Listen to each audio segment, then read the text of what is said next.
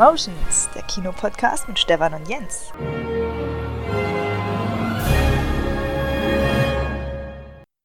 Jens! Stefan! Wie geht's dir? Äh, jetzt wieder gut, ja. ja, du hast. Nachdem die Temperaturen wieder ein bisschen steigen, geht's mir wieder gut. ähm, ich hätte jetzt mich gefreut, wenn du gesagt hättest, ich bin total aufgeregt, denn wir haben eine Folge vor uns, die einiges das für euch bereithält. Aber, Aber das ist ja dein Part, das hast du ja gerade gesagt. genau, denn das tut sie auch. Wir haben richtig was nachgeholt, richtig was geguckt, richtig viele News und ähm, Serien natürlich, Trailer und wieder ein Thema, was die Kinos angeht. Wir wollen sie noch mal retten, wir wollen noch mal in die Zukunft schauen, wie kriegen wir die Kinos wieder auf eine gerade Schiene. Und ähm, da fehlt eine Eigenschaft, oder ich weiß nicht, ob wir die haben. Jens, würdest du dich als Nerd bezeichnen? Ich, warte, ich definiere kurz laut Duden. Substantiv maskulin. Sehr intelligenter, aber sozial isolierter Computerfan. Inwieweit würdest du sagen, das trifft auf dich? Ich sag mal, trifft vielleicht zu 30, 40 Prozent zu. Das ist, das ist natürlich eine sehr alte Definition, die, ähm, ja, wie gesagt, Duden ist. Ähm, ich, es gibt noch andere Seiten, äh, die das anders definieren, dass man eben wirklich in, in bestimmten Kernbereichen eine Megakompetenz hat, aber dieses sozial isolierte, das ist tatsächlich bei allen, allen äh, gefunden, allen Definitionen. Würde ich aber heutzutage auch ausklammern. Macht auch eine Definitionswebseite, äh, CEO Exchange oder so heißt die. Ähm, die schreibt noch, es kann aber auch von Vorteil sein, weil wenn sich innerhalb einer Gruppe auffällt, die dieselben Kenntnisse und Fables für diesen Bereich haben, kann man damit prahlen mit seinem Wissen. Äh, würde ich mal das sagen, ne? Das klingt jetzt wirklich extrem nach Big Bang Theory, aber. Ja, ja, das sind eigentlich die typischen Nerds. Deswegen gibt es ja auch diese Bereiche, so eine ja. Kino-Nerds, Film-Nerds, Auto-Nerds, Musik-Nerds und so weiter. Wir brauchen aber auch externe Hilfe, um das endgültig zu klären. Und dann nehmen wir uns doch mal einfach einen, habe ich mir überlegt, der das äh, in seinem eigenen Podcast-Auftritt schon im Namen hat, nämlich herzlich willkommen Phil von nerdtalk.de. Nerdtalk, dem äh, ja einem der ältesten, bekanntesten Filmpodcasts in Deutschland, ähm, mit denen ich tatsächlich auch groß geworden bin. Aber bevor ich jetzt wieder in einen Monolog verfalle, Phil, herzlich willkommen bei Cinemotions. Ja, vielen Dank. Vielen Dank für die Einladung. Ich bin auch mega gespannt und äh, ach Gott, und dann diese Lobhudelei, oh, der älteste und bekannteste Filmpodcast und dann auch noch so diese Definition von Nerd, da wird ja ganz schön viel was auf meinen Schultern jetzt abgeladen. Mal gucken, ob ich diesen ganzen Dingen gerecht werde. Bevor du uns erklärst, wie es zu dem Namen kam und ob du da vielleicht auch vorher in den Duden reingeguckt hast, möchte ich kurz euch Hörer mal auf den Stand bringen, worum es hier eigentlich geht, für die zwei, die es noch nicht gehört haben. Ähm, beschreibt ihr euch selbst Nerd Talk, zwei Filmfreunde, viele Filme, ein Podcast. Hier gibt es Filmstarts der Woche, gesehene Filme, Webtipps, Gewinnspiele. Subjektiv, klar heraus, manchmal ganz ernst, manchmal ganz unerzogen, aber immer mit viel Spaß am Podcasten. Paar Fakten. Erste Folge, 20.06.2007. Ähm, insgesamt 553 mhm. Folgen stand heute. Erscheinungsrhythmus peilt ihr immer wöchentlich an, mit einer durchschnittlichen Länge von 1 Stunde 26 pro Podcast. Mit der famosen Story, dass die ersten 36, 37 Folgen für immer verloren sind für die Nachwelt und nie wieder gehört werden können, weil du, glaube ich, irgendeine Servermigration verschlafen hast oder so, ne? Was war da los? Nein. Oh, nein. nein, nein, nein, nein Entschuldigung, oh. ich wollte dich nicht schlecht, oh, schlecht recherchiert. Okay, der geht auf mich. Erzähl mal, wie es wirklich war also, also tatsächlich äh, äh, muss ich erstmal mitschicken, gut recherchiert. Also das, das grenzt ja schon fast an Vorbereitung. Meine. Ja, die fünf Minuten eure Website ansurfen, ja. wobei, wobei du mir ja gleich äh, äh, einen Fehler auf unserer Webseite aufgezeigt hast. Wir sind ja jetzt ja zwischenzeitlich drei äh, ja. Freunde, die im Podcast, aber tatsächlich, ich habe gerade nochmal nachgeguckt, äh, auf unserer Seite stehen tatsächlich zwei. Nee, was die verlorenen, für ewig verlorenen Episoden betrifft, ähm, ganz unangenehmes Thema, wenn man sich so im Internet herumbewegt ähm, ist man ja quasi mit einem Fuß schon im Knast und da habe ich 2013 auch mal äh, Erfahrung mitmachen dürfen. Nicht mit dem Knast, aber mit dem, äh, mit, mit so, mit etwas wie Urheberrecht oder so. Also etwas. wenn du einen Zeitanzeiger aufhebst vom Boden. so in etwa, ja. Äh, ich hätte es mir gewünscht, wäre es nur das gewesen. Nee, wir haben in, irgendwie in den ersten 100 Episoden ein Intro gehabt, was ich von einer Webseite mir genommen habe, wo eigentlich es dann auch hieß, ja, äh, also äh, Leute, fangt nicht an, Musik von Free Play Music zu benutzen. Mhm. Da suggeriert der Name, das ist Free Play Ja. Music. Und dann denkt man das und dann stellt sich heraus, da hängt Sony dahinter. Und Mhm. irgendwann im Jahre 2013 hat Sony mal gesagt, hey, ihr habt jetzt mal vor vielen Jahren, im Jahre 2007, die in den ersten paar Episoden eine Intro-Musik genutzt. Die ist von uns lizenziert und naja, äh, würden wir kurz mal den Lizenznachweis sehen wollen. Naja, und der war nicht da. Und äh, dann äh, habe ich äh, in einer, also dann, dann gab es auch so richtig schön mit, ähm, mit, mit, mit äh, Strafezahlen und so etwas. Und ich habe dann die alten Episoden halt alle offline genommen und habe ähm, zur Sicherheit auch mal alle wirklich runtergelöscht und in der Panik dann auch direkt vom FTP-Server, ohne vorher eine Sicherungskopie nochmal lokal zu machen. Naja, und dann kam, was kommen musste. Ich hatte dann nur bis irgendwie, oder ich hatte die Originaldateien nur bis, oder ja, bis Episode 31 was bedeutet, die ähm, ab Episode 31 kann ich die ganzen Podcasts nachschneiden und dann nochmal neu online stellen, wenn dann irgendwann mal Zeit ist. Aber ähm, die 1 bis 30, ja, auch die bittere 1, also die, ich würde sie auch gerne nochmal hören, die 1. Sie ist, sie ist peinlich. Das ja, wollte ich nämlich wissen, ob peinlich. du das wirklich willst, weil ich glaube, so wie wir in unserer Ja. ersten Folge stammeln, äh, müsst ihr, also da will man doch gar nicht unbedingt, oder? Ja, das stimmt, das stimmt. Nee, sie ist mega peinlich, aber natürlich aus Nostalgiegründen hätte ich sie gerne. Ja. Aber die scheinen äh, verloren zu sein. Da, es sei denn, es gibt irgendwie so einen alten Nerd-Hörer, der jetzt eben schon seit zwölf Jahren dabei ist und irgendwo in den Tiefen seines iTunes noch unsere alten Episoden findet. Wir würden den Leuten ja glatt ein Glas Wasser ausgeben dafür. Werden wir als ähm, Aufruf dann auch mal posten, machen wir. ähm, wie gesagt, hast du schon gesagt, äh, du bist Gründungsmitglied. Vor zwölf Jahren ging es los mit, glaube ich, Andi zusammen. Und der hat sich dann zwischenzeitlich verabschiedet und ist jetzt aber auch wieder da und neu dazugekommen, Genau. der Micha. Und ähm, ihr teilt euch im Prinzip auf in so Kategorien die allgemeinen Podcasts, die ähm, Extended Podcasts, wo ihr bestimmte Themen etwas mehr in der Tiefe betrachtet und auch ähm, Fachgäste immer da habt. Die letzte fand ich Ja. sehr interessant äh, mit der mit der Dame, die sich mit Eileen. Die sich mit Postern und Posterdesign auseinandersetzt. Das war der interessanteste Part für mich war da zum Beispiel, Jens, ich weiß gar nicht, ob du das wusstest, dass mittlerweile zu Schauspielerverträgen gehört, um, in wie viel Prozent größer äh, das Gesicht auf dem Poster von dem Headliner-Star sein muss, als, als von dem zweitgrößten und so weiter, ähm, was du dann beispielsweise bei Avengers eben massiv auch hast. Und das war extrem aufschlussreich. Und dann die Top 5 Folgen. Wir machen das manchmal bei uns als ähm, Teil des normalen Podcasts, deswegen werden die auch so lang. Ihr habt sie clevererweise ausgegliedert. Und die, finde ich, sind immer auch ein bisschen lockerer und wirklich, die sind, die sind so, die haben ein ganz anderes Hörgefühl. Woran liegt denn das? Macht ihr die, also die wirken so wie, also wo die, wo die allgemeinen regulären Folgen also wahrscheinlich habt ihr da weniger Struktur oder kannst du das irgendwie, wie kam die Idee dazu, das zu machen, die Top 5 auszugliedern? Mm, Also tatsächlich haben wir so überlegt, also Nerd Talk ist ja ähm, jahrelang, jahrzehntelang wöchentlich tatsächlich rausgekommen. Jede Woche haben wir eine Nerd Talk-Sendung Mhm. rausgebracht.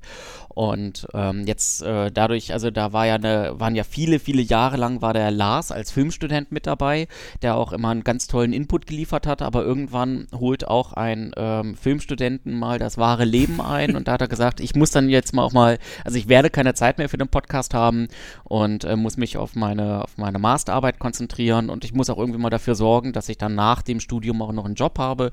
Ähm, so, ich kann da nicht mehr mitmachen. So und äh, so entstand dann ja, dass äh, Andi mit dazu kam und Micha dazu kam, aber die haben eben auch nebenbei ein Leben und so war das, äh, war der Zwei-Wochen-Rhythmus geboren. Und irgendwie haben wir so gesagt, na, alle, alle zwei Wochen ist ja irgendwie auch nicht so geil. Und haben wir überlegt, was kann man eigentlich machen? Und äh, dann kam Micha um die Ecke und sagte, ich habe voll Bock auf so Top 5, warum das nicht mal ausprobieren? Ja, und das haben wir ausprobiert und ähm, tatsächlich merken auch wir, dass die zwei Sendungen, die reguläre Sendung und äh, die, die, ähm, die Top 5 einfach ganz anders funktionieren. Und ich glaube, das liegt tatsächlich daran. Bei der ähm, regulären Sendung haben wir eine Grundstruktur. Wir haben so ein bisschen, also früher war es, dass wir über Filmstarts gesprochen haben. Jetzt starten wir eher so durch mit so Technikschnickes und so ein bisschen, was wir aus dem Web gefunden haben. Und äh, dann reden wir über Filme. Dafür haben wir einen Konzeptzettel, schreiben vorher rein. Wir überlegen im Vorgespräch, bevor wir den Podcast aufnehmen, welchen Film besprechen wir zuerst. Ja, genau. Häufig habe ich, habe ich sehr viele Filme gesehen oder im Verhältnis zu den anderen mehr. Und dann, ähm, ah, welche streichen wir denn und welche nicht und so. Ähm, ja, und äh, die Top 5, da wissen wir halt tatsächlich nichts voneinander. Da, je, da macht jeder so seine Liste, äh, Top 5 der Filme, die uns zum Weinen gebracht haben. Oder wir haben jetzt gerade, äh, ist noch gar nicht veröffentlicht, ähm, äh, zum Beispiel Top 5 äh, der Schauspieler den selber spielen können oder so etwas. Und ähm, da, da gibt es keine Planung davor. So, und dann geht's einfach los. Und ähm, ich glaube, die Top 5 funktionieren anders wegen des Überraschungsfaktors und weil der Durchsatz höher ist. Wir reden nicht fünf oder zehn Minuten über einen Film beziehungsweise einen Top 5 Faktor, sondern ich hau da raus, ähm, keine Ahnung, wer mich eben am besten spielen könnte. Große Überraschung oder ja, das könnte passen, das könnte passen, ja, passt. und dann, dann kommt Andi schon dran. Das sind so zwei, drei Minuten Dinger. Das heißt, wenn irgendwas langweilig ist oder den anderen nicht interessiert, ja Gott, wartet der drei Minuten, dann kommt das nächste Thema. Das ist bei einer ausgiebigen Filmbesprechung natürlich nicht so. Perfekt, behaltet. Da, da, nehmen, wir, da nehmen wir uns Zeit für dann. Ne? Ich glaube, das hat es auch verdient. Ich glaube, das kann man von der ähm, Intensität der Besprechung nicht gleichsetzen. Und die Diskussionen, die sich daraus entwickeln, die sind so genial. Also ich muss auch sagen, dieser Micha ist eine tolle Ergänzung. Und ähm, auch, weil er eben das Streitgespräch nicht scheut, ähm, bei der ja. einer Folge äh, Jens, du hast ja auch von diesem Peter Jackson-Film, äh, dieser Restaurierung der, der Weltkriegsaufnahmen, mhm. der Shall Not Grow Old, da, da, ist eine richtig tolle Diskussion entstanden bei, dem, bei, dem, bei dieser Folge. Ähm, das war beim Rahmen der Top 5 boah, Bösewichte, glaube ich. Und ähm, da, da ging es ja auch drum, so ist es nur glorifizierend oder nicht und so weiter. Sehr interessante Themen. Aber wir streifen schon viel zu sehr ins Detail. Ich wollte eigentlich jetzt ja noch wissen, ähm, noch vervollständigen. Äh, ihr schreibt auch Filmkritiken tatsächlich in Textform ja. auf der Webseite, ganz ähm, ja. alte Schule. Und das hat dich auch zu deinem einzigen Wikipedia-Eintrag gebracht. Phil Marx Wikipedia findet man, wenn man äh, Nerd Talk eingibt, als Referenzlink zu der Kritik des unvergessenen Films, den du geschrieben hast. Du hast es versprochen von 2012, ist tatsächlich deine Kritik auf Wikipedia ein Link zu der niedergeschriebenen Kritik. Und ähm, damit schon mal auf einer Ebene verewigt, die wir noch nicht erreicht haben. Und da müssen wir hin, ja. Ähm, oh, ja. nice. Alter, das wusste ich gar nicht. Und jetzt aber. Oh Gott, ich bin ja richtig berühmt. Du hast dem Film vier von fünf Sterne gegeben, von daher muss er es auch verdient haben. Ähm, jetzt aber zum Namen. Komm, bitte, ich weiß nicht, wie oft du schon erklärt hast oder ob es schon mal überhaupt gesagt wurde. Nerd Talk 2007, wir wissen, das war eine andere Zeit, wir alle waren jünger. Ähm, ach übrigens, Jens, das muss ich auch noch sagen, die Ähnlichkeit zu uns ist Wahnsinn. Der Andi und der Phil haben auch so eine Altersdifferenz wie wir. Und das merkt man auch in jeder Folge. Ne? keiner kommt ohne eine Anspielung aufs Alter vom anderen aus, und wenn sie subtil ist. Aber ähm, das wollte ich nur mal sagen. Es scheint ein funktionierendes Konzept zu sein. Also mach dich frisch für die nächsten elf Jahre. Ähm, aber jetzt dein Name, Nerd Talk. Äh, Schnapsidee, überlegt, abgestimmt, Demokrat. Erzähl mal. Wir waren jung und wir waren unerfahren. Okay. Und dieses Internet, das war ja noch ganz neu, ja. Ähm, und dann, nein, äh, mal ganz ernsthaft. Äh, das ist, also, ähm, du hast vorhin einen in der, in der, als Gründungsmitglied vergessen. Du hast gesagt, ähm, der Andi war mit dabei, das stimmt auch. Ich war mit dabei, das stimmt auch.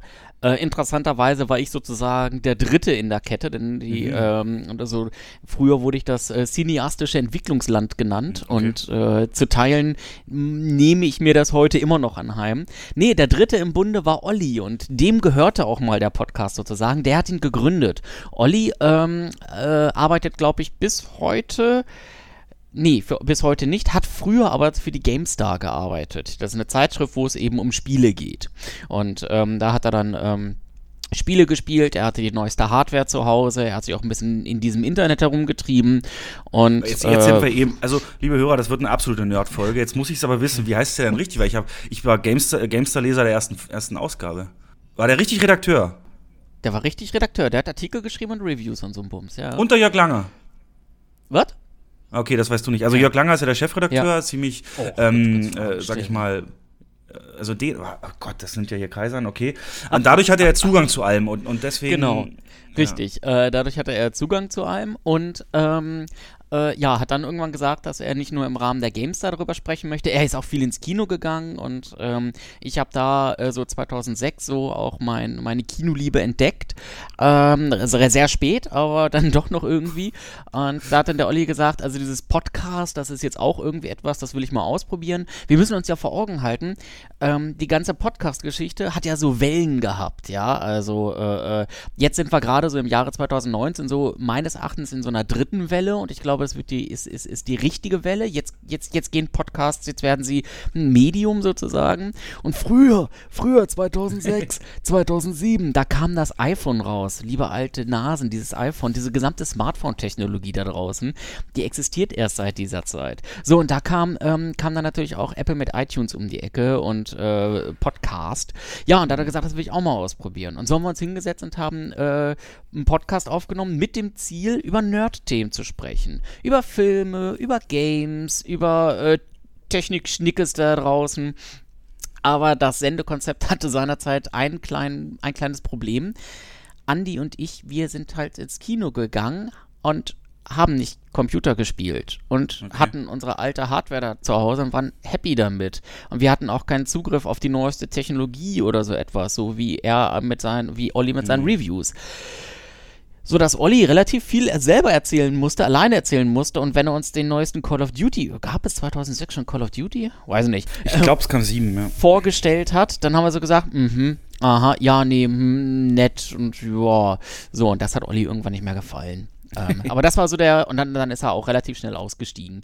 Aber das war, das ist so der, der Ansatz. Es war tatsächlich mal Ansatz, das war über die gesamten Nerd-Themen, mit Gaming, mit Serien übrigens auch, mit äh, äh, Filmen, mit Technik und so etwas sprechen. Und es war sehr schnell ein Filmpodcast. So. Und so hängt uns jetzt dieser Name noch an, Nerd Talk. Alle denken, wir reden immer voll über Nerd-Sachen und äh, es passiert immer wieder, dass das heißt, du machst doch diesen Nerd Talk Podcast, du musst doch Nerd sein. ich sage so, ja, nee, ich gucke halt nur gerne Filme und dieses gesamte Gaming und, und äh, Serien und so etwas. Serien ist noch ein bisschen was mit drin, aber so Gaming und Hardware und Grafikkarten und sowas, das findet man bei uns gar nicht. Gab es nie. Na, außer von Olli, dachte ich, ja. Ja, ganz aber, am Anfang, die ersten Episoden, ganz genau. Du, aber nochmal, man kann es gar nicht hoch genug schätzen. Podcast, wie du schon sagtest, ging's erst, ging erst so mit iTunes los und diese Wellen, die du beschrieben hast, äh, interessante Theorie und ich glaube, ihr seid aber auch in Deutschland einer der letzten wirklich noch bestehenden seitdem. Da, da habe ich ja nicht zu viel versprochen. Wenn ich mich so an den anderen großen, wirklich großen Podcast über Filme erinnere, den einen der ältesten ist, fällt mir nur noch äh, der Plauschangriff ein. Und ich glaube, der ist auch nicht viel, also der ist, glaube ich, älter erstens und, und ähm, hat auch nicht durchgehalten, wie man ja, ja weiß. Von daher ähm, absoluten Respekt. Wie, wie war das manchmal schwierig? War, ähm, musstet ihr euch manchmal so zwingen, oh, wir müssen diesen Wochenrhythmus oder so, wie, also wir, ja, die Antwort ist wahrscheinlich ja, aber wie habt ihr es dann überspielt? ähm, äh, euer Motivationsgeheimnis. Ja, es, so ein Guru da irgendwo sitzen oder was? Ja, ja, ganz so, also genau. Nee, äh, so blöd sich anhört, machen. Also, äh, wir haben äh, nicht immer Bock gehabt, dann da diese Podcast-Episode aufzunehmen. Und es ist auch ganz gut, äh, dass man, dass man die Vorgespräche von uns nicht veröffentlicht hat. Wobei, also ich hatte ja die Möglichkeit, das rauszuschneiden. Und ich habe es rausgeschnitten, ähm, weil äh, es war immer auch mal so, oh, ich habe keinen Bock. Und dann die, dann der Lars, nö, ich habe auch keinen Bock. Und oh ja, voll scheiß Tag, Lars, so, oh, ich bin so müde. Äh. Mhm. So, ja. und dann, dann wissen wir, wir haben noch zwei Stunden Aufnahme vor uns.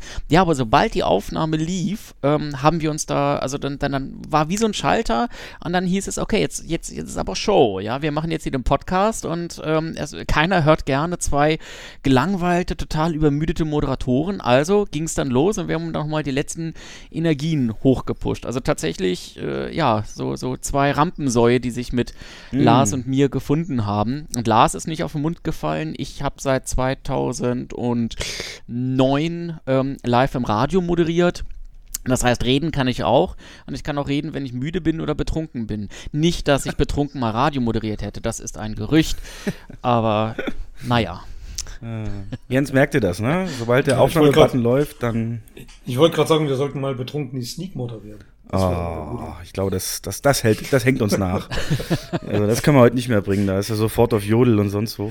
Ja, aber ähm, du hast gerade vorhin eins noch so geschrieben, auch wegen, wegen dem ganzen zeitlichen Aspekt, dass ähm, du Andi hat ein Leben, hast du gesagt, der Olli hat ein Leben oder Andi ähm, oder, oder eben andere. Ganz genau, ja. Micha, genau. Ähm, du hast ja auch ein Leben. Und ähm, was, was, was hast du denn beruflich? Also Radiomoderator hast du kurz mal erwähnt, aber genau. vielleicht kurz, wo kann man dich da einordnen? Also wie sehr nimmt dich dein Job in Anspruch? Was machst du? Je nachdem, wie weit du das hier erzählen willst? Nö, gar kein Problem.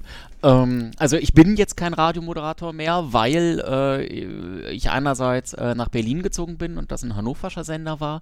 Andererseits, weil der äh, Sender leider in Hannover insolvent gegangen ist und ich äh, bisher noch nicht irgendwo in Berlin ähm, da nochmal meine Finger ausgestreckt habe. Aber ich hat keine Korrelation mit dir. okay.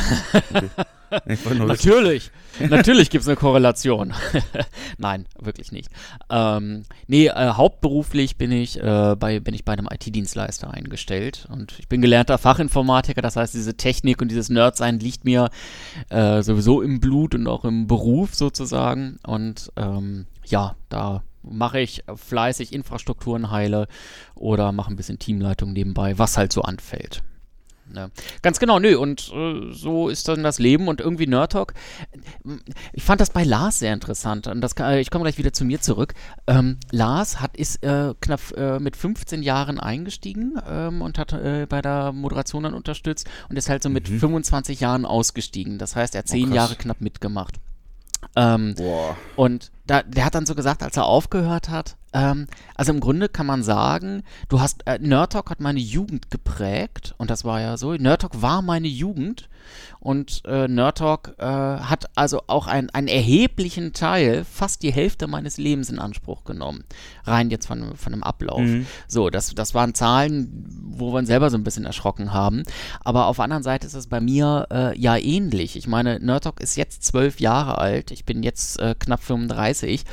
Ähm, das ist auch knapp ein Drittel meines ja. Lebens von Nerd Talk. So, und wenn du dann natürlich, ne, äh, wenn du dieses Projekt irgendwann übernimmst von dem Olli, ähm, und dann und da irgendwo Bock drauf hast, ich, ich, ich, das, das, das ist halt irgendwo mein Ausgleich. Also ich arbeite und dann gehe ich gerne ins Kino und dann mache ich gerne diesen Podcast. Und ich entwickle ja auch gerne dann die Webseite weiter. Wir haben gerade jetzt vor kurzem das Design leicht angepasst, ähm, aber irgendwie, ich finde es schön. Dann haben wir dieses Besuchertippspiel, was komplett aus meinen Programmierhändchen stammt und so etwas. Und das sind solche Dinge, dar darauf habe ich Bock und das ist so Ausgleich. Also es ist noch nicht mal immer Arbeit.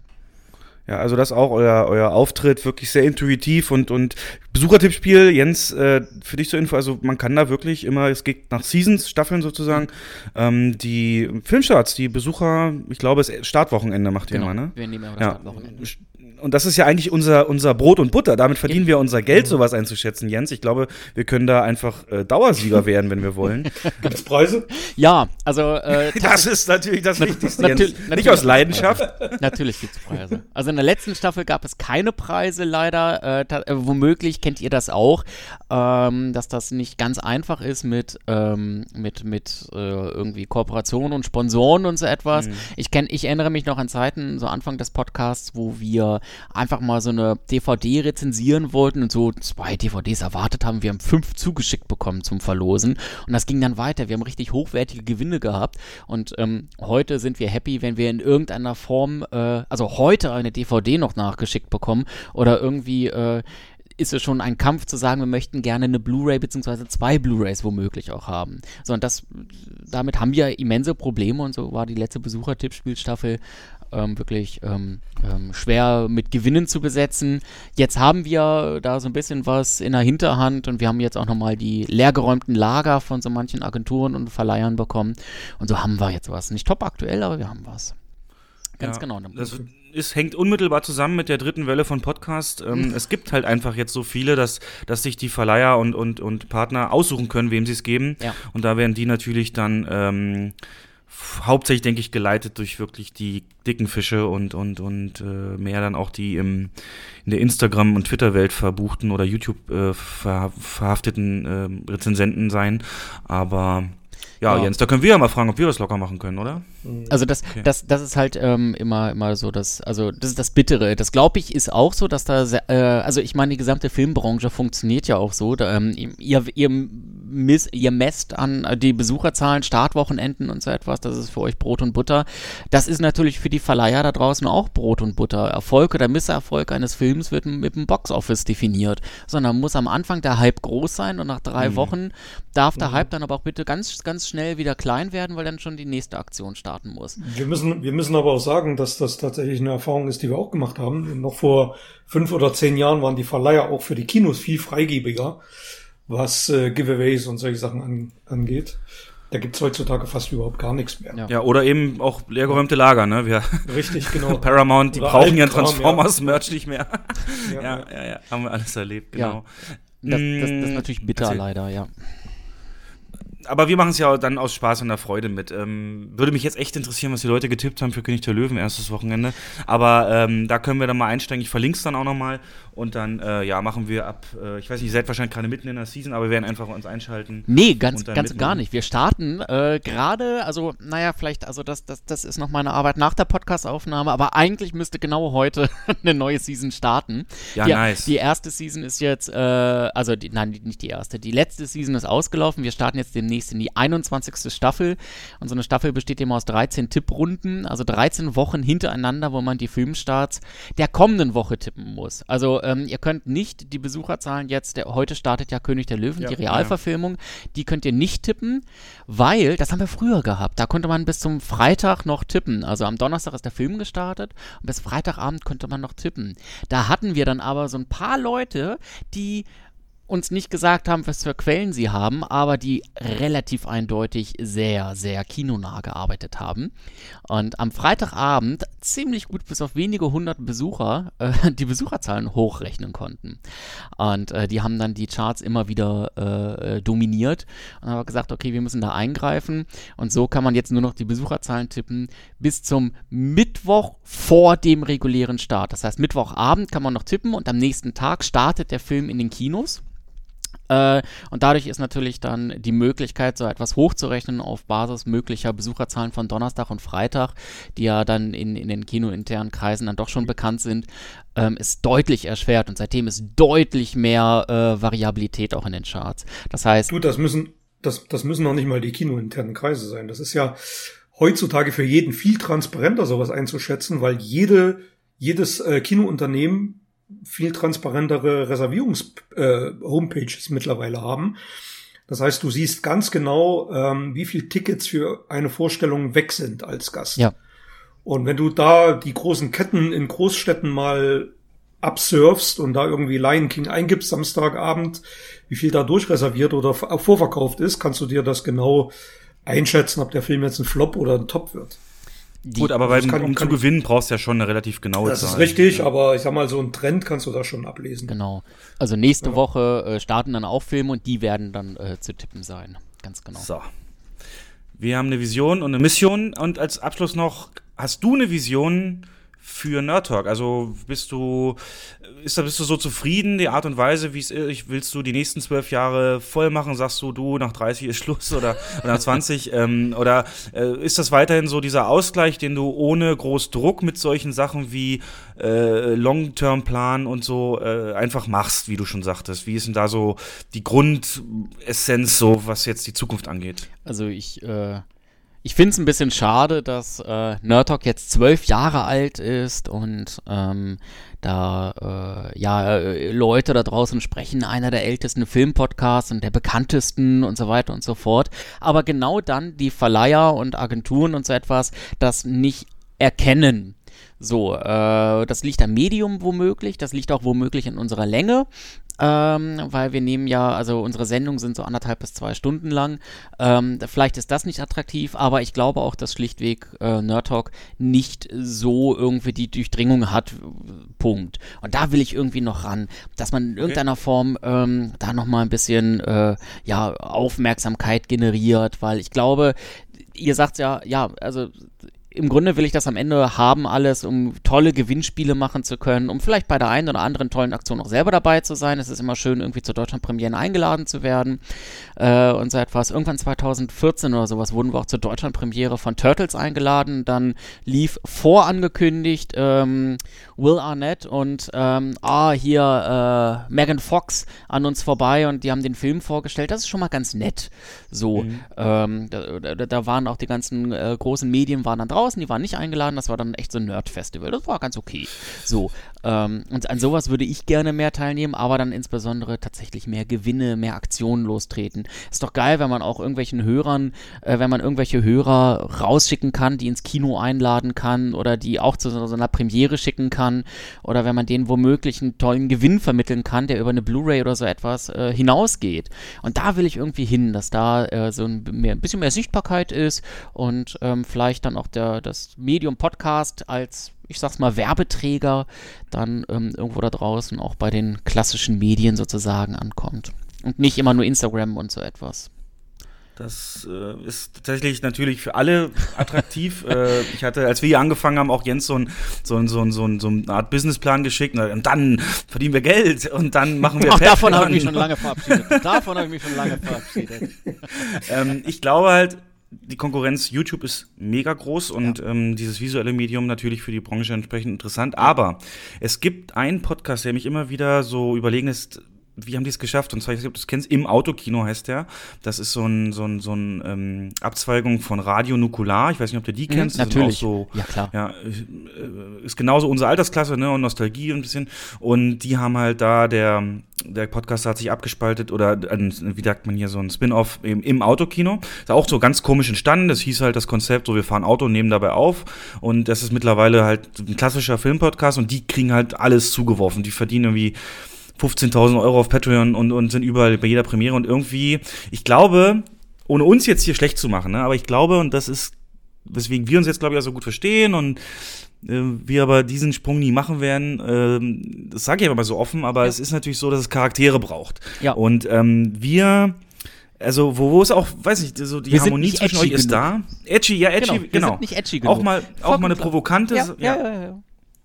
Ja, also das fällt mir bei zu. deren Podcast immer auf, dass die irgendwas, nein, nicht dissen, aber doch schon dann einfach rausballern und das und das und dann habe ich den getroffen und hier und ähm, so ein bisschen da auch ein bisschen posen, muss man sagen. Und äh, das gehört, glaube ich, dazu, dass du so Leute hast. Und wir sind natürlich so die, die lieben und sagen, hey, wir haben den Film geguckt und ähm, aus Kinosicht sagen wir, ja, das könnte funktionieren. Ähm, und das ist, glaube ich, bei euch, ich habe so mal ein paar Folgen reingehört, was den Anfang angeht. Das ist ja meist so der Teil, wo man so ein bisschen privat so redet. Was gibt's Neues und so weiter. Ja, ja, ist genau. mittlerweile bei diesen im Autokino-Format, nimmt der, mittlerweile ist mir aufgefallen, 50 Prozent oder mehr ein von der Laufzeit.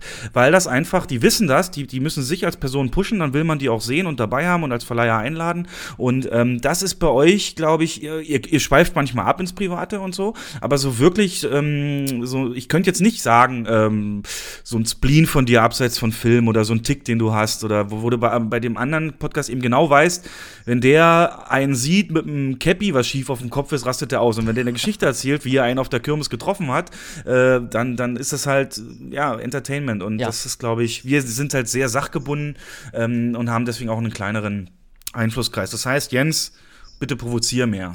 Genau. Ich jetzt sagen. Also schön, schön, dass Jens da einfach in die Pflicht genommen Was, wird. was, ja, ja, kann ich gerne machen. wir fangen morgen im Frühdienst damit an. Oh ja, Ja, machen wir, hervorragende Idee. ähm, um ganz, um jetzt noch den Hörern von dir für den Rest des Podcasts, weil wir ja über Filme reden und so ein bisschen deine, ähm, dich halt eben einschätzen zu lernen, erlernen zu lassen, habe ich mir so eine Speed-Dating-Runde ausgedacht, wo ich einfach so ein paar Fragen stelle und du antwortest einfach so, wie es dir einfällt. Und weil ich glaube, man kann wirklich, das ist meine feste Überzeugung, wenn man genug weiß über Filmgeschmack, äh, kann man schon recht ähm, in zum gewissen Grad einen Menschen einschätzen. Also alle FBI-Profiler da draußen und die, die es sein wollen, können versuchen, sich nach der Beantwortung dieser Sachen einfach mal von Phil ein anderes Bild zu machen. Also antworte doch einfach mal. Drei Sachen für eine einsame Insel.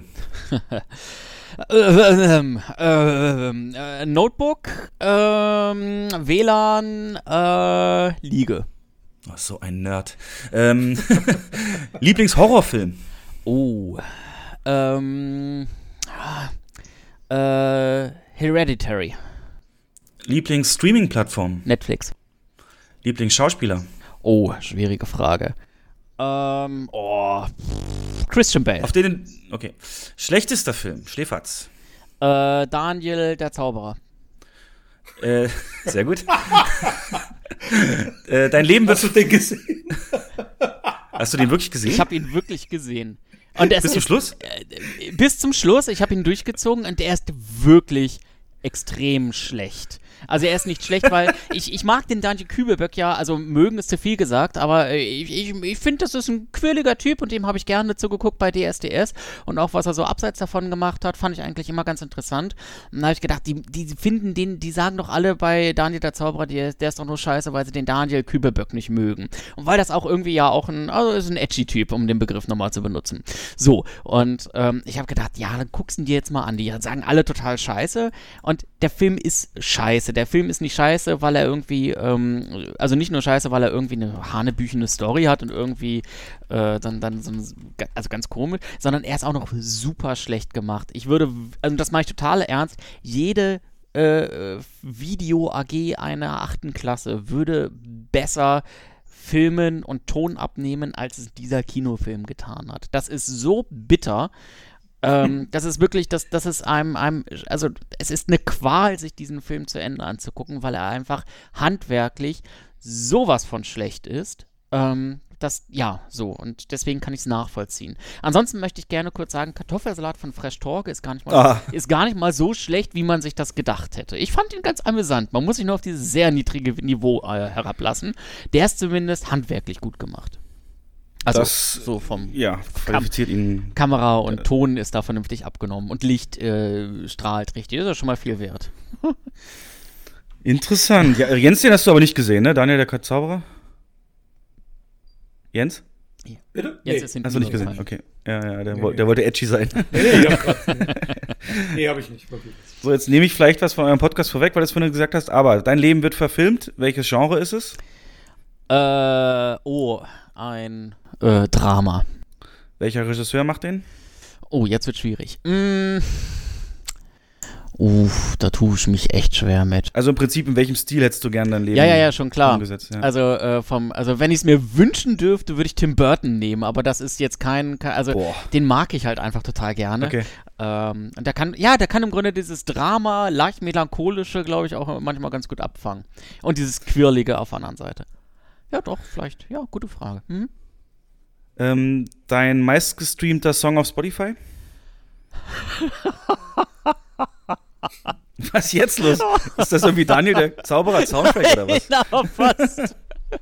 Fast. Kann man das irgendwie aufrufen? Gibt es da eine Statistik oder ist das etwas, was ich spontan. Nee, vom Gefühl her. Vom Gefühl her. Ach, ja also ich, ich habe so eine Deutschklassiker-Playlist und jedes Mal, wenn es mir schlecht geht, dann äh, stoße ich die an. Da sind diese ganz, ganz schlimmen alten Schlager. Was denn? Traffi so, Deutscher jetzt oder ja, was? Ja, oder, oder verdammt, ja. ich lieb dich oder so. Ja, etwas. nice, natürlich, äh, muss immer rein. Ganz genau, also wirklich Fremdschämen. Und wenn es jetzt darum geht, was ich, was in den letzten zwei Wochen, oh Gott, das ist so eine, so eine, oh Gott, äh, nachher wird mich keiner mehr mögen. In den letzten zwei Wochen habe ich, glaube ich, am meisten Mickey Krause gehört. Oh Gott, was, ohne soll, Kontext. Was, was, sollen die FBI-Profiler jetzt von mir denken? Aber du bist zumindest jetzt, hast du mehr Kanten gekriegt gerade. Ja, jetzt, das, das ist sehr edgy, ganz genau. Und zum Schluss noch entweder, also oder Fragen und äh, ganz einfach. Ich, also möchte, ich möchte korrigieren. Ja. Die letzten zwei Wochen habe ich am meisten Rammstein gehört. Rammstein. Rammstein. Oder generell. Äh, ganz genau. Also das Album heißt, also es ist ja unbenannt, das Album. Ähm, fällt mir gerade so ein. Neben Mickey Krause habe ich am meisten Rammstein gehört und deren aktuelles Album, ja. Wahrscheinlich immer, immer ein Mix, ja ne? Hast du so, so Shuffle eingegeben und dann genau. ging eins ins andere über. Zehn nackte, das ist aber krass. Zehn nackte Friseusen und danach erstmal richtig schön Puppe. Genau. Ja, wenn du abends irgendwie runterkommen musst, dann, dann ist das doch eigentlich, würde ich jetzt sagen, vom Gefühl her die falsche Musik, aber ja. hilft dir wahrscheinlich, also ja, bringt dich, ja, ist natürlich, ja, Geschmäcker verschieden, klar. Ja. Breite, ähm, brei breiter Geschmack bei mir. Hörst du, bist du privat einfach aus ähm, Soundtracks? Äh, ja. Doch. Okay, gibt es da einen, der hervorsticht, den du so eigentlich immer mal hören könntest? Also, ähm, oh, da gibt es einige. Ich höre sehr, sehr gerne den äh, Soundtrack von Sucker Punch ähm, den, der richtig schön treibend ist. Ich finde den König der Löwen Soundtrack großartig. Tarzan. Den neuen jetzt oder äh, den, den alten? Den alten. Den ja. alten. Der neue ist mir. Du, du, red, du redest jetzt aber von, von ähm, Songs, also von Liedern. Also die gesamten. Und nicht von nicht vom Score oder so. Ne, Achso, er meint jetzt die orchestrale Untermalung oder eben die, die Lieder, die eingespielt werden in den Filmen? Genau. Also das, das Gesamtkonstrukt. ähm, also äh, tatsächlich bei König der Löwen äh, beides, äh, tatsächlich. Bei Sucker Punch hat, glaube ich, nur äh, Titel, ähm, also Songs. Ähm, okay. Und warte mal, gerade hat mich ein Kollege, ein Arbeitskollege da gefragt und da habe ich darauf geantwortet. Ah ja, Tron Legacy, natürlich großartig. Äh, großartiger Score, ganz, ganz toll. Und was man auch mal so hören kann, auch so ein Film, der nicht so durch die Breite ging, aber auch wirklich sehr viel Spaß macht, weil er typisch 80s ist und der Score auch so richtig schön im äh, Synthie-Style. The Guest. Auch ein äh, großartiger Soundtrack, den ich immer wieder gern höre. 80s Synthie Style, was erinnert mich, da war doch jetzt auch letztens ein Film, der ganz stark auf den gesetzt hat. Oder nee, es war eine Serie, äh, Queen of the South. Ich weiß nicht, ob du die Serie Nee, kennst, nee, äh, so leider nicht. ähm, Netflix, ähm, so ein bisschen auch Drogengeschichte in Mexiko, aber eben mit einer weiblichen, also einer Hauptdarstellerin, die sich da irgendwie durchkämpfen muss und ähm, die haben mit Giorgio Moroder zusammen äh, so ein bisschen Synthie-Pop äh, aufgenommen und das in einem in einer Serie über, über, über Kartelle und so ist das ein sehr interessanter Mix und unterstreicht die Dramatik mancher Momente wirklich gut.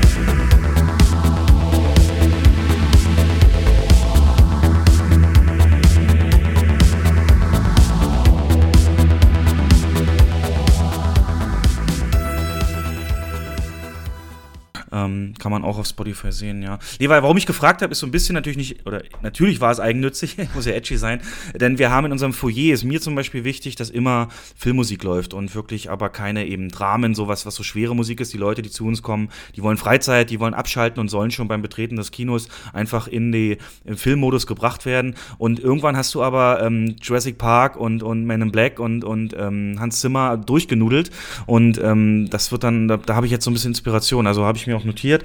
Sucker Punch jetzt vielleicht nicht, aber Tron gucke ich auf jeden Fall nochmal Genau, rein. Tron Legacy hat einen großartigen Soundtrack und wenn es da so ein bisschen runder sein soll, ähm, ich finde die Zusammenstellung äh, des, des gesamten äh, Scores von Das erstaunliche Leben des Walter Mitty eigentlich auch sehr schön. Und das ist etwas, was man auch so, so schön nebenbei äh, reinspielen kann, was eben nicht so kantig und hart ist.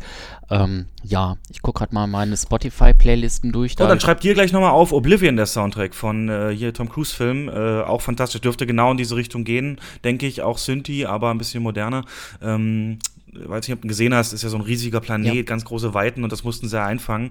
M83, äh, die Band, die das ähm, unterstützt hat, äh, Oblivion, genau da in dem Rahmen auch noch. Und Jens, dich wollen wir natürlich nicht ausschließen. Willst du noch was dazu steuern, was er sich mal anhören könnte? Äh, Ich glaube, da bin ich ein bisschen raus aus der Nummer, weil meine Soundtrack-Favorites eher tatsächlich 80er sind. Ähm, da bin ich so der James Horner, John Williams-Typ und höre gern Krull oder Kampf der Titanen. Die habe ich tatsächlich auch auf Original-CD und die laufen auch sehr oft. Ja, nobody's perfect, ne? ja, Okay, dann zum Abschluss noch die Oder-Fragen. Microsoft oder Google? Äh, Microsoft. Terminator oder Alien? Terminator. Star Wars oder Star Trek? Star Wars. Mario oder Sonic? Mario. GIF oder GIF? GIF. Das Wohl eines Einzelnen oder das Wohl vieler? Oh, jetzt wird's. äh, das Wohl vieler. Arthouse oder Multiplex-Kino? Ähm, Arthouse. Popcorn oder Nachos? Äh, Nachos. Yes, okay. So, ich glaube, wer jetzt nicht weiß, was für ein Mensch hier gerade mit im Podcast ist, dann habe ich wahrscheinlich zu wenig Fragen Ein, gestellt. ein Mickey. Krause hörender Arthouse-Kinobesucher, der mit Ja, Nachos ja, ja. Den, Aber- aber- der, den Saal mit äh, Nachos betritt. Ja, super, großartig. Während er auf seiner Insel Net Netbox spielt. genau, ja. richtig. der, Nach der Nachos im Kino ist, die es im Arthouse-Kino gar nicht gibt. Ja, also sieht's nämlich auch aus. Da lassen wir lieber die Käseplatte kommen. Oh. Nein, nein, Kommen nein, wir gleich zu. Ja, Kommen wir okay. gleich zu. Oh, wow, wird, wow, wie gesagt, unser Hauptthema. Ähm, dann jetzt äh, Intro, äh, also privates, äh, Jens, äh, was gibt's Neues? Jetzt wollen wir uns mal edgy präsentieren, äh, seit der letzten Aufnahme oder generell, was waren so Highlights äh, außerhalb von ins Kino gehen, Filme gucken oder Serien bei dir? Eigentlich nicht viel. Ich bin im, das ist nicht edgy. Ja, ja, ich bin im Urlaubsmodus. Ich gehe nächste Woche in Urlaub und ähm, habe da so ein paar Vorbereitungen zu treffen. Was wird das denn? Gehst du auf den Mount Everest oder wieso muss man sich dann eine. Woche eher. Du weißt doch, dass- du weißt doch, dass wir campen fahren. Ich muss den Wohnwagen fertig machen. Ich muss da noch ein bisschen was dran schrauben und packen und äh, ein paar Sachen kaufen und ja, das ist schwirrt so ein bisschen im Hinterkopf rum. Ansonsten warte ich drauf, dass es jetzt endlich mal wieder ein bisschen wärmer wird, dass wir uns auch auf den Urlaub freuen können, weil die letzten zwei Wochen, Die waren geil. das, ja, die waren nicht geil, die waren scheiße. Phil, Hitze oder, oder Kälte? Äh, Hitze. ja, yeah. Ich Ähm, verstehe es nicht. Ja, Also mir war das ja, wie gesagt, viel zu warm und am, am letzten warmen Tag, ich glaube, das war Ende Juni, der Sonntag, da war es ja nochmal 37 oder mega warm und dann am ersten direkt wurde es dann kühler jetzt bis jetzt und äh, da ist mein Ventilator ausgefallen ne? und ich bin halt wirklich zerschmolzen hier oben und äh, habe mir dann richtig teuer dann bei Amazon so ein, rein vom Namen, ich habe ich hab nicht geguckt, ich wollte nur Windkraft ne? und dann gab es ein One Concept Blown Away und so, so Namen kriegst du mich, die hätten ihn auch Hurricane nennen können oder so, aber ich wusste, das bedeutet viel Wind und dann bewerben sie den in der Beschreibung noch so mit ähm, ähm, Skyscraper-Design. Das heißt halt nur, er ist schwarz und äh, ja, lackiert und äh, ein bisschen hoch, äh, schmal zulaufend. Aber das Bild, ne, der hat an der Seite, hat der noch kleine äh, äh, Ventilatoren dran, die Luft noch zusätzlich ansaugen.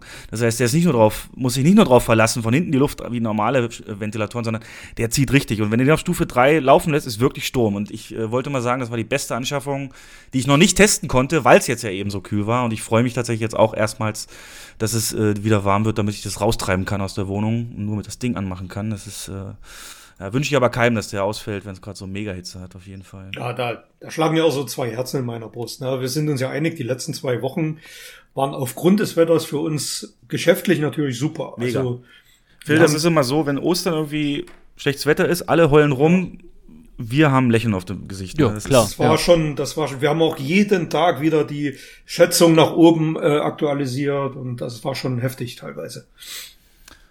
Ja. Aber gut.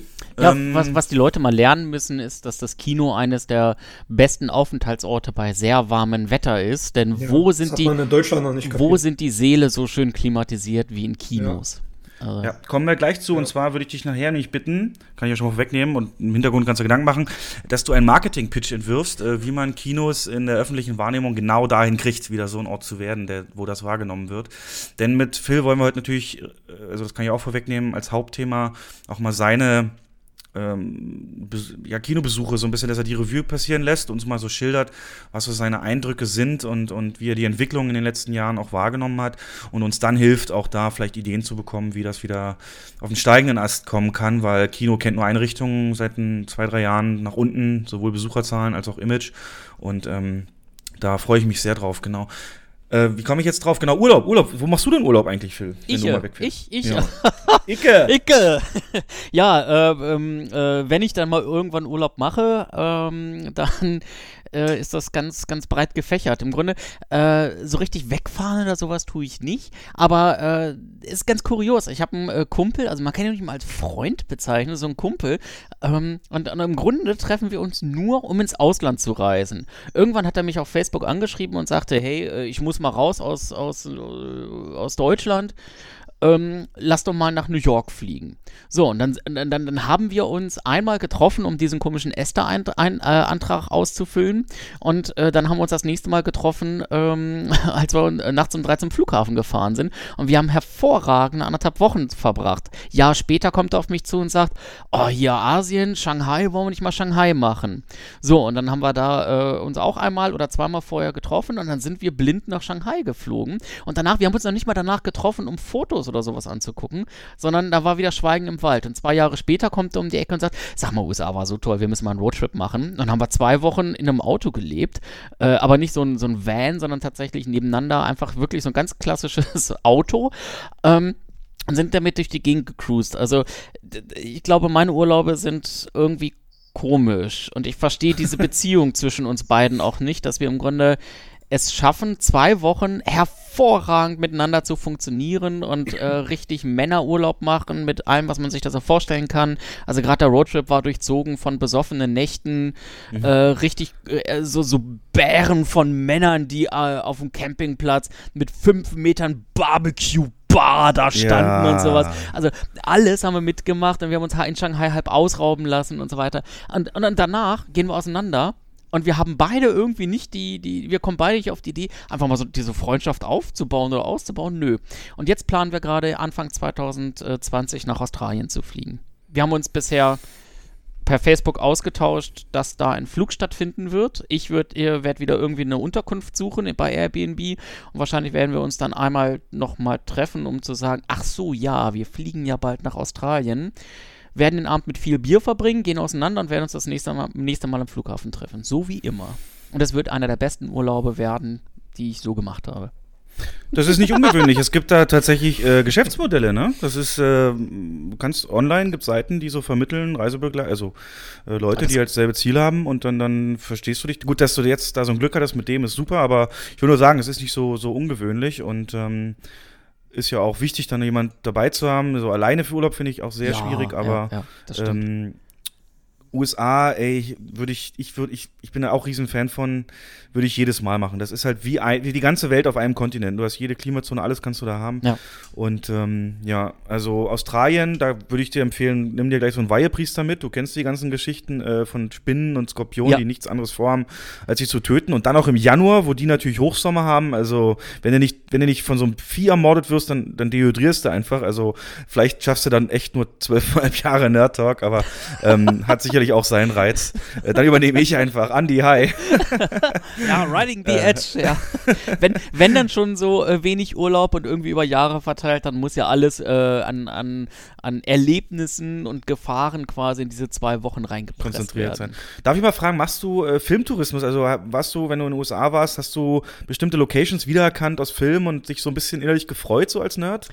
Äh, ich habe nicht aktiv danach gesucht, ähm, aber wenn ich da so gewisse äh, Ecken wiedererkannt habe oder vor gewissen ähm, Türmen oder Häusern stand, Mhm. fand ich das schon dann doch recht geil, muss ich Ja, sagen. ne? Das ist schon Ja, recht ja. cool, wobei ähm, ich diesen, äh, diesen, diesen Tourismus nicht so in mir habe. Also auch wenn da so ähm, Schauspieler oder so etwas dann an mir vorbeilaufen, sage ich, wow, cool, das ist jetzt hier bekannter Schauspieler, aber so wie die Gebäude da irgendwie dann am Ende Gebäude sind, und das ist ein normales Bürogebäude, was dann womöglich mal für wenige Wochen oder wenige Tage gesperrt wurde, damit Tom Cruise da durch die Gegend rennen kann, ähm, so ist das mit Schauspielern und Regisseuren auch. Am Ende sind es nur Menschen, die einen Job machen.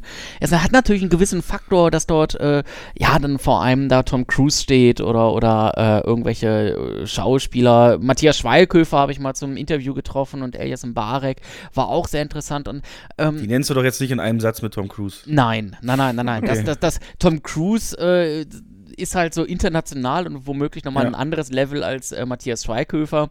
Äh, also was halt womöglich ist natürlich so.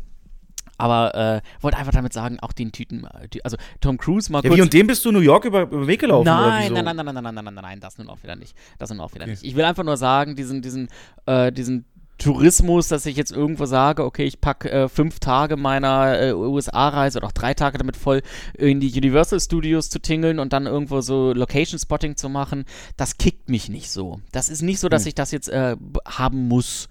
So, aber natürlich erfüllt es einen schon mit Stolz und mit Ehrfurcht, dann doch vor diesen Gebäuden zu stehen. Aber das ist dann eher äh, so ein, ja, ich will da irgendwie, keine Ahnung, ähm, zu dem Ort und da kann man im Grunde da noch einen Schlenker machen und dann sieht man da das Haus auch noch, dann machen wir diesen Schlenker noch, als dass ich sage, ich will dieses Haus da sehen und ja, dann gehen wir vielleicht nochmal kurz zur Küste. Da ist bei mir die Hm. Priorität, genau andersrum.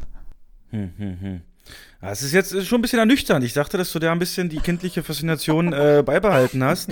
Nee, also weil ich bin genauso und ich sag mal so, du sagst jetzt es ist ein Haus, ja, es ist auch nur ein Haus, aber es ist halt emotional aufgeladen durch einen Film, den du wenn ich so rede, kann ich auch sagen, Rammstein spielen Instrumente. Das ist halt eine Gitarre und und äh, da ist ein Pyro-Effekt in der Show und so, aber es lädt sich halt emotional auf da- in der Kombination ähm, von den Instrumenten und dem Gesang, genauso wie sich eben so ein Gebäude lädt sich für mich halt auf, weil ich es eben aus dem Film gesehen habe. Also ich bin da, das ist tatsächlich, bin ich da der, der seinen Urlaub da, nach diesen Locations auslegt und das genauso macht. Aber so ja, gibt es ja richtig so, dafür gibt es ja Unterschiede. Und, ähm, Ja, hier, hier in Berlin ist das dann auch schon ganz geil. Also äh, da, da ähm, ähm, hinten Warschauer Straße, wo Lola Rent im Grunde durch diesen Mhm. Tunnel durchgelaufen oder durch diese Brü unter der Brücke lang gelaufen ist. Und dann gibt es hier in Berlin ja auch noch äh, den, den Bahnhof an der Messe mit diesen typischen, den, mit den orangenen Wänden, orange gefliesten Wänden und orange gefliesten Säulen, wo auch ähm, Tribute von Panem zu Teilen gedreht wurde, glaube ich, war es.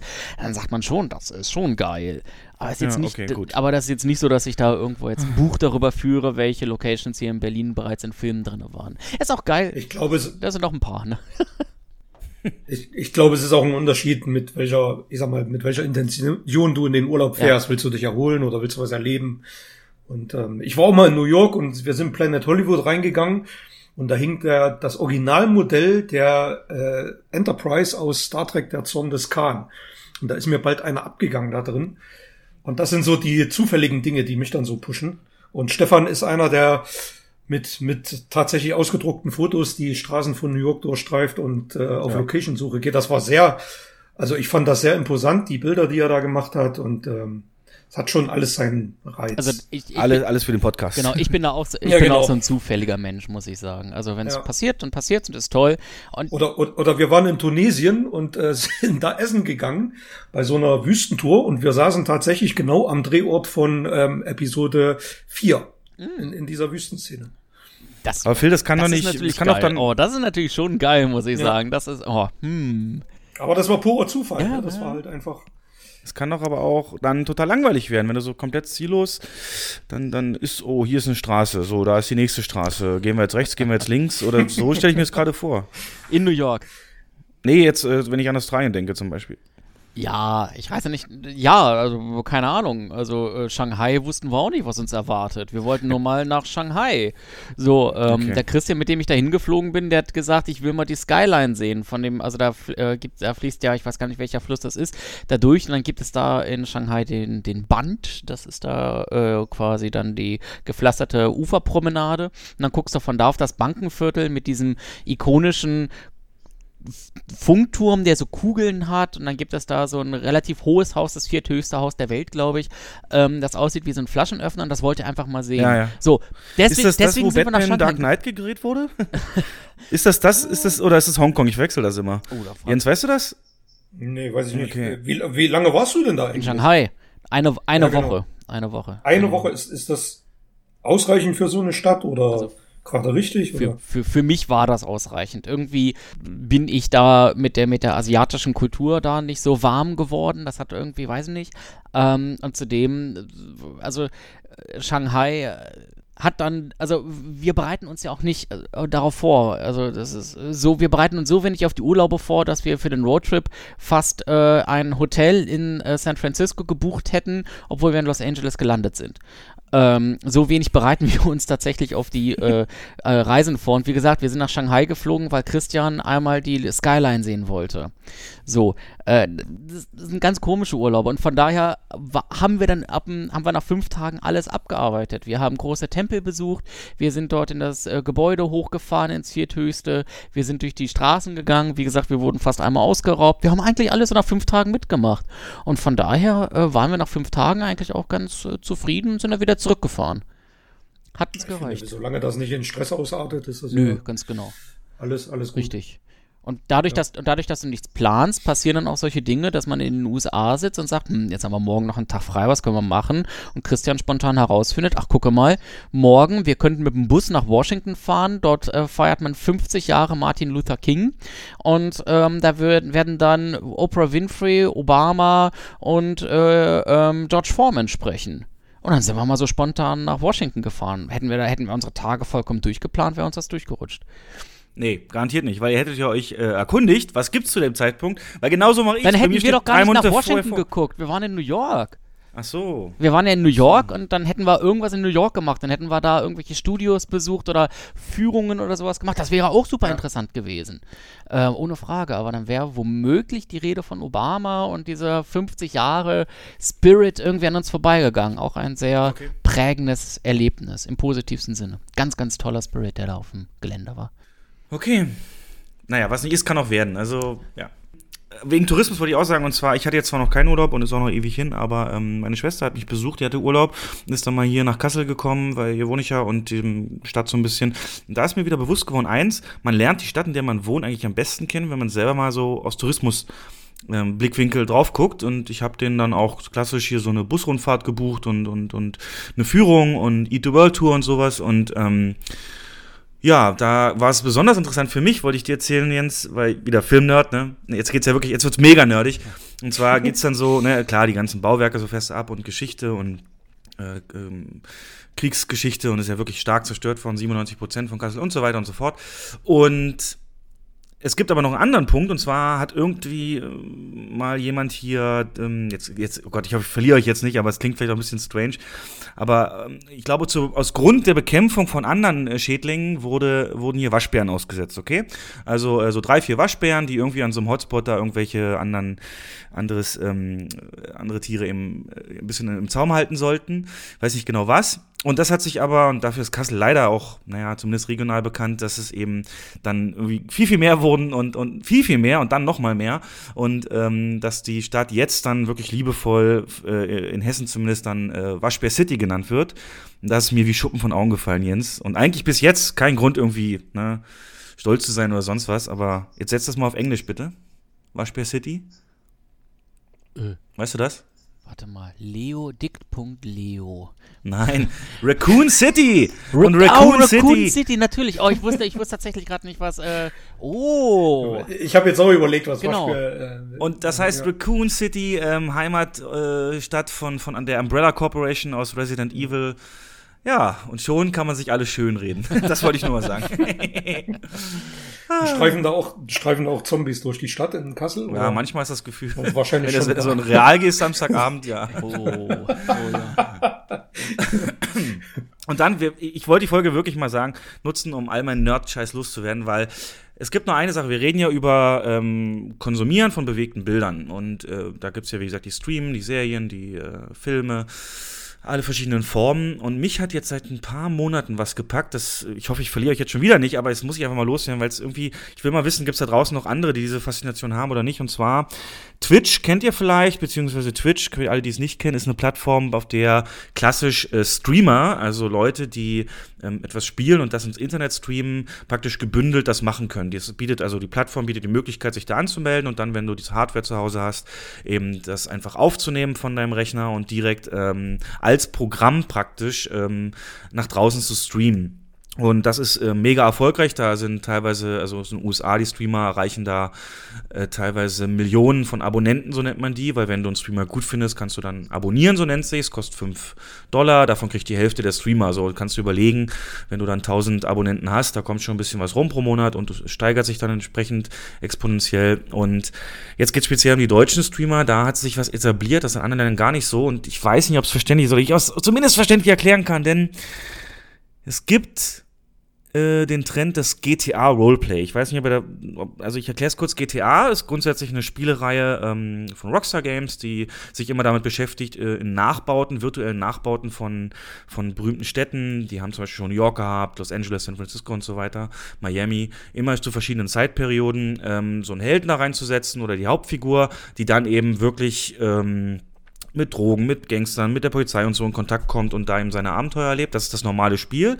Das war schon mega erfolgreich. Das äh, letzte spielte in einer großen kalifornischen Gegend, wo sie, glaube ich, die Städte San Francisco plus Los Angeles so ein bisschen zusammengefasst haben. Sehr akkurat nachgebaut, heißt dann halt anders.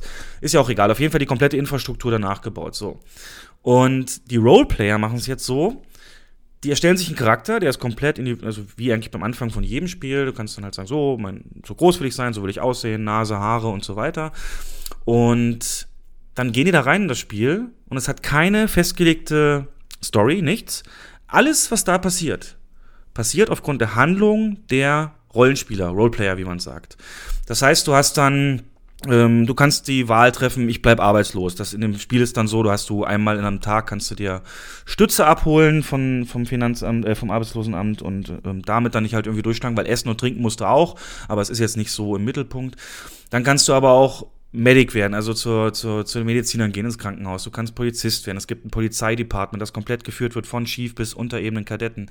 Es gibt ähm, Klamottenläden, es gibt Tattoo-Studios, es gibt eine Rennfahrerszene. Also du kannst dich da, was du halt machen willst, da kannst, musst du natürlich reinkommen, also wie im echten Leben, musst du Kontakte knüpfen. Es gibt Nachtclubs, wo du hingehen kannst. Und natürlich ähm, spielen manche auch kriminell. Das heißt, manche, also da, da gibt es dann wirklich einen hinteren, so im Bergbereich, also es ist ja eine riesige Welt mit hinten so einem Berg, wo dann ähm, Hanf angebaut wird oder auch Coca-Paste hergestellt wird. Dann gibt es mit Schwarzgeld, Falschgeld, alles Mögliche äh, kann da simuliert werden. Das ist alles auch von den Mechaniken mit integriert, dass du da eben bestimmte Punkte hast hast, wo sowas geht und so weiter. Und ich bin absolut morbide fasziniert von diesem, dieser Art der Unterhaltung. Also es gibt da so einen, deutschen Streamer, der hat so 5000 Abonnenten, also einer der recht größeren, ähm, der spielt zum Beispiel den Chef vom Police Department. Und der hat sich, also du musst auch, wenn du dich auf diesen Server willst, musst du dich bewerben. Ähm, du musst dann wirklich deinen Charakter vorstellen mit Lebenslauf und so weiter. Und er hat sich halt gesagt, sein, er hat eine Militärlaufbahn, sein Vater ist beim Militär, aber er ist dann irgendwie wegen einem Unfall oder Verletzung dann raus und hat jetzt da halt das PD übernommen, das Police Department. Und er hat halt im ganzen Stil dann immer diese militärische ähm, Ausdrucksweise, also versucht er dann immer so einen Tag zu legen. Also sehr kurz gebunden, sagt dann auch immer oft, hm, hm, hm, okay, kriegt dann immer die Anrufe von allen, muss sich mit der Justiz rumschlagen, die gibt es übrigens auch, also Staatsanwälte und so, die dann immer auch ein Auge drauf haben, benimmt sich die Polizei so, wie sie es darf, macht so unter Durchsuchungen nur dann, wenn ein Verdachtsmoment vorliegt, also relativ krass mit Gesetzbüchern und allem. Ähm, und der dann auch zum Beispiel am Anfang braucht er natürlich dann Kadetten und neue Leute für sein Office. Und dann hat er Bewerbungsgespräche, also Bewerbungen ausgeschrieben, die kannst du dann auch schreiben und die kriegt er per Mail und dann kann er eingeladen werden. Und dann kommen so Leute hin zu ihm und er sagt dann, so, Sie wollen also ins PD. Warum? Das wird immer ganz kurz. Und die dann so, ja, es war immer schon mein Traum, äh, Menschen zu helfen und blub, blub, blub okay, mh, mm, was ist Ihre größte Schwäche? So ganz kurz. Und dann gab es halt so zwei, drei Mal die Situation, dass einer gesagt hat, meine größte Schwäche ist, ähm, ich bin zu perfektionistisch, das bremst mich manchmal aus. Und dann ist immer geil, dann lässt er immer so eine Pause. Was haben Sie gesagt? Haben Sie mir wirklich gerade gesagt, Sie sind perfektionistisch?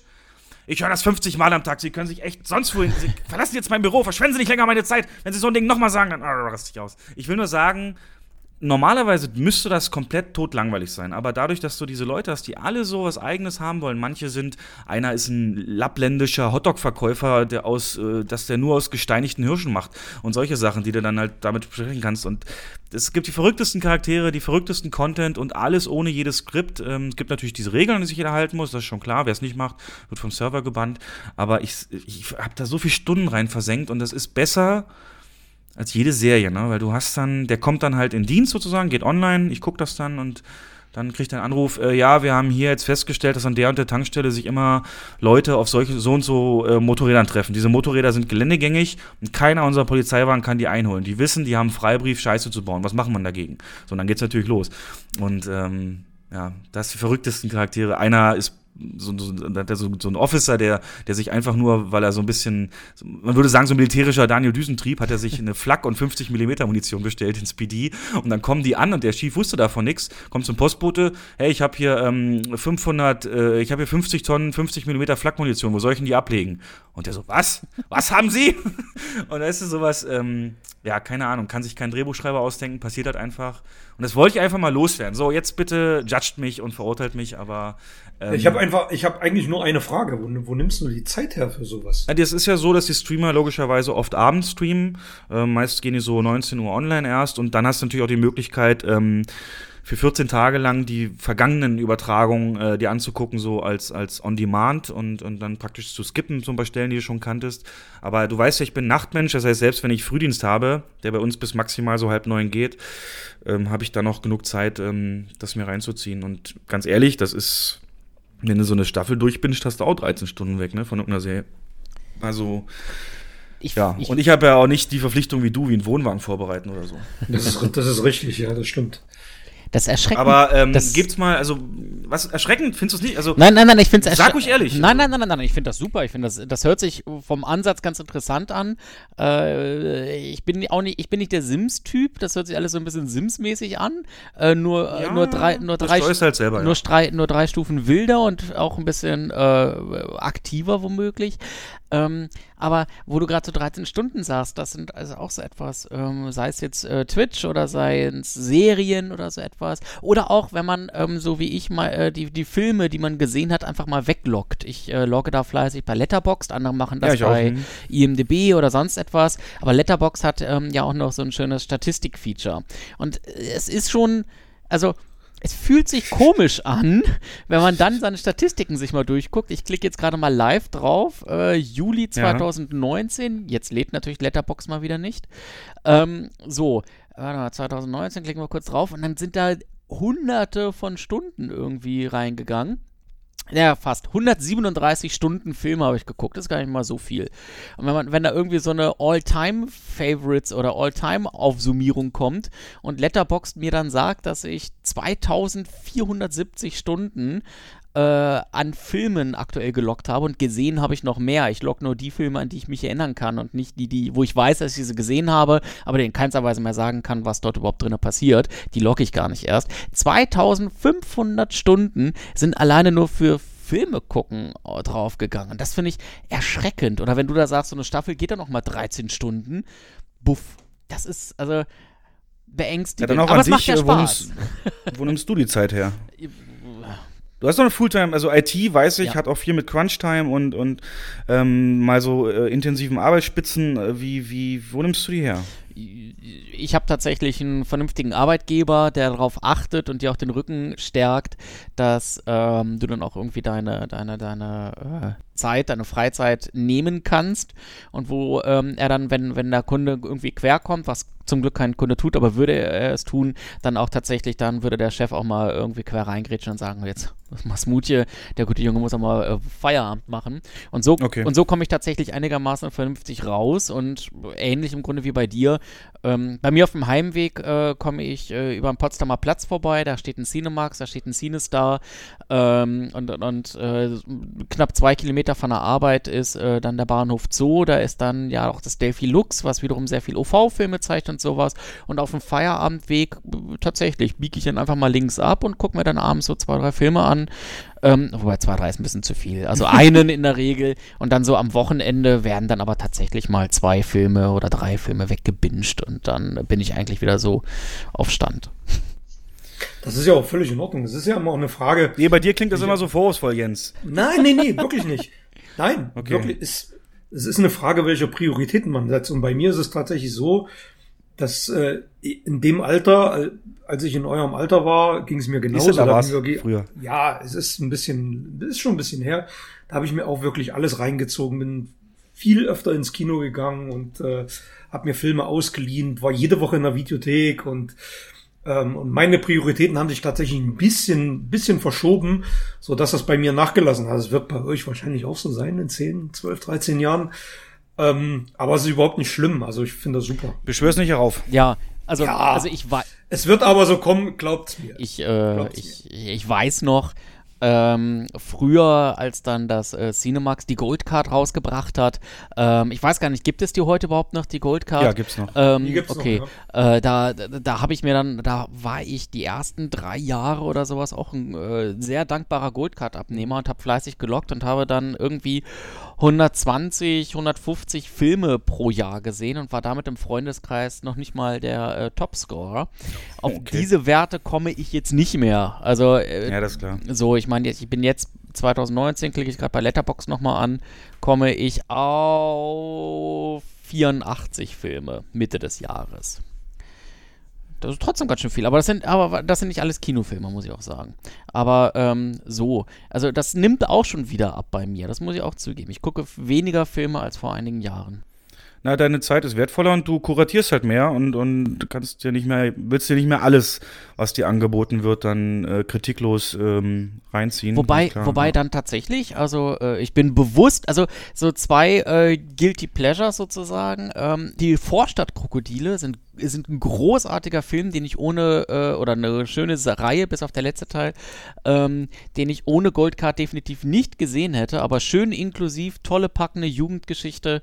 Ähm, und äh, so blöd es sich anhört, Bibi und Tina sind auch großartige Filme. Detlef Puck hat da wirklich einen ganz tollen Blick auf äh, die, also wie man Jugend- und Kinderfilme macht und zugleich irgendwie es schafft, da noch Gesellschaftskritik zu verbauen. Jetzt gerade im letzten Teil oder vorletzten Teil war dann die Anspielung mit Trump dann doch etwas zu, äh, zu krass äh, über den Zaun gebrochen. Aber so grundsätzlich äh, hat Detlef Book da auch für Erwachsene einen sehr schönen Film geschaffen, wenn man sich irgendwie ähm, auf diese schillernde Welt einlassen möchte. Und die, auch die Reihe hätte ich nicht so richtig entdeckt, hätte ich nicht früher einfach gesagt, ja Gott, du hast die Goldcard, du hast gerade sowieso nichts zu tun, du musst irgendwie äh, Zeit überbrücken zwischen ähm, dem Film, um der, der, der um 17 Uhr endete und der nächste, der um halb acht startet. Na ja Gott, dann guckst du dir Bibi und Tina an. So, und also hat auch Vorteile gehabt. So gesehen. Also die Filme waren sehr erfolgreich. Ja. Das, äh, die leiden natürlich unter dem Image äh, Pferdefilm, Ja. aber wenn, wenn man sich dann mal überwindet, da reinzugehen, glaube ich dir das komplett. Ich habe es aus den Gründen nicht gemacht, weil ich dachte mir halt Pferdefilm. Aber ähm, interessant zu hören, diese Perspektive, wirklich. Ja. Ja, ja, ja, also tatsächlich, wie gesagt, so die Gesellschaftskritik, die gerade der gute Buck da eingebaut hat, die ist schon ganz gut gelungen manchmal.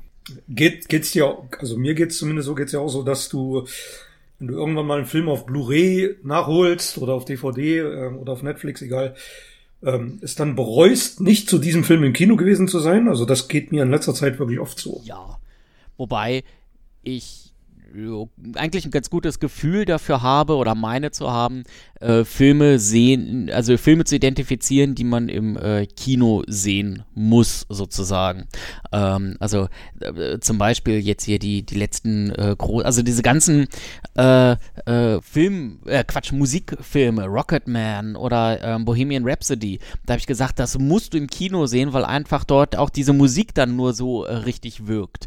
Oder auch, ähm, ähm, ich gucke gerade so, was ich gerade so noch zuletzt gesehen habe im Kino, äh, wo irgendwie ja, so, äh, das sind Filme auf jeden Fall, die man im Kino sehen muss, meines Erachtens. Und äh, es ist seltener der Fall geworden, dass ich dann auf Blu-ray was gesehen habe und gesagt habe, Mist, das hättest du auch mal irgendwie im Kino sehen müssen. Dann ist es eher so, dass ich auf Blu-ray mir das angucke und ich mir das angucke und sage, den wolltest du im Kino sehen?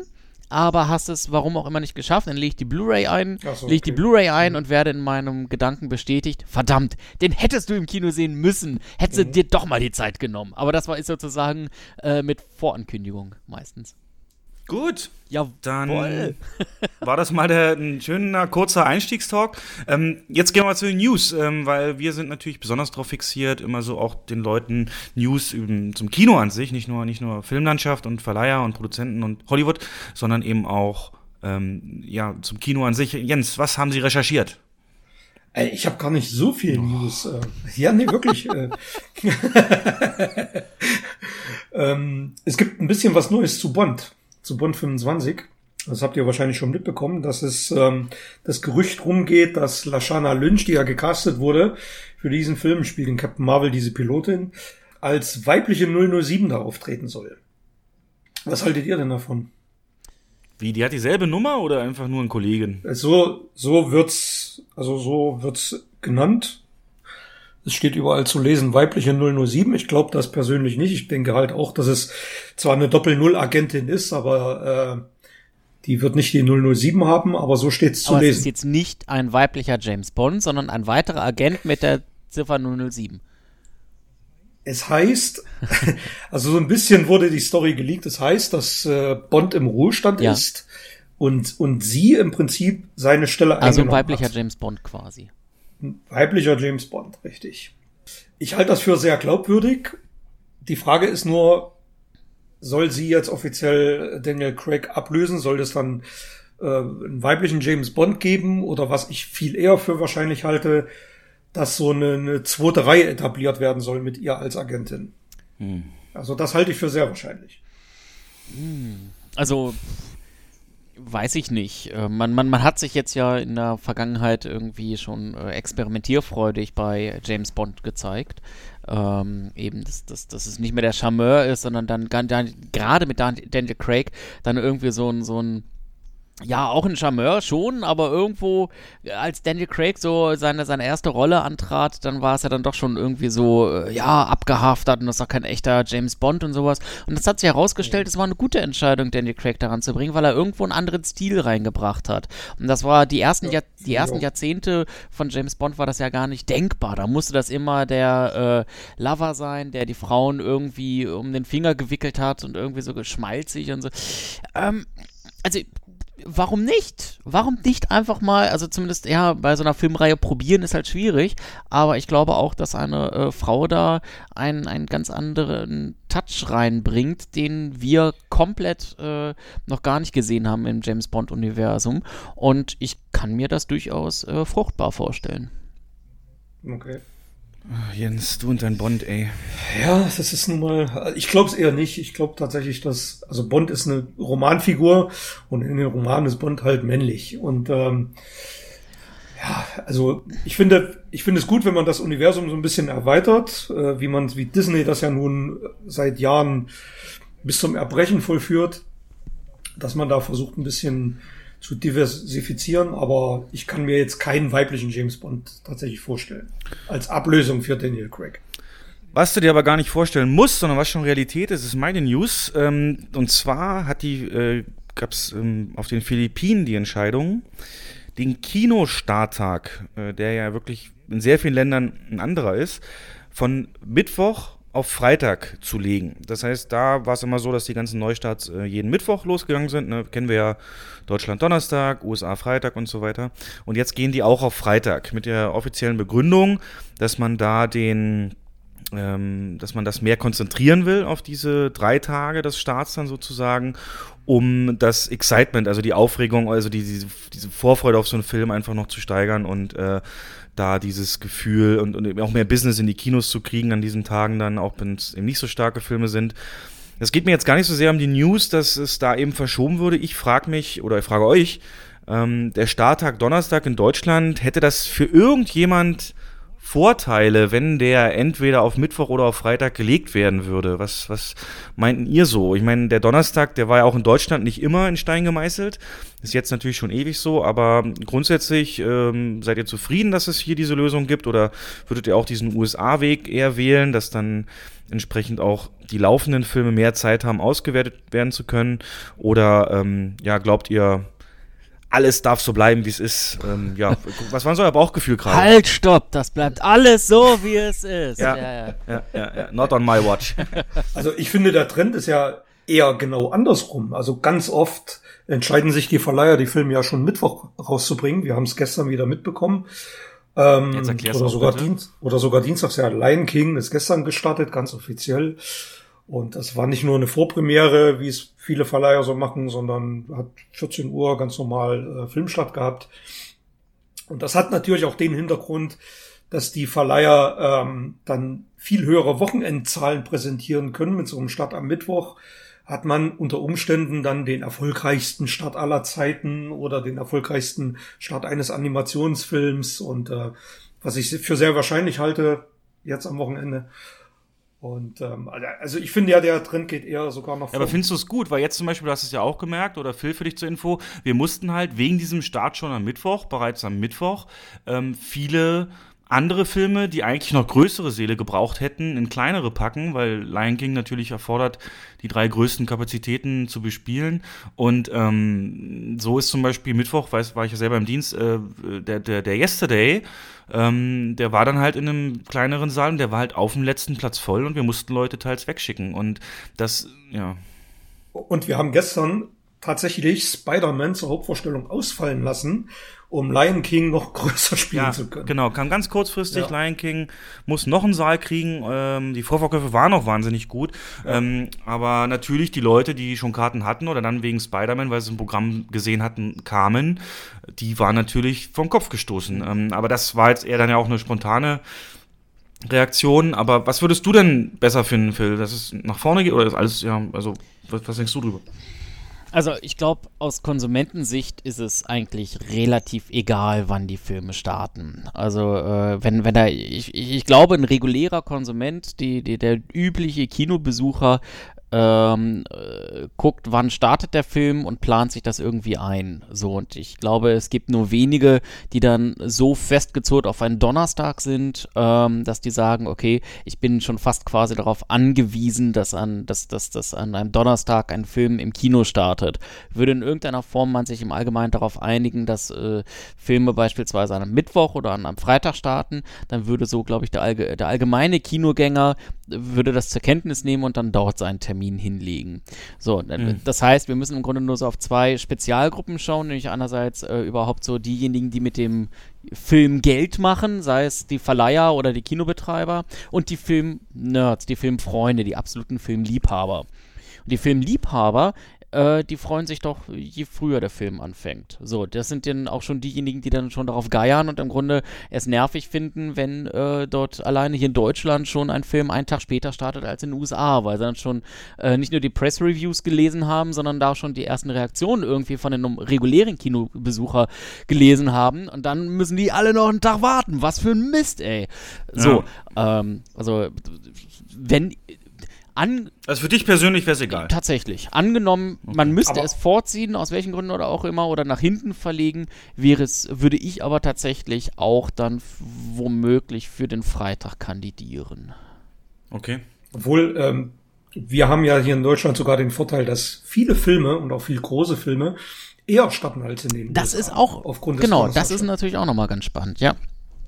ja. Ein bis okay, interessant. Ähm, und es ist tatsächlich so, Stefan, da wirst du zustimmen, äh, dass wir teilweise Donnerstag deutlich höhere Besucherzahlen haben als Freitag bei diversen Filmen, gerade Horrorfilme oder ja. so. Die funktionieren Donnerstag viel besser als Freitag, warum auch immer. Es ist aber tatsächlich. So. Also ich bin gegen Freitag komplett. Entschuldigung, ich wollte hier. Ja. Was, was, ja. was vermutet ihr denn, woran das liegt, dass Fre Donnerstags die Besucherzahlen so hoch sind? Weil eigentlich ist Freitag doch der Freizeittag. Man hat irgendwie eine Woche dahinter und lässt die Woche gerne dann am Freitag mhm. ausklingen. Und am Donnerstag, gerade Horrorfilme, die dann gerne auch mal äh, spät abends laufen und nicht in der 17 Uhr Vorstellung, ähm, da muss man ja am nächsten Tag nochmal arbeiten. Also das. Das ist, äh, ich kann es ja nicht sagen, wahrscheinlich ist die Klientel ähm, am Wochenende dann eher in irgendeinem Club unterwegs oder und nutzen den Donnerstag dann, um Filme zu gucken. Also ich weiß es auch nicht genau. Auf alle Fälle also wir können da wirklich extreme, extreme äh, Beispiele, die Donnerstag richtig gute Zahlen gemacht haben und am Wochenende nach unten gegangen sind. Ja, ja, tatsächlich ja. ist dann, wie mein Kollege, also wie Jens sagte, um, um ja, Horror auf jeden Fall und aber auch diese Marvel-Geschichten zählen dazu, wo eben, wie du sagst, diese Film-Nerds, die, die, die das wirklich zum ersten Tag gucken müssen, um storymäßig da nichts zu verpassen, äh, mhm. äh, sehen müssen. Ansonsten kann ich nur für unseren Standort sprechen. Da haben, wir sind in einer Stadt, die äh, über ein Drittel Studenteneinwohner hat und denen ist es natürlich relativ egal. Die gehen dann wahrscheinlich auch wirklich feiern am Wochenende und ähm, es gibt bei uns noch den Punkt, wir haben eine Kooperation mit einem Telefonanbieter, mit so einem Netzanbieter und ähm, der bietet allen Kunden an, ich glaube aber nur die Studenten sind, ich weiß gar nicht, ob es für alle gilt, dass man donnerstags ähm, eine zweite Karte von denen geschenkt bekommt. Das heißt, du oh. kommst dann Donnerstag ähm, bei uns hin, zeigst so einen QR-Code vor, den du jeden Donnerstag von der Gesellschaft kriegst und dann kriegst du eine Karte, bezahlst du und eine kriegst du praktisch, rechnen wir dann mit dem Verleih, äh, mit dem, mit der Telefongesellschaft ab. Ähm, das sind jetzt Standortsachen aber grundsätzlich, ähm, ja, bin ich gegen Freitag, das wollte ich nochmal abschließen, einfach weil ich glaube, wir hätten gar nicht, du kriegst die Kapazitäten da nicht rein. Das ist ähm, jetzt schon teilweise bei den großen Filmen viel zu wenig Kapazitäten, auch in den Multiplexen und, und dann hast du einen Tag weniger, wo aber dieselbe Anzahl Leute ungefähr den sehen will und das kann dann eigentlich nicht gut gehen. Also ich finde Donnerstag auch perfekt. Und äh, Mittwoch wäre dann eher, wenn ich mich entscheiden müsste, die Wahl. Donnerstag als, als erweitertes Wochenende sozusagen. Genau, ne? genau, genau. Ja. Ähm, dann hat AMC, auch eine Riesenkette in den USA, angekündigt, die wollen weg von Blockbustern, haben in ihre, in ihre Vision, in ihre Unternehmensleitlinien reingeschrieben und auch in die Oper Operations praktisch Anweisungen, dass sie ähm, einen gewissen Prozentsatz an, an, an, an Seelen und Vorstellungen für sogenannte Mid-Size-Movies ähm, freihalten und definitiv zeigen werden. Das heißt, wir wollen, dass eher diese, man sagt ja zu so Blockbustern Triple-A-Produktionen, mhm. also dass eher so Double-A-Produktionen ähm, eher dann noch, also die haben sich committed jetzt darauf, diese wirklich äh, ganz stark zu unterstützen und nehmen es dafür auch in Kauf, ähm, Blockbuster in einem Saal weniger zu zeigen. Ähm, Sagt ihr unternehmerischer Selbstmord oder fürs Image unbezahlbar? Weil das ist ja oft so der Fall. Ähm, Gerade so Perlen, so kleinere, die müssen halt schnell, also können nur kleine Seele bekommen, obwohl wir sie gerne größer spielen wollten, weil eben durch solche Mega-Blockbuster dann so viel Kapazität blockiert ist. Ich weiß es nicht. Also, Jens, wenn du das so hörst, ähm, wenn du jetzt sagst, wenn wir eine Filmplanung machen, wir haben neun Seele und Zentrale würde sagen, drei Seele sind auf jeden Fall zu, zu spielen mit diesem, diesem, diesem äh, Double-A-Film. Ähm, ich nehme mal jetzt mit 90s oder äh, Midsommar oder ähm, ja, was kam so in letzter Zeit? Ich weiß gar nicht. Aber da gab es ja so einige Sachen, die hoch gelobt sind. Warte mal, ich mache dazu ganz einfach mal, das habe ich nämlich auch. Ähm, ich habe mir eine Liste gemacht mit Nachholfilmen, die ich nämlich nicht gesehen habe. Und das sind eigentlich fast alle solche Sachen. Florida Project, Steig nicht aus, Death of Stalin, Happy Death Day 2, Mid-90s, genau, und Weiß. Das wären jetzt so ein paar Filme jetzt mal, die bei mir noch auf der, auf der äh, Bucketlist stehen. Mhm. Und die länger zu zeigen, hätte ich mir auf jeden Fall gegönnt. Aber wir haben sie selbst für mich so wenig gezeigt, dass ich entweder Dienst hatte oder frei hatte und nie irgendwie mal ähm, nach, dem, nach dem normalen Dienst abends den noch gucken konnte, weil er abends schon gar nicht mehr lief, sondern nur 17 Uhr oder so. Was würdest du dazu sagen, wenn wir diese Anweisung bekommen würden, auch zu Hause also, und so? Weil du weil du die Worte unternehmerischer Selbstmord in den Mund genommen hast. Ähm, ja, ist es wahrscheinlich sogar. Ähm, es sei denn, das ist ja immer eine Frage, wie ist das Kino ausgerichtet? AMC ist ja auch eine Kette, oder? Ja, das ist ja genau. Fast, die ist eine ja, riesengroße Kette in den USA. Mhm. Genau, die haben die haben mehr, viele Standorte und ähm, es ist immer eine Frage, welches Zielpublikum an welchem Standort bedient wird. Und bei uns, wir haben schon einen gewissen Anteil an Arthouse-affinen Zielpublikum. Aber selbst bei uns, wir haben das ja auch probiert mit so einer Reihe und es hat nicht funktioniert. Wir hatten über mehrere Monate oder sogar zwei, drei Jahre ähm, eine Arthouse-Reihe mit Flyer und festgesetzten Saal, der dafür freigehalten wurde. Ich meine aber nicht Arthouse. Und das, ja, das ist was völlig anderes weiß, als diese Double-A-Filme. Ja, es hat aber schon ein bisschen damit zu tun, weil es ist schon eine Unterstützung für kleinere Filme. Zu, zu Kosten oder zu Lasten von Filmen, die wirklich Geld bringen. Und ähm, das kann unter Umständen schon ähm, ja zu derben Einbußen führen. Es sei denn, man begleitet das mit einem vernünftigen Marketing, man macht eine vernünftige Strategie da drumherum, äh, man begleitet das mit Events oder sonst irgendwas. Wir fragen mal den Nerd in der Runde. Ähm, genau. Ist es denn so, dass du manchmal Vorstellungen auch sehen wolltest und dann überrascht festgestellt hast, oh, der läuft ja schon gar nicht mehr? Hat dich das mal erwischt oder würdest du generell das befürworten, dann auch diese Double A öfter mehr zu zeigen? Definitiv. Also ich bin in der Betriebswirtschaft eines äh, Kinos nicht drinne, äh, nicht ausreichend drinne, um das jetzt tatsächlich auf einer realen Basis Basis alles äh, bewerten zu können. Ich würde aber dann doch so weit gehen, wenn man ausreichend Atem hat. Das wird am Anfang zu wirtschaftlichen Einbußen führen, aber äh, würde dann das äh, Renommee und das, die Anerkennung des Kinos gar steigern. Ähm, weil tatsächlich es diese Double-A-Filme sind ja sind hochgradig wertvoll. Mit 90s ist einer der besten Filme, die ich in der letzten Zeit gesehen habe. Ein so hervorragender Film. Hör ich so oft. Ähm, ein ganz großartiger Film und es ist so bitter, dass der, äh, da, ja, dass, dass ihn so wenig Leute sehen konnten und ähm, auch sehen wollten womöglich. Und wenn äh, Kino da Raum schafft, dann bin ich durchaus der Meinung, erstens, die, die die Filme mögen, kriegen die Möglichkeit, eine feste, haben eine feste Institution, wo sie wissen, ich kann in dieses Kino gehen und weiß, da bekomme ich auch Double-A-Filme. Ich gehe ins Sony Center am, äh, hier in Sinister am Sony Center, weil ich weiß, da kriege ich Filme in Originalversion. Ich, ich, ich prüfe gar nicht andere Kinos, weil die mir genau das äh, bieten, was ich haben will.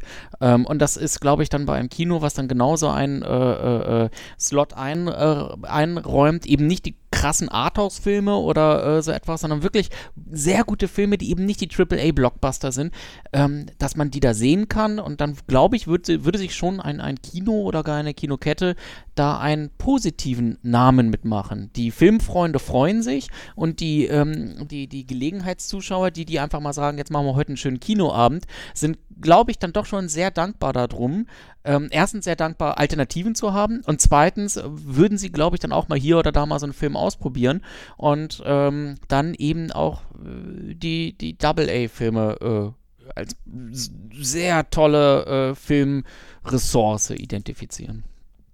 Ich sehe da, ich, also wenn man den betriebswirtschaftlichen Aspekt, den ich nicht bewerten kann, mal so leicht ausklammert, ähm, glaube ich, ist das eine hervorragende Entscheidung. In jeglicher Hinsicht. Ja, den kannst, den kannst du aber nicht ausklammern, das ist ja das Problem. Ich glaube. Den kannst, also komplett kannst du den nicht ausklammern. Ich glaube aber, dass über kurz oder lang, ähm, wenn das Kino dort tatsächlich eine kurze wirtschaftliche Durststrecke durchzogen hat, dann diese und ähm, diese diese äh, dieses Renommee, das äh, dann wieder auffangen wird. Ich bin bei dir. Vielleicht muss man das womöglich mit Aktionen noch ein bisschen kompensieren, aber ich glaube, dass dass die Kurve wieder nach oben gehen wird. Doch. Also allein, dass es AMC macht als so ein riesiger Player, ist ein Hinweis darauf, dass sie dem das wahrscheinlich schon einmal durchgerechnet haben zumindest und äh, bin gespannt, was da rauskommt. Ähm, ich werde die News, wenn sie es absetzen, dann auch natürlich unterbringen, aber jetzt haben wir es erstmal so genau. Okay, dann noch kurz, ähm, an diesem Wochenende ist die Comic-Con in San Diego, die Ursprungs-Comic-Con, die größte Comic-Con überhaupt. Das geht jetzt also hier in Richtung äh, Marvel natürlich und da wird es dann Panels geben, Eben von Star Wars, von Marvel, von DC und allen möglichen. Äh, ich weiß gar nicht, bist du da eigentlich ähm, stark äh, mit drin? Hast du da Aktien drin in äh, Superhelden? Ähm, ja, Filmen und Marvel, die MCU und so weiter, Phil, ist das, ähm, kam noch gar nicht zur Sprache. Wie stehst du dazu? Ähm, oh, wir haben da vor kurzem auch in Nerd Talk eine ganz interessante Diskussion zugeführt und äh, das hat so leicht die Hörerschaft gespalten. Denn okay. alle drei, also äh, Andy, Micha und ich, sagen, ähm, also dieses Marvel Universe und so etwas, wir haben genug davon. Das war so zur Zeit, wo wir äh, über Endgame gesprochen haben, wo Endgame sowas von durch die Decke ging, sowohl was den Hype betraf, als auch was die Besucherzahlen betraf. stuff. Ähm, und da war auch so gesagt, es interessiert dieses Endgame und auch das davor interessiert uns nicht mehr am Ende. Also es ist ein absoluter Action-Overkill gewesen. Wir haben das mal so hochgerechnet. Das waren in den letzten zehn Jahren irgendwie 23 Filme. Das bedeutet, durchschnittlich kam alle halbe Jahre alleine aus dem Marvel-Universum was raus. Ähm, zusätzlich dann noch zu den ganzen Star Wars-Neuauflagen. Dann gab es noch ein bisschen Star Trek dazwischen. Dann wollte DC auch noch ein bisschen mitspielen. Hat also auch noch mal eine ganze Kette reingeschmissen. Und ähm, tatsächlich ist da so ein Overkill Overkill eingetreten, sodass wir alle drei irgendwo gesagt haben, diese ganzen Zusammenhänge und so etwas, haben wir das Interesse dran verloren. Wir haben mit großer Freude den ersten Iron Man gesehen, den zweiten auch, aber irgendwann den letzten Iron Man und dann den 27. Held hatten wir dann doch nicht mehr so viel Bock darauf. Also jetzt, jetzt kommt die Stelle, an dem Steff, Stefan die Skype-Verbindung kappen wird. ja. ja. Mir fehlen die Worte. Ja, ja, ja, ja, ja. Ja, ja, also tatsächlich. Äh, es gab auch Zack, Gespräch. es gab auch äh, durchaus äh, Hörer, die, die dann gesagt haben, endlich spricht's mal wer aus. Weil die dann auch äh, durchaus so irgendwo ich glaube, wir kommen, wir kommen dann nochmal dazu, wenn wir Spider-Man besprechen. ähm, das, das, das, das, das, ja, es ist irgendwie eine unbeliebte Meinung. Hm, naja, wie hast du es jetzt nochmal begründet? Was war eure Quintessenz? Ihr habt Overkill. jetzt einfach am, die Story gekappt? Am Ende, am Ende finden, war es einfach ein Overkill, der dazu geführt hat, dass die Charaktere und auch deren Stories uns nicht mehr so interessiert haben. Ein Action-Overkill. Weil ihr einfach aufgehört habt, irgendwann die zu verfolgen? Oder weil zum Beispiel Endgame kann sein ganzes Potenzial nur ausspielen, wenn du die Stories genau, verfolgt genau, hast. Ja. Und vielleicht hängt das ja damit zusammen, dass es einfach, vielleicht würdet ihr ihn gut finden, wenn er, aber die hat euch ja auch schon verloren, höre ich heraus, die Story. Ähm, genau. Und dann war es immer wieder, ne, man sagt ja diese Marvel-Formel, nach der jeder Film gemacht ist, die war euch dann irgendwann einfach durch, ne? Nehme ich mal an. Also in Kurzform runterkomprimiert äh, würde ich dem grundsätzlich äh, zustimmen. Es war das waren jetzt viele Einschränkungen. ja. Äh, nein, also äh, es ist. Kann man dich denn irgendwie wieder bekehren? Was müsste denn Marvel machen, damit sie dich wieder kriegen? Ähm, Müssten die so ein Room machen mit, mit, mit Brie Larson. Ja, ja, ja, ja tatsächlich. als, als Captain Marvel. tatsächlich. Also, äh, ich fand die äh, letzten Marvels, die ich dann doch wieder so gesehen habe, ähm, ach, jetzt geht's los. Wie heißt, wie hießen die hier? Auch mit, tatsächlich mit Brie Larson. Ähm, na, Captain, Captain Marvel. Marvel zum Captain Beispiel, Marvel. ganz genau. Äh, fand ich wiederum ganz gut, weil dort, ähm, äh, also da war, da war eine Frau die Heldin, ähm, da, da ging auch gerade in Captain Marvel war, ging, war weniger die, die Action im Vordergrund, sondern tatsächlich hatte Captain Marvel ja schon fast mütterliche Züge und so etwas. Und das, das fand ich eigentlich wirklich gut, auch wenn es ein klassischer Actionfilm ist und der auch bei vielen nicht so ankam. Aber ich hatte meinen Spaß daran, dass dort äh, innerhalb einer, eines Films, ja, bevor da jetzt gleich kommt, da ist ja doch eine Tiefe in dieser Story. ja, in dem gesamten Universum ist eine Tiefe äh, und eine Verstrickung von Dingen, aber ich finde es auch sehr schön, wenn ein Film alleine, alleinstehend eine, äh, auch ein, ein, eine Tiefe oder eine Komplexität aufzeigen kann. Und äh, das habe ich bei, also bei den Ironmans, die gerade so die ersten paar, die waren dann halt einfach, ja, die waren lustig. Ähm, auch die Avengers-Filme, die, die, der erste und der zweite, die waren ja auch irgendwie lustig, ähm, aber da war dann auch relativ schnell relativ viel äh, Action so vorgesehen und dann ging es ab. So. Ähm, währenddessen Captain Marvel relativ wenig Action hatte, bis auf zum Schluss, und das fand ich schon wieder zu viel. Ähm, da war dann tatsächlich eher so, ja, Story, Tiefe, Charakter auf einmal im Vordergrund. Oder was mir auch besonders gut gefallen hat, war Doctor Strange, der dann einfach mal auch mit einer ganz äh, neuen, äh, ja, visuellen Herangehensweise da um die Ecke kam, der einfach auf der Basis mhm. dessen extrem viel Spaß gemacht hat. Aber ähm, die, die 27. Stadt in Schutt und Asche, beziehungsweise irgendwie äh, sich, sich auf dem Flughafen irgendwo mit Tragflächen äh, kaputt hauen, da, da geht mehr. Ich glaube, die müssen in Zukunft auch einfach kleinere Brötchen backen, weil ähm, mehr als, also nochmal die komplette Erde zerstören, können sie nicht machen. Also die müssen sich irgendwas einfallen lassen. In welchem Marvel-Film wurde denn die ganze Erde zerstört, Jens? Ja, Und wie viele Gott, Städte so gingen kaputt? Das waren nicht so viele. Das, Nee, das, was ach, Phil jetzt nicht so meint, das sind diese kumulierten, diese, diese Endpunkte von mehreren Stories. Die müssen natürlich mit Ja. einem Paukenschlag aufhören. Aber, Aber- wie er schon sagt, Cap Doctor Strange Die Marvel-Filme, seh's mal so. Die haben so viele verschiedene Genres bedient. Du hast diese Slapstick-Comedy in Ant-Man, du hast dieses Spionage-Heat-artige in, in, in, in Winter Soldier.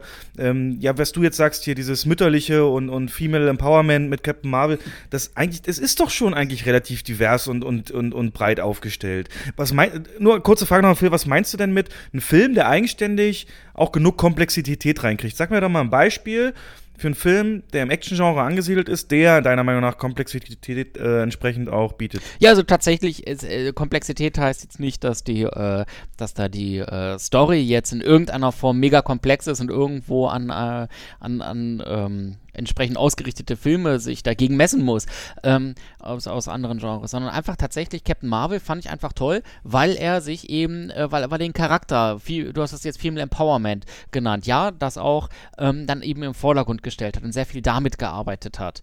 Ähm, es, mehr Komplexität meine ich einfach mehr Ja. als, ähm, äh, als, als Kampfszenen beziehungsweise klassische äh, Antagonisten irgendwie gegen die Superhelden antreten zu lassen und die in sei es verbaler oder physischer Schlacht gegeneinander irgendwie auszuspielen. Und ähm, wie gesagt, das fand ich bei Doctor Strange toll, weil er da äh, Cleverness hatte im Bereich ähm, im Bereich äh, Optik. Ähm, ich muss gerade nochmal nachschlagen. Ich hab, was hatte ich noch gebracht? Mission Impossible, der neue Mission Impossible. Der hat zum Beispiel Spaß gemacht, weil es eben wirklich handwerkliche äh, Action war. Ähm, deswegen äh, funktioniert John Wick auch gerade so gut, finde ich zumindest, weil es Hand, weil, weil, weil es Handgemenge sind, weil dort super wenig sichtbare Special Effects drin sind. Tom Cruise ist mit dem Motorrad quer in den Gegenverkehr am neuesten ähm, Mission Impossible gefahren. Und bei John Wick hat Keanu Reeves auch selber ein bisschen äh, eben äh, ist in den Faustkampf gegangen und so etwas. Und das ist eine, das ist etwas Schönes. Das ist eine Abwechslung zu diesem Bombast und diesem CGI-Geballer, was man sonst so im Kino findet, wo es wirklich darum geht, möglichst die Sitze äh, wackeln zu lassen. Ich mag das Gefühl, wenn Sitze wackeln, nicht falsch verstehen. äh, ich finde das mega geil. Aber irgendwo darf es dann auch noch ein bisschen mehr sein. Und wenn ich dann da so einen handfesten Film sehe, wie gesagt, John Wick oder, oder Mission Impossible, wo du merkst, da, da, da sind die Schauspieler noch selber wirklich aktiv dabei, sei es Female Empowerment ähm, oder so etwas, dann, dann fühle ich mich besser abgeholt. Also, okay, ja.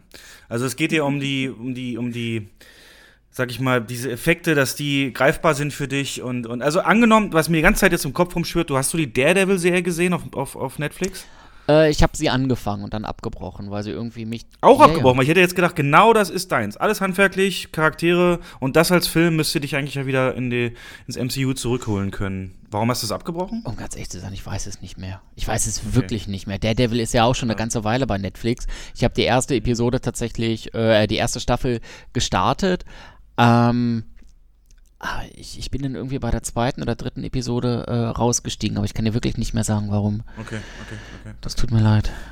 Nein, also wie gesagt, äh, es gibt manche, die kann man nicht bekehren und das bist halt jetzt Ganz genau. einer. Aber Richtig, ja, also da, da müssen wir jetzt beide durch. Ich muss jetzt diese Schande über mich ergehen lassen.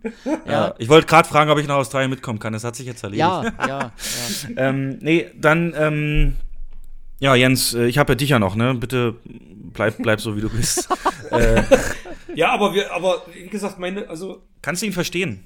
ich kann ihn verstehen und ich habe dir ja, ähm, als wir über Spider-Man geredet haben, ging ja meine Erfahrung so in die ähnliche Richtung. Stimmt. Mhm, da geht's ja auseinander zum ersten Mal bei uns, ja. Ja, ja. Kommen wir gleich zu. Gut, dann noch kurz zusammengefasst die äh, Streaming-News. Ähm, es ist so, dass gerade was Netflix angeht, diverses da ist. Und zwar haben die jetzt erstmal äh, von Universal ihren teuersten Film aller Zeiten geklaut, der bei Universal angefangen wurde zu produzieren, oder beziehungsweise bei Universal lag, nämlich Red Notice mit unter anderem The Rock Johnson ähm, und Gal Gadot.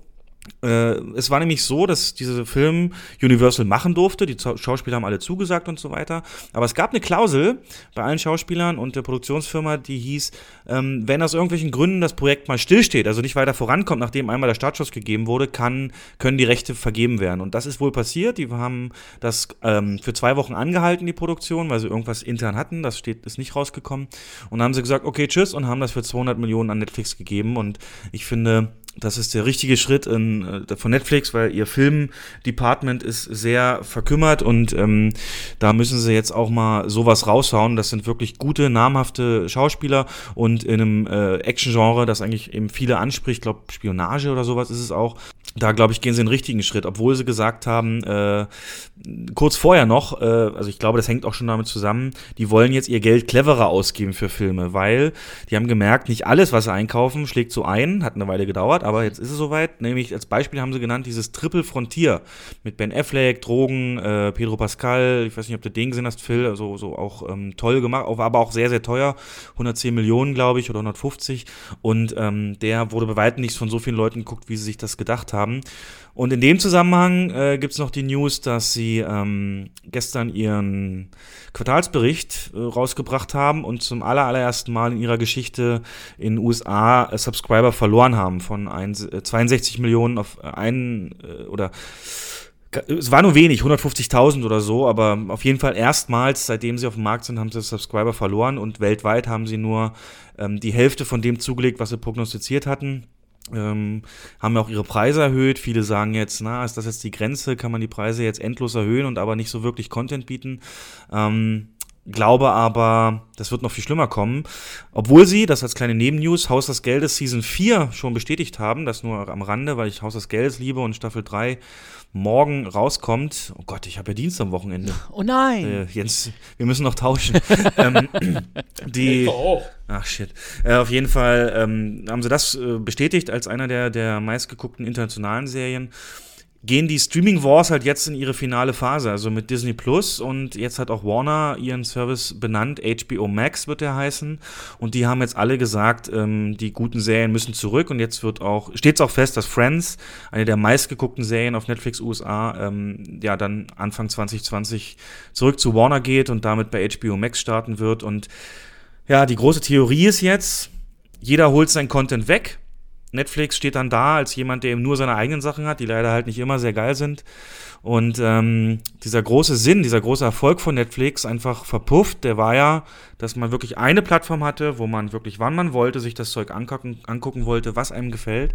Dass jetzt, weil jeder, jeder Hansel und sein Nachbar seinen eigenen Streamingdienst aufmacht und ihre Rechte praktisch zurückfordern, wenn die Verträge auslaufen, ähm, ja, wohl dazu führt, dass man wieder 40, 50 Euro eventuell für, für mehrere Streamingdienste ausgibt? Ähm, oder ist das den Leuten zu dumm? Ich weiß nicht, wie ihr das plant. Man hat ja bei den meisten so ein monatskostenlos Abo. Würde man dann Netflix kündigen, dann sich wieder anmelden für den kostenlosen Monat und das dann alles wegbingen, was einen interessiert, dann wieder nicht. Aber es ist im Moment sehr, sehr dunkel geworden für Netflix und da wollte ich auch mal die Meinung wissen von dir, Phil, wo du dich da positionierst und wo du glaubst, wo das alles hinführt.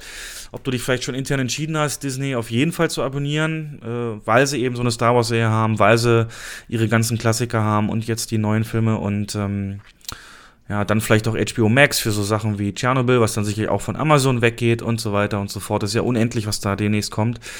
Ähm, wie seht denn ihr die Zukunft der Streamingdienste? Jetzt muss jetzt nicht so groß sein, aber ja. ja. Schwierig, tatsächlich. Äh, ja, ne? Schwierig. Ich glaube, ähm, dass äh, sowohl das Kino als auch das äh, ähm, Streaming sich in nächsten in der nächsten Zeit, ich wollte zuerst sagen in den nächsten Jahren, äh, ich glaube, die Zeit bleibt dann doch nicht, ähm, sich neu erfinden, anders erfinden müssen. Ähm, Wie denn? Ja. äh, sind, Wenn du das sind, wüsstest, wärst sind, du sind wir schon in dem Part, wo wir darüber überlegen, wie wir. Nein, ah, siehst du, genau, dann hebe ich mir das okay. nochmal auf. Nein, also wenn es um die Streaming-Dienste geht, äh, glaube ich, dass dort, ähm, also wir sehen es jetzt ja zum Beispiel schon an Netflix, dass äh, Netflix da hochgradige Produktionen auch äh, selber ähm, äh, in Auftrag gibt oder ähm, sie ankauft. Und ich glaube, Netflix muss auf diesem Wege weitermachen, ähm, um genau gegen, ähm, ich nenne es mal schon fast, äh, der, der, um gegen die Monokultur anzuarbeiten. Ähm, also Disney, äh, glaube ich, trotz dessen, dass das ein Megakonzern ist und dass da super krass äh, viele ja, Filme und, und, und Firmen dahinter stecken, äh, es ist dann halt nur Disney. So. Ja. Ähm, und, und da, die, die, Möglichkeiten eines Disney-Konzerns sind trotz viel Geld und vieler Menschen und vieler Firmen ab einem bestimmten Zeitpunkt begrenzt. Und ich glaube, dass was wäre deine Grenze für monatlich Amazon, Streaming? Kurz, kurz den Gedanken zu Ende. Amazon ja. und ähm, Netflix sollten dann irgendwie dafür sorgen oder für sich, dass sie da so eine gewisse Diversität haben und womöglich auch diese Double-A-Filme äh, einkaufen oder gar selber produzieren. Sie mit 90s ist eine Amazon-Produktion.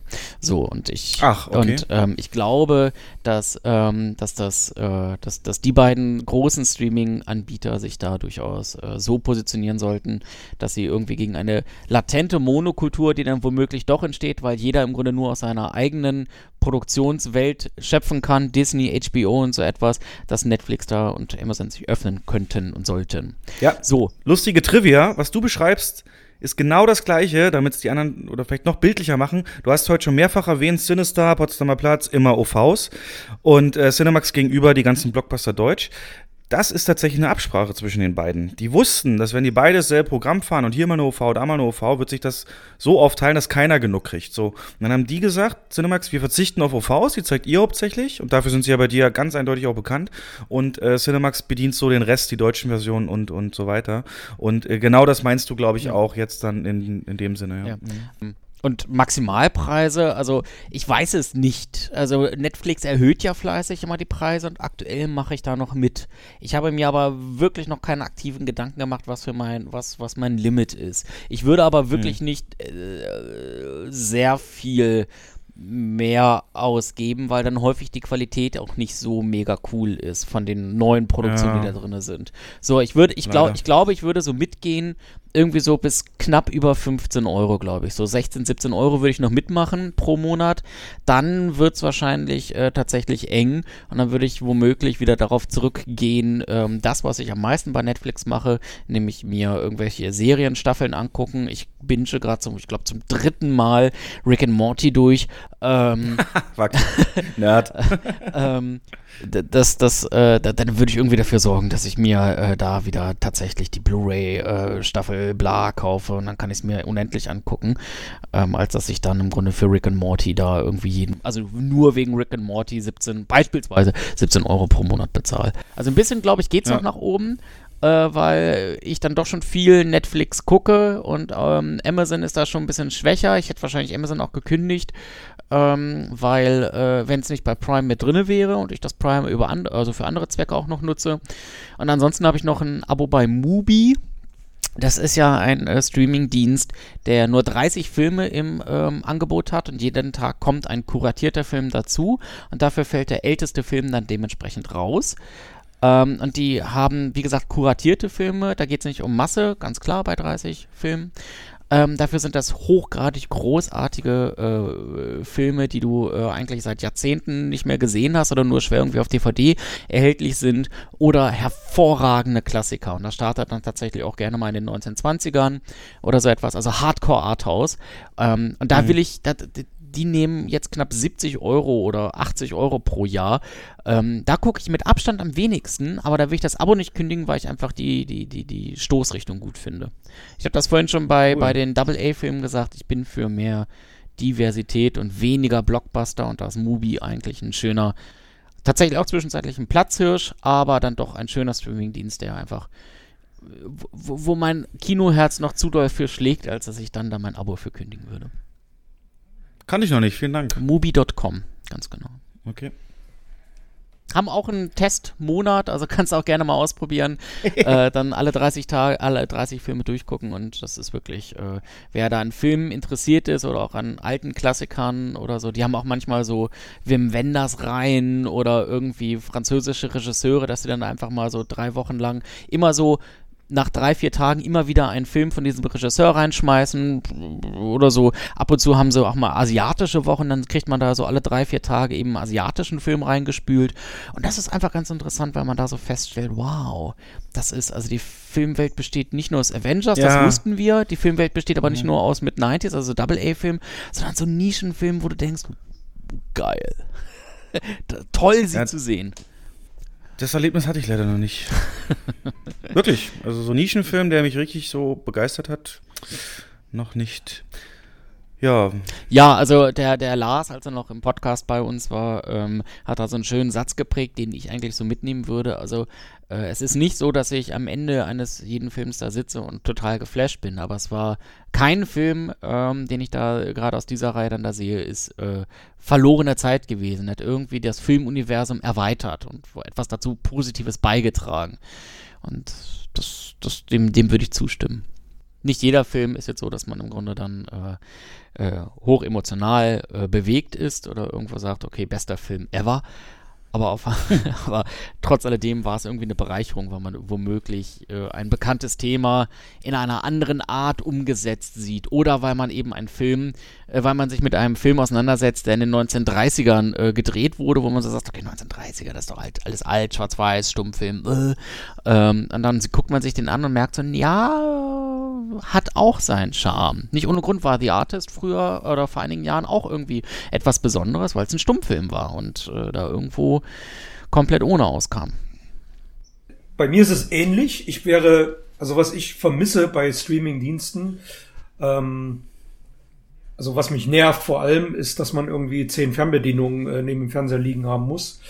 Und weil teilweise Geräte nicht kompatibel sind oder weil einige Geräte diverse Dinge nicht unterstützen das ist das eine. Das andere zum Beispiel Amazon Prime. Ich wäre bereit, mehr dafür zu bezahlen, weil die haben ein hervorragendes Portfolio an Klassikern. Allerdings sind diese immer noch kostenpflichtig dazu. Also du musst immer irgendwie zwei, drei Euro zu, äh, dazu zahlen, wenn du irgendwas gucken willst. Wäre das alles inkludiert, wäre ich bereit für Amazon Prime mehr zu zahlen. Für Netflix allerdings nicht, weil ähm, das nutze ich dazu zu wenig. Ähm, hm. Und da wäre bei mir tatsächlich auch Schluss. Also mehr als zwei Streaming-Dienste. Also ich glaube nicht, dass ich äh, Disney und HBO abonniere. Klar wirst du es machen. Du willst doch The Mandalorian sehen. Ja, wegen einer einzigen Serie. Ja, dann kündigst du es dann halt. Aber du wirst es erstmal machen. Wahrscheinlich gehen sie mit 5 Euro auf den Markt erstmal zum Einstieg. Klar wirst du es machen. So kannst du das dann mit, mit einem Fire TV Stick empfangen, kannst es mit einem Sky Receiver empfangen, musst du dir wieder einen separaten, ein separates Gerät dazu kaufen. ähm, Philips, Philips Fernseher unterstützen das wieder nicht, macht nur Samsung und das, nervt. Na gut. Also ich höre mal raus, äh, Netflix-Aktien jetzt verkaufen. Notiert. hast du Angst? Meinst du, das ist, du hast ja gesagt, die, äh, Zuwachsraten sind so nach unten gegangen bei Netflix. Meinst du, das ist. Die sind 10% jetzt abgerauscht. Das ist schon zu spät jetzt. Sie werden sie nicht mehr erholen. Und das ist das, ist das deswegen, weil viele schon auf Disney warten oder? Jetzt erstmal, weil sie die Ziele, die selbst gesteckt nicht erreicht haben und dann glaube ich nicht, dass sowas wie Irishman oder sowas, dass sie wirklich noch retten kann. Aber gut, ähm, Streamingdienste, wir behalten euch im Auge. Macht anständige Sachen. Wir wollen hier mal aus dem Newsblock raus. Da habe ich bloß noch zwei Sachen. Ähm, Tor 4 wird wieder von Taika Waititi ähm, äh, als Regisseur betreut. Hm, Phil verdreht jetzt die Augen wieder, same. Aber zum Beispiel den fand ich auch äh, deutlich anders, weil er dieses 80er-Flair so ein bisschen embraced hat und ähm, war doch sehr angenehm zu schauen, äh, mit einem sehr hohen Anteil Humor, was genau das Richtige war für die Torreihe nach ähm, The Dark World vor allen Dingen, ähm, der so wirklich schlecht war. Also den offiziell, also auch für mich der schlechteste Marvel-Film. Und dann Star Wars, hast du ja vorhin gesagt, geht für dich über Star Trek. Äh, freust du dich auf Episode 9? Ja. Jetzt kommt's. oh, trifft, es trifft jetzt Star Trek auf Star Wars. Uiuiui, scheiße. Nee, nee, nee, ich muss wegen, ich muss wegen was anderem lachen, aber das wird er ähm, wahrscheinlich gleich. Also, genau, und dann es gibt, ja, erzähl. Nee, mach du.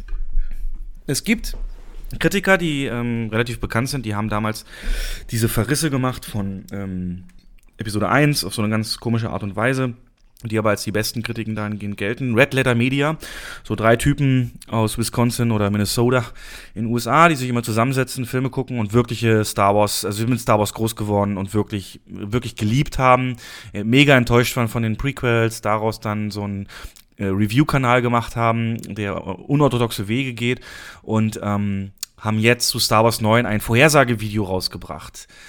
Und das hat mich von Socken gehauen. Denn die haben sich so wirklich alles mal angeguckt, was gibt es so an Hinweisen, was gibt es so an Indizien und was könnte sein. Und die haben eine Theorie aufgestellt, wo ich mittlerweile überzeugt bin von, dass die so kommen wird, weil es der einzige Weg ist für Disney, aus dem Schlamassel noch äh, versöhnend rauszukommen. Also ich, ich hoffe, dir geht's so wie uns, dass du Star Wars 8 für eine Vergewaltigung des Franchises hieltest und äh, dass das einfach niemals hätte Ryan Johnson geben dürfen und schon gar nicht mit der kreativen Freiheit, ich hab, wir regen uns, glaube ich, alle zwei Folgen mal drüber auf, aber dass in Star Wars jemals so eine ähm, Casino-Rentier-Rennszene drin sein würde, das ist einfach, das gehört verboten und äh, nicht durchdacht. Alles, was J.J. Abrams, ja, Mystery Box und so weiter, ähm, was ist das, was bedeutet das, äh, ähm, äh, mit drin und, und äh, hat er nicht fortgeführt, alles irgendwie in den Sand geschmissen, die Bösewichter sind irgendwie alle schon tot, es gibt keine wirklichen Helden, es gibt keine wirklichen, ja, nichts reizt sein, was so weiter zu gucken. Und die haben jetzt einfach gesagt,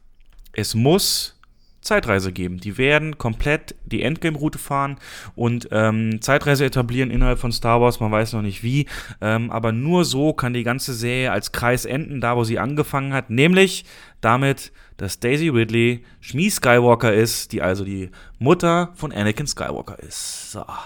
Die haben das dann zum Beispiel an so Momenten festgemacht, wie das in einer Szene der Millennium Falke wieder sein rundes ähm, seine runde Satellitenschüssel hatte und nicht seine ähm, rechteckige, die er ja mal hatte, nachdem er in Episode 3 die verloren hat bei der Kampf äh, gegen den Todesstern. Ja, jetzt sind wir richtig im Nerd, ne? Aber äh, ich habe, ich werde das so was von den Notizen schreiben, die nerdigste Folge von allen oder so. Ähm, und das würde mich tatsächlich wieder reizen, darauf wollte ich hinaus, äh, den zu gucken. Die haben halt gesagt, es kann niemals so sein, dass Kylo Ren wirklich der Hauptbösewicht ist. Dafür ist er zu sehr äh, hin und her gerissen, äh, zu sehr Scheiße hat er schon gebaut, zu böse, um jemals wieder davon freigesprochen zu werden, mit, durch, durch die Ermordung von Han Solo halt. Und ähm, Snoke ist tot, du hast äh, den Imperator holen sie zurück, das sind alles so Hinweise und analysieren das relativ genau. Und ich fände geil. Ich weiß nicht, wie ist denn dein Vorfreude-Level Star Wars 9 oder hast du auch nach 8 abgeschlossen, Phil? Nö, also ich freue mich schon darauf. Ich bin auch sehr gespannt, habe jetzt auch gerade an deinen äh, Lippen gehangen und so, hat das mir auch mal so durch den Kopf gehen lassen. Hört sich mega packend an. Also, so. Ich, so, ich schicke dir den Link zu sehr, dem Review, das musst gerne. du gucken. Äh, absolut gerne. Also, äh, ja, voll dabei. Ähm, ich, ich freue mich tatsächlich einerseits äh, auf äh, was, was so die äh, Saga betrifft, sozusagen auf den Abschluss, andererseits aber auch ähm, einfach aus der Unterhaltungssicht sozusagen, ähm, da einfach mal wieder ein Star Wars zu sehen. Wobei ich euch zustimmen muss, ähm, es war was anderes, als dann so die, der, der siebte Teil rauskam. Das war nicht mehr, also schon als, als das, das, nee, also das, das, das, allein das Star Wars Logo hat sich schon nicht echt mehr angefühlt. Es war was, es sind andere gewesen. Die, die Prequels, die ersten drei, Episode 1 bis 3, die waren, die kamen ja tatsächlich nach Jahrzehnten dann raus irgendwie und das war ja mhm. so ein Hype. Gut, dann hat man mit Jar Jar Binks ein bisschen was falsch gemacht. Ähm, aber so, da, da war, es sei denn, es, die hätten ihn retten können. Die hätten Jar Jar Binks retten können in Episode 7. es gab kurz bevor, Episo kurz bevor Episode 7 rauskam, kam die großartigste Theorie, jederzeit, die den größten jemals erdachten Twist der Filmgeschichte hätte etablieren können, hätte man die Eier gehabt, bei Disney die umzusetzen, ähm, nämlich die Darth Jar Jar Theorie, dass in Wirklichkeit der Böse die ganze Zeit Jar Jar Binks ist und der in Episode 7 am Ende so eine Szene, ne, kommt von hinten in so einen Thronsaal von einem Oberbösewicht, der hat da so eine Kapuze, die trägt er ab, dreht sich um und rote Schlitzaugen und der hat natürlich auch seinen Akzent verloren und dann so, it was me all the time, so der Twistartig. Und ähm, die nehmen das, diese Theorie, die gab es auf Reddit, die nehmen das so derartig auseinander, auch die ganzen Hinweise, dass der ein super erfahrener Benutzer der Macht ist, Jar Binks, dass der Dinge macht in den Prequels, die niemals möglich wären, wenn er nicht die Macht super einsetzen könnte, dass er alle manipuliert, dass er eigentlich der große Puppen- und Strippenzieher hinter den äh, Dings ist und alles seine Clumsiness und so nur Tarnung ist. Äh, die wollten praktisch den Yoda-Twist, der sich in, ich glaube, oh Gott, peinlich jetzt, ist das ist das Imperium schlägt zurück, der Yoda-Twist. Ähm, auf jeden Fall, das, Yoda war auch so eine Puppe, ne? Ich will essen und krieg was in deinem Rucksack, hm, Kekse.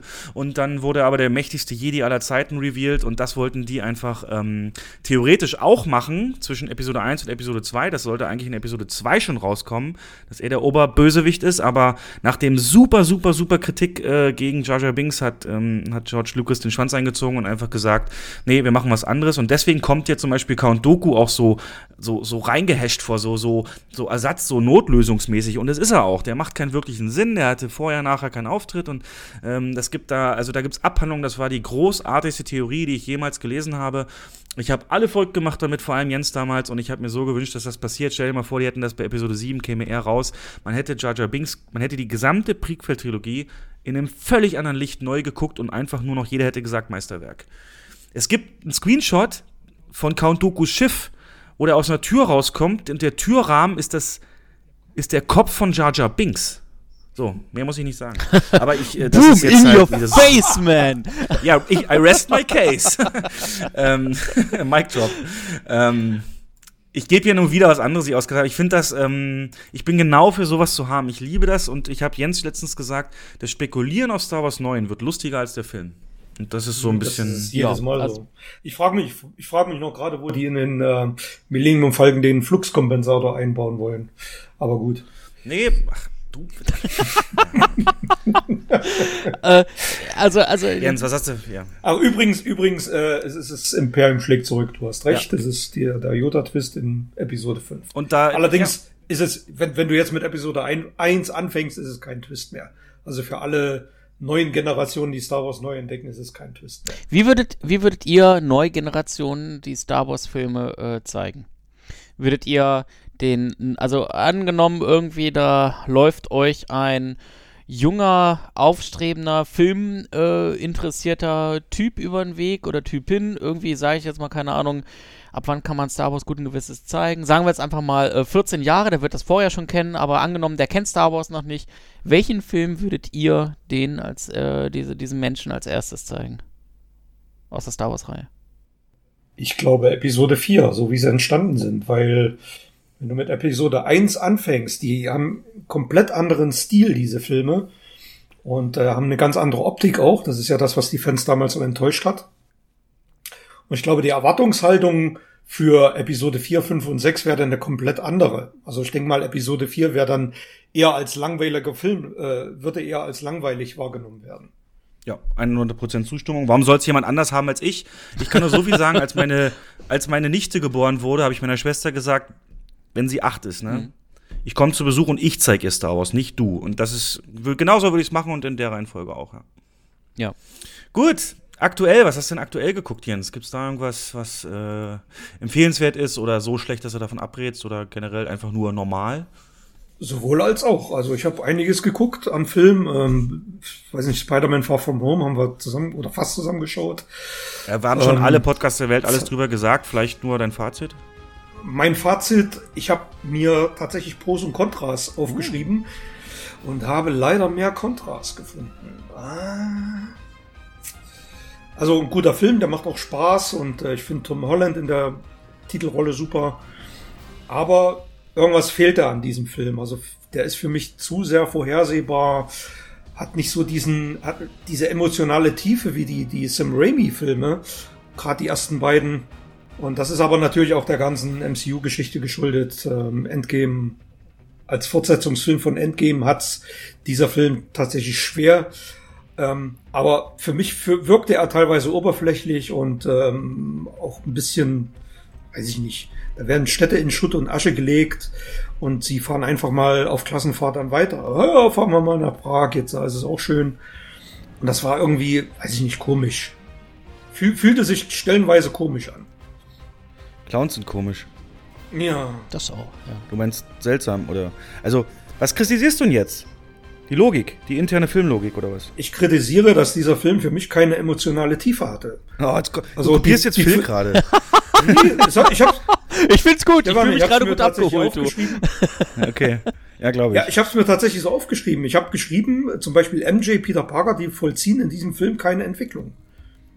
Die sind einfach nur da. Also es gibt, wenn ich da an den ersten Spider-Man von Raimi denke, wie er so, weiß ich nicht, als sein Onkel gestorben ist und diese mit diesen Schuldgefühlen durchzogen war. Und ähm, das, das fehlt hier vollkommen. Fehlt Dann hast du einen anderen Film geguckt. Wie er kämpft mit Tony Starks Verlust, wie er kämpft mit, mit ja. äh, dem Druck. Oder jeder redet ihm ein, er ist der nächste Iron Man. Jeder, und er sagt, ich bin nicht so weit und, und muss ich dem doch stellen. Das ist doch diese klassische Heldenreise. Das ist doch, ähm, also gerade Peter Parker ist am Ende äh, deutlich entwickelt. Ich musste schon erstmal gehen, als es hieß, ja, wo ist denn Captain Marvel? Ja, die hat zu tun. Ja, wo ist denn der? Ja, das ist nicht verfügbar und und und. Das ist schon wieder falsch. Äh, die haben gesagt, Captain Marvel erwähnt bloß nicht ihren Namen. Ja, ich weiß was, ja klar, aber es werden wieder Ausflüchte gesucht, um zu erklären, warum die jetzt hier nicht helfen können. Ähm, und das ist das Problem aller, ich sag mal, aller Filme, die, aller Marvel-Filme, in denen nur ein Hauptheld da ist, also in dem kein Ensemble spielt. Das, dasselbe hatten wir ja schon bei, ähm, ja, ich weiß nicht, bei Thor und was weiß ich nicht alles. Du bist nur verwöhnt jetzt durch Infinity War und Endgame innerhalb von zwei das Jahren. Mag, das mag sein, ja. Und es ist auch schon ein bisschen Sättigungsgefühl ist da. Das ist das, was Phil vorhin gesagt hat. Das ist bei mir tatsächlich auch eingetreten. Die Abstände sind sehr, sehr kurz. Äh, wir haben in diesem halben Jahr haben wir drei Marvel-Filme im Kino. Ja, aber dafür gehabt. kommt jetzt auch keiner mehr. Ja, es ändert ja aber nichts daran, dass drei Filme jetzt erstmal rausgepusht wurden und du, und du jetzt und, erstmal äh, so äh, äh, sagst, hui, und dann womöglich nicht mehr auf den dritten Film so richtig Bock hast. Ich, ich habe gerade noch mal äh, meinen mein, mein Kommentar, den ich bei Facebook auch geschrieben hatte, weil genau diese Diskussion von wegen Sättigung und MCU und da muss man noch mal ein bisschen Respekt und sowas haben, äh, wir auch auf Facebook durchgeführt haben und ähm, ähm, da kam dann auch noch so auf, ja tatsächlich, irgendwo muss so ein Actionfilm ja auch gewissermaßen ein Event sein. Der Actionfilm äh, funktioniert ja, indem er dich wegrockt, indem er visuell dich ähm, fordert und, und, überzeugt, dass er dich akustisch überzeugt, dass du auch sagst, Alter, wow, hier, keine Ahnung, Riesen-Clash, äh, irgendwo Riesen-Superhelden treffen aufeinander. Oder es wird eine Stadt zerlegt, auch super, hey, geil. Aber ähm, das, das, das, das muss ja ein, ein äh, Extrem sozusagen sein, etwas Besonderes sein, ähm, dass du dann auch da diesen, diesen Wow-Effekt erlebst. Und wenn du irgendwo in einem halben Jahr dreimal irgendwie hintereinander, gar aus derselben Welt, solche Wow-Effekte hast, dann steigt natürlich auch irgendwie die Latte äh, immer mehr der Anforderung, dass du dann irgendwie immer noch mal wow sagen kannst. Das heißt, es gibt nur, es gibt nur zwei Möglichkeiten. Entweder du musst, ähm, es tritt diese erwähnte Sättigung ein, oder du musst die Filme noch bombastischer machen und irgendwann ist tatsächlich der, das Limit der Bombastik erreicht. Mehr, ja. Und äh, habt ihr jetzt gelesen, es gibt ja diverse Easter Eggs in, in Far From Home und eins ist, dass die Fantastic Four angeteasert werden. So? Ähm, das heißt, Warte mal, warte mal, Jens, heb, heb dir das mal auf. Äh, ich will, ich will nur die Logik von Phil hm. verstehen, okay? Und wir sind okay. ja im Nerd-Modus. Ähm, Verstehe ich dich richtig, dass du deine Erwartungshaltung für einen Marvel-Film, den du schaust, sich niemals ändert, auch wenn du weißt, das hier ist jetzt ein Avengers und das hier ist ein Spider-Man. Ist das korrekt? Was jetzt dieses rockt mich weg Erwartung angeht. Äh, es ist ich ja, ich gucke einen Avengers genauso wie einen Spider-Man, genauso wie einen Iron Man. Iron Man. Okay, also ich würde erst Bild so anwenden, wenn das alles Autos sind, dann kannst du euch dieselbe Erwartung haben, in Ferrari einzusteigen und am nächsten Tag in BMW. So, so würde ich das sehen. Da, hast, da gehst du doch ganz anders von vornherein mit um oder einem Restaurant, einem, einem, weiß nicht, also wenn, ich würde vielleicht sagen, liegt, vielleicht liegt es ja an der Warte, dass du einfach sagst, okay, ich weiß, hier wird jetzt Spider-Mans Geschichte weitererzählt und da kann ich keinen Thanos erwarten. Wenn ich aber, um bei den Restaurants zu bleiben, ein schönes Bild, wenn ich ähm, jede Woche ähm, oder auch von mir aus jeden Monat äh, dort in ein Restaurant gehe, was äh, hochqualitative, ähm, hochqualitatives Essen anbietet. Und da ähm, ich auch wirklich jedes Mal sage, boah, Alter, das war schon, oder beim, bei den ersten Malen da reingehe und sage, Alter, Ambiente mega, Essen voll geil, Service krass, richtig, richtig gut. Und ich gehe nach Hause und sage, das war ein cooler Abend. Und ich gehe im nächsten Monat wieder irgendwo hin ähm, und, und, und gehe da wieder in so ein Restaurant und ich treffe wieder auf cooles Ambiente, cooler Service, coole, cooles Essen und so weiter. Und das mache ich jeden Monat immer wieder. Dann habe ich doch nach zehn Monaten nicht mehr diesen Wow-Faktor geiles Ambiente, geiler Service, geiles Essen. Stattdessen sind doch dann meine Anforderungen sozusagen gewachsen, weil das alles für mich schon gewissermaßen Normalität geworden ist und das äh, Restaurant mich dann noch mehr wegrocken muss, damit ich diesen Wow-Effekt noch habe. Sonst setze ich mich dahin, esse ein mega hervorragendes Steak genau auf dem Punkt und perfekt gewürzt und ich sage, okay, dieses perfekt gewürzte Steak ist gut, gut, super, aber habe ich vorher auch schon dreimal gegessen. Das heißt, um dass, dass, dass, dass ich rausgehe an dem Abend und sage, oh, wow, hier in diesem, bei diesem äh, Restaurant, das Steak, das war mega gut, muss das Restaurant noch deutlich besser werden. Und da sind wir wie bei den Filmen dabei, irgendwann kannst du das Steak nicht mehr besser machen. So. Soll ich ehrlich sein, du hast gerade meinen Punkt komplett unterstrichen. Ich ziehe das jetzt durch, Phil, ne? Das Bild. Ähm, dein Beispiel würde dann funktionieren, wenn man sagt, okay, du warst da, als sie gerade den Deluxe äh, World Event Eating äh, Event. Also, weil das, was ich meine, so nach dem Motto, ähm, also wenn die ein Event ankündigen, so, heute oder an diesem Samstag in unserem Restaurant habt ihr nicht nur unsere normale Köche, sondern sind auch ähm, die Köche aus unseren Partnerrestaurants oder unseren Filialen in, in Tokio und, und Dings und da und hier die in Frankreich da. Außerdem haben wir unser äh, geschultes Servicepersonal ähm, aus das gerade ähm, die erfahrensten äh, Bediener, äh, äh, Barleute und, und Kellner ähm, sind zusammengerufen worden, die Creme de la Creme, ähm, die euch heute bedient. So, das, habt, so das, ist, das ist Avengers Endgame. So, und dann hast du halt danach, hast du, du warst halt vorher da, hast du ein tolles Erlebnis gehabt und dann kommst du zu diesem Event und bist komplett weggebrüht und danach hast du wieder das reguläre, gute Erlebnis, was dir beim ersten Mal ja auch gut gefallen hat. Wenn man jetzt Bild nimmt, Captain Marvel, Endgame, Spider-Man. So würde ich es eher vergleichen, dass du an diesem Endgame, das war kein normaler Restaurantbesuch das war einer, den hast du, das, das, da hat sich das Restaurant was einfallen lassen, um den, um dieses sowieso gute Erlebnis nochmal zu steigern. Ja, du argumentierst, Und, du äh, argumentierst jetzt aber nur für Endgame. Ich argumentiere für diese, für diese gesamte Reihe. Drei Filme in einem so. halben Jahr. Das ist meine Argumentation. Das Endgame gerade in diesem Kontext, wenn man das verfolgt hat und regelmäßig die Steaks besucht hat, äh, gegessen hat und dann tatsächlich die besten Barmix und sowas zusammengerufen werden, dass das auch nochmal ein mega Event ist, wenn man da vorher im Grunde schon die gesamten Ketten international äh, durchgearbeitet hat. Da bin ich vollkommen ja. bei dir. Aber noch einmal, ähm, äh, wenn du, wenn du jede, wenn, wenn du jeden Monat, jede Woche von mir aus, um damit, damit das Gefühl einfach ein bisschen intensiver wird, jede Woche ein gutes Restaurant besuchst, dann ist es halt schlichtweg einfach so, dass der zehnte Restaurantbesuch dich nicht mehr so rockt wie der erste. Weil du dich dann. Aber wie soll das Restaurant das schaffen? Ja, selbst wenn. Da, einfach, du, du musst dann, also wenn du ein Restaurant äh, besuchst, ist das ja zumindest ein äh, aktiver Vorgang von dir. Du könntest ja auch einfach dann die, äh, äh die Menge der Besucher von deiner Seite äh, runterfahren, dass du einfach sagst, okay, dieses, dieser Restaurantbesuch ist ähm, ein, ein Event für mich und ich möchte dieses Event beibehalten. Ähm, und deswegen gehe ich nur einmal im Quartal. Dann aber freue ich mich auch schon wirklich einmal im Quartal darauf und, und ähm, oder einmal im halben Jahr. Und dann ist das auch ein richtiges Event. So, und dasselbe würde ich eigentlich, oder dasselbe ist im Marvel-Universum, auch in anderen Universen eben nicht passiert. Da gibt es eben in drei, äh, Quatsch, in einem halben Jahr drei Filme komprimiert gibt es die hinterher. Du, und du musst sie natürlich als Fan auch gucken ähm, weil, weil du es auch willst, so ist es ja nicht. Ähm, und, und der, derjenige, der womöglich dann da nicht äh, so, so ein Fan ist, ja, ein Fan eines guten Steaks wird auch jede Woche dahin gehen und das genießen. Aber wenn jemand da wirklich ein Event äh, draus machen möchte, dann, dann braucht es längere Zeiten dazwischen, damit auch ein, äh, ein Marvel-Film mit seiner ich bestreite ja nicht, dass die hochwertig gemacht sind. Das ist perfekte CGI-Technik. Die One-Liner sitzen. Es ist alles, es sind wirklich hochgradig gute Filme. Aber wie gesagt, äh, die, sind irgendwo auch an ihrer Grenze der Hochgradigkeit, der, der, des, des Qualität, der Qualität angekommen.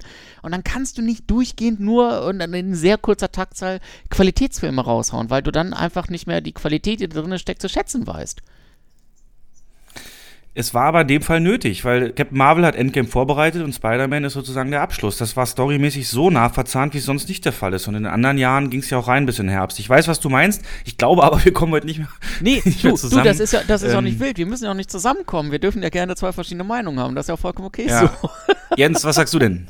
Also ich fand zum, also weil ihr gerade Captain Marvel ins Gespräch bringt, ich fand den perfekt terminiert. Also so als Appetizer für Endgame ähm, war das super. Der hat Lust auf Endgame gemacht, gerade die, die Endcredits-Scene und ich fand Infinity War, äh, Quatsch, ja, Infinity War super und Endgame auch.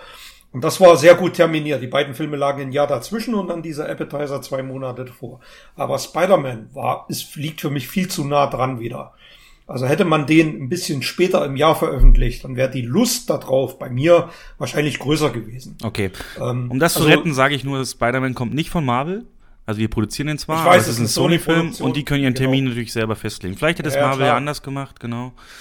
Aber sehr, also ich muss äh, Respekt, also so intensive Diskussionen hatte ich mit Jens noch nie, Phil, danke. oh Gott. Ist, äh, oh Gott, nein, nein, nein, ja. Also, du bist edgy, gesagt, du bist edgy, wollte ich damit sagen. Ja, ich, ich vergleiche das tatsächlich immer mit, äh, mit den Raimi Spider-Mans, die in einem Abstand von zwei oder drei Jahren ins Kino gekommen sind. Da war jeder einzelne Film ein Mega-Event und äh, ich habe mich so drauf gefreut, gerade auf den zweiten und das war, der war sogar noch besser als der erste. Und das hatte so ein, weiß ich nicht. Aber Jens, das war doch kein das war irgendwie anders. und nix, das waren normale Trilogie. Also richtig. Er hat aber anders gewirkt als äh, der Far From Home. Auf mich zumindest. Zwischen Spider-Man 1 und dem jetzt liegen auch zwei Jahre, also. Oder mehr.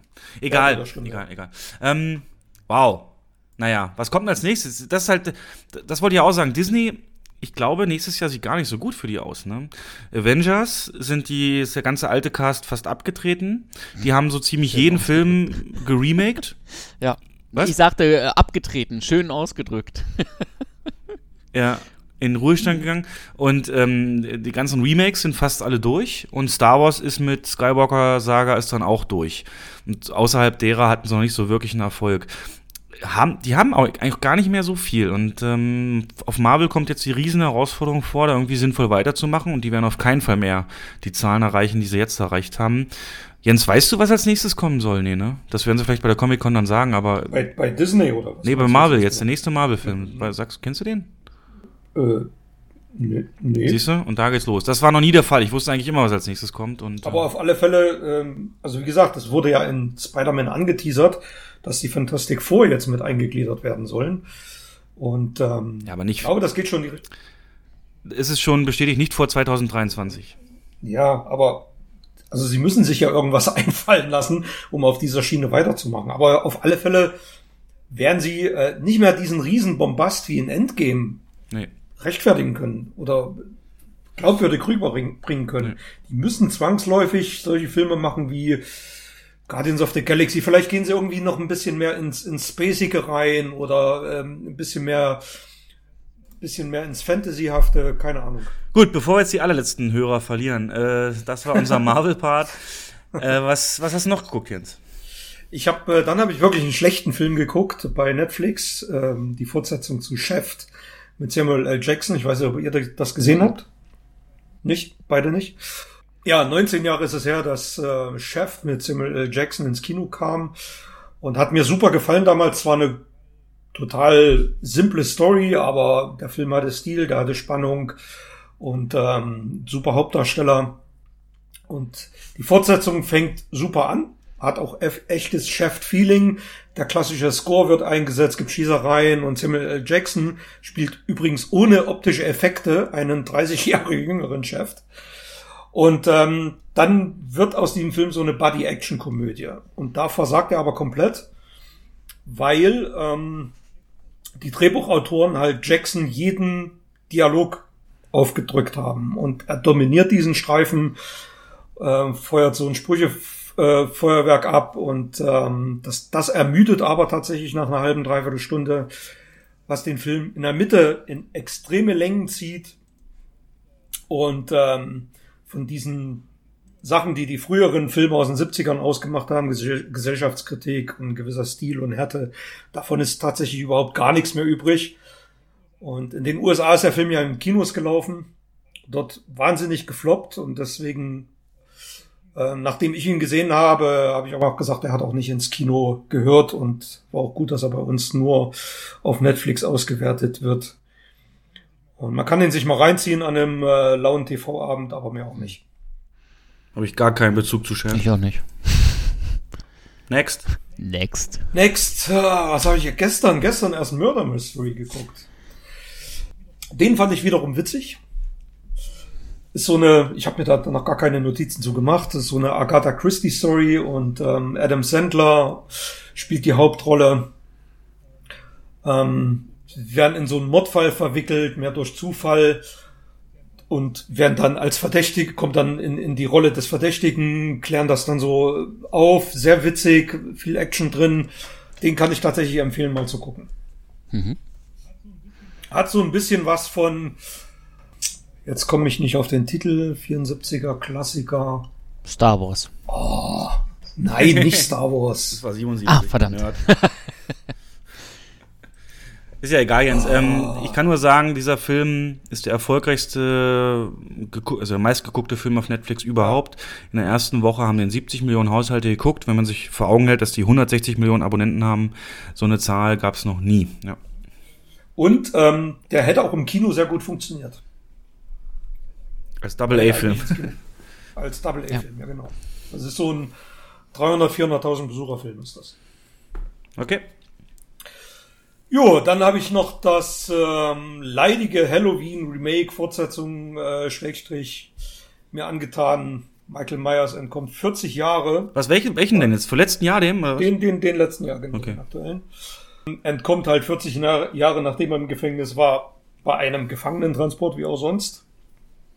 Und äh, was dann folgt, ist Horror einerlei, wirklicher Einheitsbrei aus lauter völlig unkreativen ja. Kills eine vorhersehbare Handlung und ähm, zugegebenermaßen teilweise guten Schauspielern. Jamie Lee Curtis spielt das ganz gut, aber auch ihr merkt man an, dass hier wahrscheinlich ein bisschen Geld geflossen ist, um sie in die nochmal dazu zu bringen, die Rolle zu spielen. Im Prinzip ein absolut überflüssiger Film. Und äh, mittlerweile die dritte Fortsetzung des John Carpenter Meisterwerks mit demselben Titel. Ähm, es gibt mittlerweile drei Filme, die nur Halloween heißen. Kommt die Fortsetzung, gibt es drei Filme, die Halloween 2 heißen und insgesamt sind zehn Filme dazwischen, die diese Fortsetzung komplett ignoriert. Also, ich weiß nicht. Nee, war auch. Äh, hätte man ja, sich sparen ist tatsächlich kein guter Film. Ja. Ja, das war's eigentlich bei mir. Ein paar Sachen habe ich noch, ähm, ein paar Retro-Sachen habe ich noch geguckt. Zum Beispiel bin ich gerade dabei, mit meiner Frau James Bond nochmal durchzu switchen und wir sind jetzt bei Goldfinger und äh, bei Goldfinger angekommen. Und ich bin immer noch der Meinung, dass das. Kann man den noch gucken, wenn man Goldständer kennt? Ja, kann man noch gucken. ich bin ein Holländer.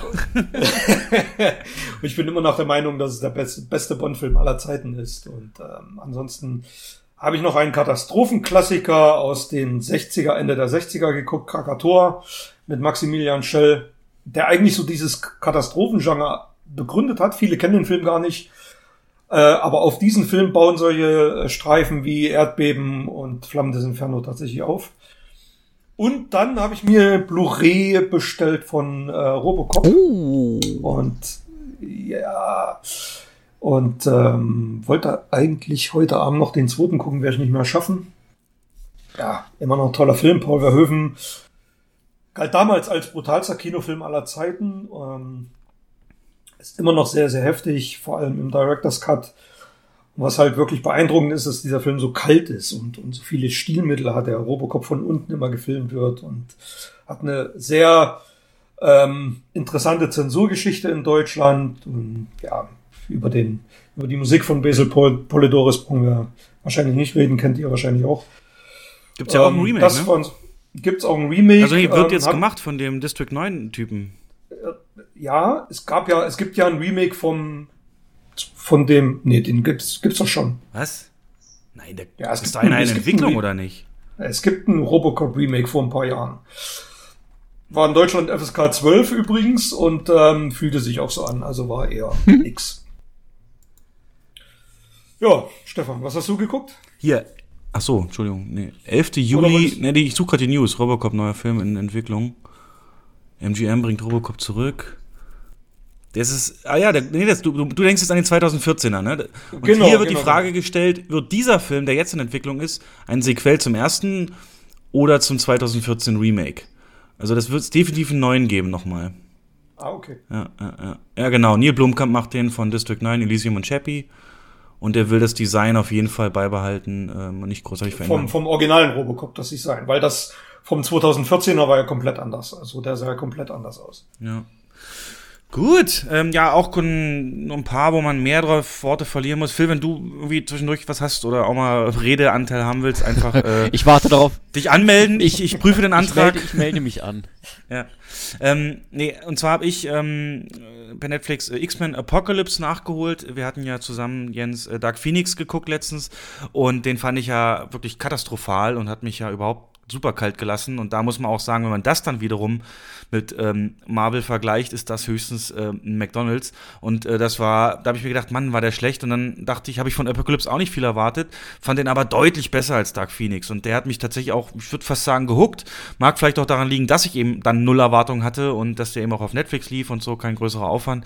Aber ähm, da fand ich äh, deutlich besser den, den, den Aufbau, den Bogen. Der Gegner war natürlich interessant und ähm, gab es auch endlich mal ein paar Szenen, wo, wo die, also der war für einen A12-Film halt super brutal, wo am Anfang werden die, äh, wird der, der Apokalypse, der, der Apokalypse ja beschützt von seinen Reitern, noch damals in Ägypten und äh, die Menschen versuchen ihn ja da schon umzubringen und ähm, dann greifen sie ihn halt an und die, die, die, nehmen die dann mal eben hoch und, und, und falten die einfach mal, die Menschen, mit allen Knochengeräuschen dazu, also in die Richtung, in die man nicht falten kann, also äh, nach hinten die Wirbelsäule.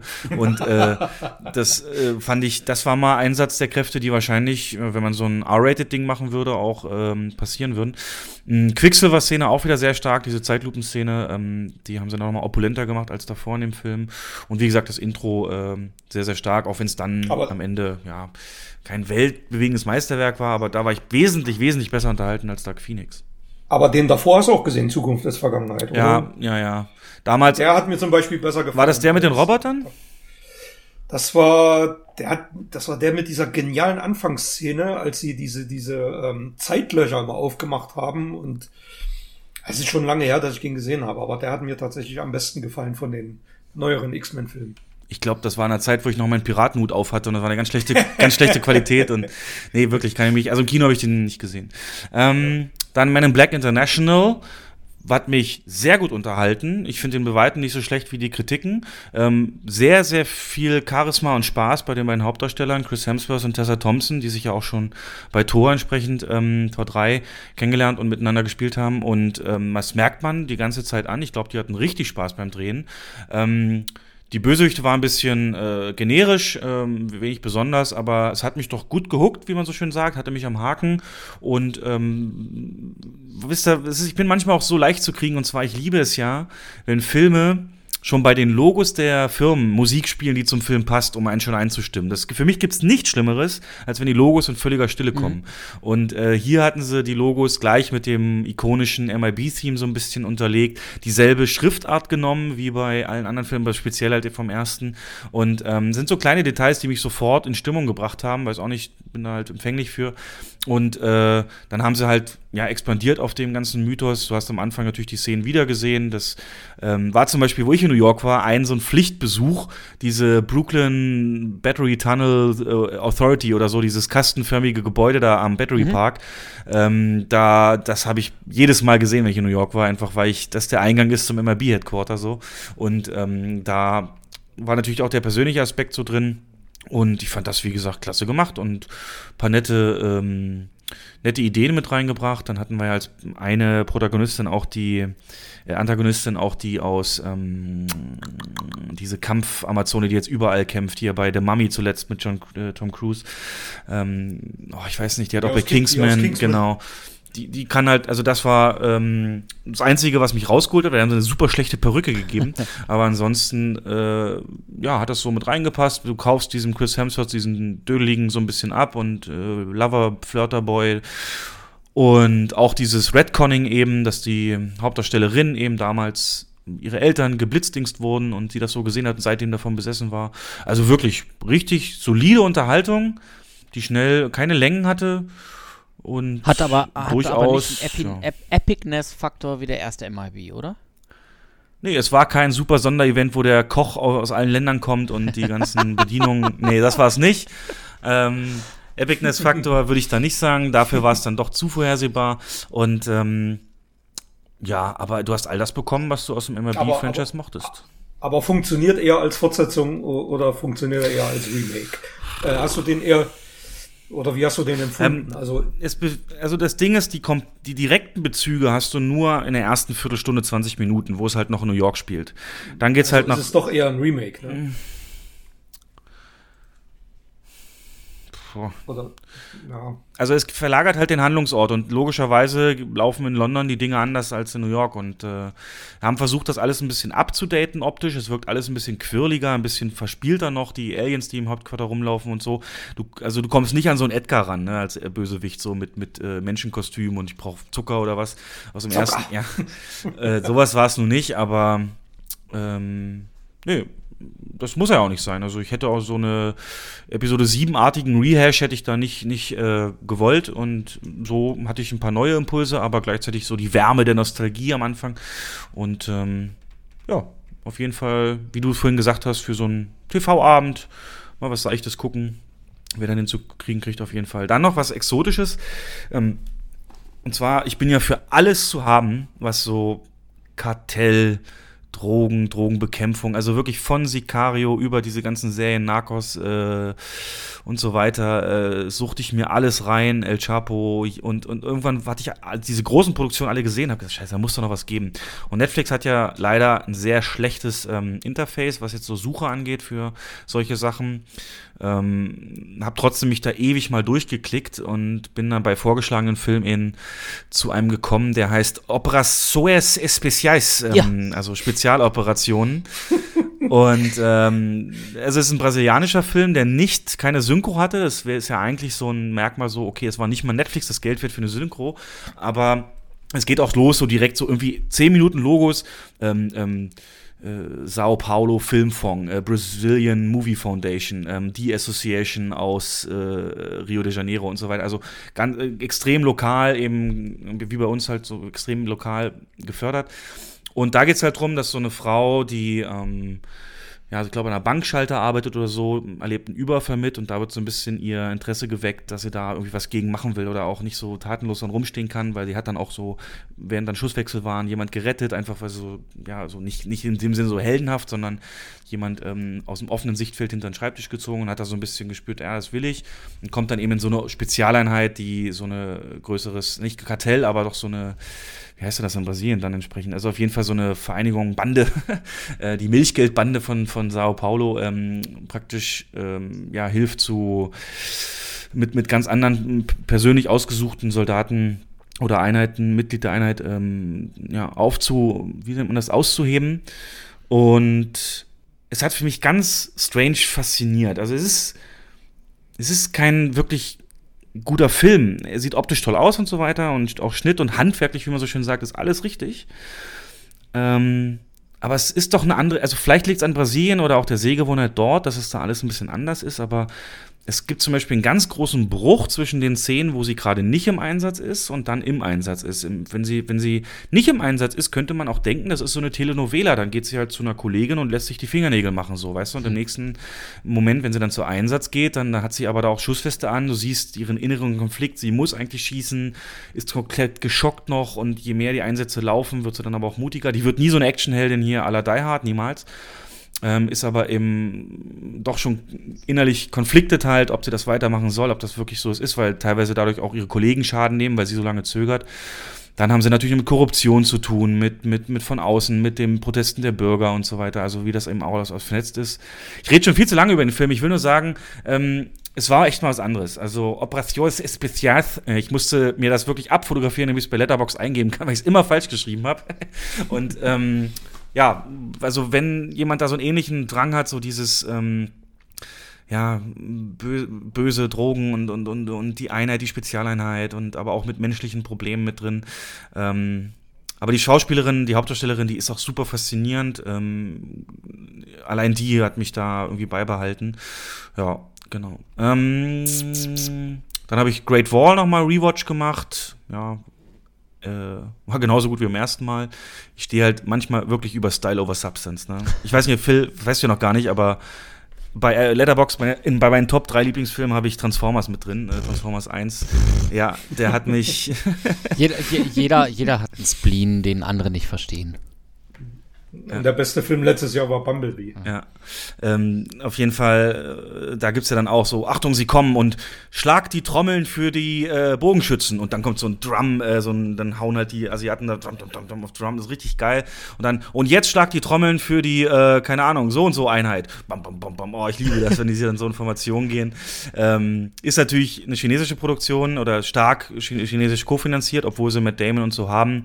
Und das siehst du natürlich auch in den Messages, ne? Alle so für ein. Es gibt so zwar einen Führer, aber ähm, der macht auch nie Fehler und alle anderen müssen unisono einheitlich handeln und immer wie ein Ballett zusammen funktionieren. Nur dann kann die Mauer gehalten werden. Also eben dieses, ne, die große chinesische Bevölkerung muss zusammenstehen und so weiter. Aber ähm, rein für das, was er sein will, macht er Spaß.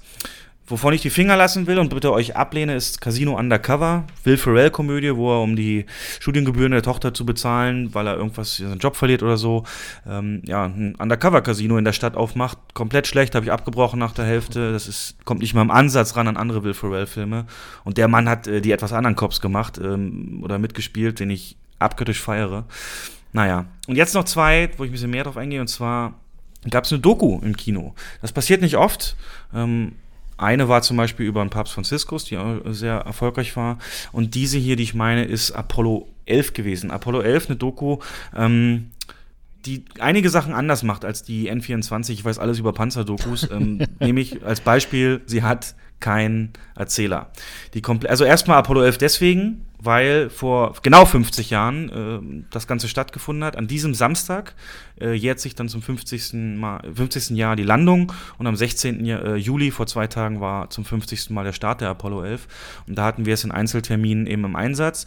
Und diese Doku, wie gesagt, also A, sie hat keinen Erzähler, es ist alles ähm, entweder Funksprüche aus der NASA und so weiter oder ähm, Moderation, äh, TV-Moderatoren, was die dazu eben gesagt hat. And now we are living through uh, a significant moment und so weiter. Ähm, Walter Cronkite, diese Stimme kennt man aus so vielen äh, Doku, ähm, Berichten dieser Zeit, weil er so viel eben kommentiert hat. Und äh, das ganze Technische drumherum hat man auch clever gelöst, damit man ungefähr versteht, was bedeutet jetzt der Einschuss in die Mondumlaufbahn, was bedeutet jetzt das und das, hat man sich so auf ganz minimalistische Animationen festgelegt. Ihr kennt das vielleicht so, weiß nicht, so diese ganz, die, also Minimalismus ist ja klar, aber weiß nicht, wenn dann so, da gab es eben zwei Kreise, unterschiedlich groß, einmal für Erde, für Mond und eine gestrichelte Linie, die sich aufbaut, eben in genau der äh, Bahn, wie eben dann das Apollo-Raumschiff eben auch fliegt. Und solche Sachen passieren dann eben, um das zu erklären. Und ansonsten geht's halt so ein so ein so ein Mr. DNA bei Jurassic Park. Ja, nicht nicht bunt, wirklich auch schwarz-weiß, ähm, aber genau simplifiziert, ja, exakt. Äh, Mr. DNA, boah, geil. ich glaube, das hat noch nie einer hat mich auf den angesprochen, geil. Ähm, und ich liebe ja auch alles, was rund um dieses Apollo 11 stattfindet ähm, oder Apollo-Programm. Ich habe so oft den Wikipedia, ich bin da komplett fasziniert von dem, was damals ähm, geleistet wurde. Das war auch gleichzeitig mein Problem. Ich weiß nämlich schon richtig viel über den Mist und ähm, ich hatte da wenig Neues. Ich hatte mir wirklich gehofft, dass ich da sehr viel Neues erfahre, aber ähm, es gab schon alles. Vor allem, und den, das möchte ich als Tipp für euch alle, falls ihr da was übrig habt, für mal rausgeben. Es gibt eine Website, die heißt apolloinrealtime.org slash 11, also Schrägstrich 11, wo ihr wirklich nicht nur, also der Film beginnt eine Stunde vom Start und endet äh, zwei Wochen nach der Landung, eben wegen der Quarantäne, die Doku. Und das beginnt halt irgendwie schon 48 Stunden mhm. vorher. Und das ist eine, wirklich eine hervorragend, also da bin ich immer wieder erstaunt, was Browser können, eine hervorragend kompilierte Website, die es schafft, diese Funksprüche sind als Zeitlinie eben angegeben, also du hast die Zeitlinie, Wichtige Ereignisse auf dieser Zeitlinie sind mit drauf markiert, kannst du dann also auch skippen, wie so ein YouTube-Video. Und du kannst dir aussuchen, was dir angezeigt werden soll. Zum Beispiel das Transkript dieser Funksprüche, Beispiele dann die, die, die Aufnahmen, die zu dieser Zeit entstanden sind. Da haben sie immer dann genau das genommen, was gepasst hat. Entweder aus dem Raumschiff selber, aus der Raum Außenbordkamera, aus dem Fernsehen und so weiter. Ähm, und so habe ich dann sehr viel umfassenderes Bild schon gehabt, aber die Doku war nichtsdestotrotz unglaublich beeindruckend, ähm, um das eben auf dem großen Screen, diesen Start zu sehen gehen und ähm, wirklich nicht hektisch erzählt und, und auch die ähm, dieses Gefühls mitzukriegen. Die sind ja auch wirklich, was ich immer faszinieren kann, wie freundlich die waren miteinander. Weißt du, es ist so eine, die sind da irgendwie geschützt von einem Millimeter äh, Blech so nach außen und dann funken die irgendwas. Äh, wir haben ja den und den Alarm. Ähm, ja, nee, könnt ihr ignorieren, ist nicht schlimm. Hm, okay, thank you, I appreciate that. Hm. Und wirklich, da nehmen sie sich die Zeit für und ähm, äh, vieles lässt der Film auch weg. Es gibt zum Beispiel, ähm, als sie da mal komplett Bullshit labern auf der Reise zum Mond, sagt dann der ähm, Gene Kranz, glaube ich, der Capcom, der das ähm, eben von der Erde überwacht, jetzt ähm, stop the uh, chatting, stop the chatter oder so, wo er wirklich wütend wird, weil sie so viel Bullshit labern und sich auf die Mission kon konzentrieren. Und äh, das wusste ich halt alles schon, aber wie gesagt, hier in der Verbindung alles nochmal so in diesem Gesamtpaket zu bekommen, absolut zu beeindrucken. So beeindruckend, dass ich gesagt habe, ich will das nochmal zeigen. Eigentlich war es nur vorgesehen für zweimal ähm, in Einzelterminen nämlich vorletzten Sonntag und letzten Sonntag und ich habe gesagt, Jens, geht nicht, wir müssen das äh, nochmal zeigen und kommt jetzt dann auch kommenden Sonntag nochmal zweimal. Und ähm, ich mittlerweile habe ich mich also nur gewundert, dass sie halt ähm, Sentinel Prime nicht gefunden haben auf dem Mond, auf der dunklen Seite des Mondes. Das war ja eigentlich der Sinn der Mission. Deswegen, also teilweise das, was ähm, die Anfangssequenz von Transformers 3 entsprechend, wo die ganze Mission da auch nochmal so abgehandelt wird, äh, das sind natürlich auch bombastische Bilder, aber ich glaube, das geht bei der Art von Technik auch gar nicht anders, als du mega beeindruckt bist. Und ähm, ich finde, die Funksprüche kann ich was mitsprechen, ne? Und ich habe mir schon überlegt, bestimmt bin ich so ein Nerd, wir sind ja bei dem Thema, wenn ich irgendwann mal Vater werden sollte, ne? Und dann ist dann die Geburt und irgendwie gehen dann die Wehen los, dann so ähm, Ignition Sequence Start und äh, wenn die Nabelschnur durch, durch, durch deine Frau bestimmt so. dann super. Also wenn sie mich oh, bis dahin nicht anders kennt. Nein, aber ähm, Guidance is internal, weißt du, wenn die Nabelschnur mhm. durchgeschnitten wird. Und ähm, ja, das also, weiß ich, hast du da was übrig für diese Phase der Geschichte oder ähm, ist das mehr so, ja, es passiert, cooles Ereignis oder ähm, Nö, Phil, bist du da also, völlig Gern, raus? gern. Also ich finde das packend. Ich bin bei weitem nicht so tief drin wie du, aber ich finde es sehr spannend, wenn es eine gute Doku gibt oder gute Filme auch, kann ja auch mal tatsächlich ein Unterhaltungsfilm sein, ähm, die dann diese äh, Fakten aufgreifen und irgendwo dann auch mal ähm, in einer interessanten Art dann eben darstellen. Also Hast du First Man gesehen? Äh, ja. Ja. Am besten den erst und dann diese Doku. Das ist ein perfekter Mix. Okay. Das wäre jetzt meine Frage an dich gewesen und auch welcher Film dich mehr beeindruckt hat. Ähm, der First Man. Aber. Ja. Aber auch nur wegen der krassen Mondszene. Und da muss ich sagen, die Mondszene, lustigerweise, die sieht natürlich, klar, die mussten sich am Original, am, am, an der echten Welt orientieren, aber da ist halt praktisch animiert. Du siehst ja in First Man wirklich, wie die Luke aufgeht und die Kamera raus ähm, Gänsehautmoment für mich und sehr geil optisch. Ähm, und du hast hier mal lösen sie es über einen ähm, Schwenk der Kamera, die sie wirklich da aufgestellt haben, die von links nach rechts geht.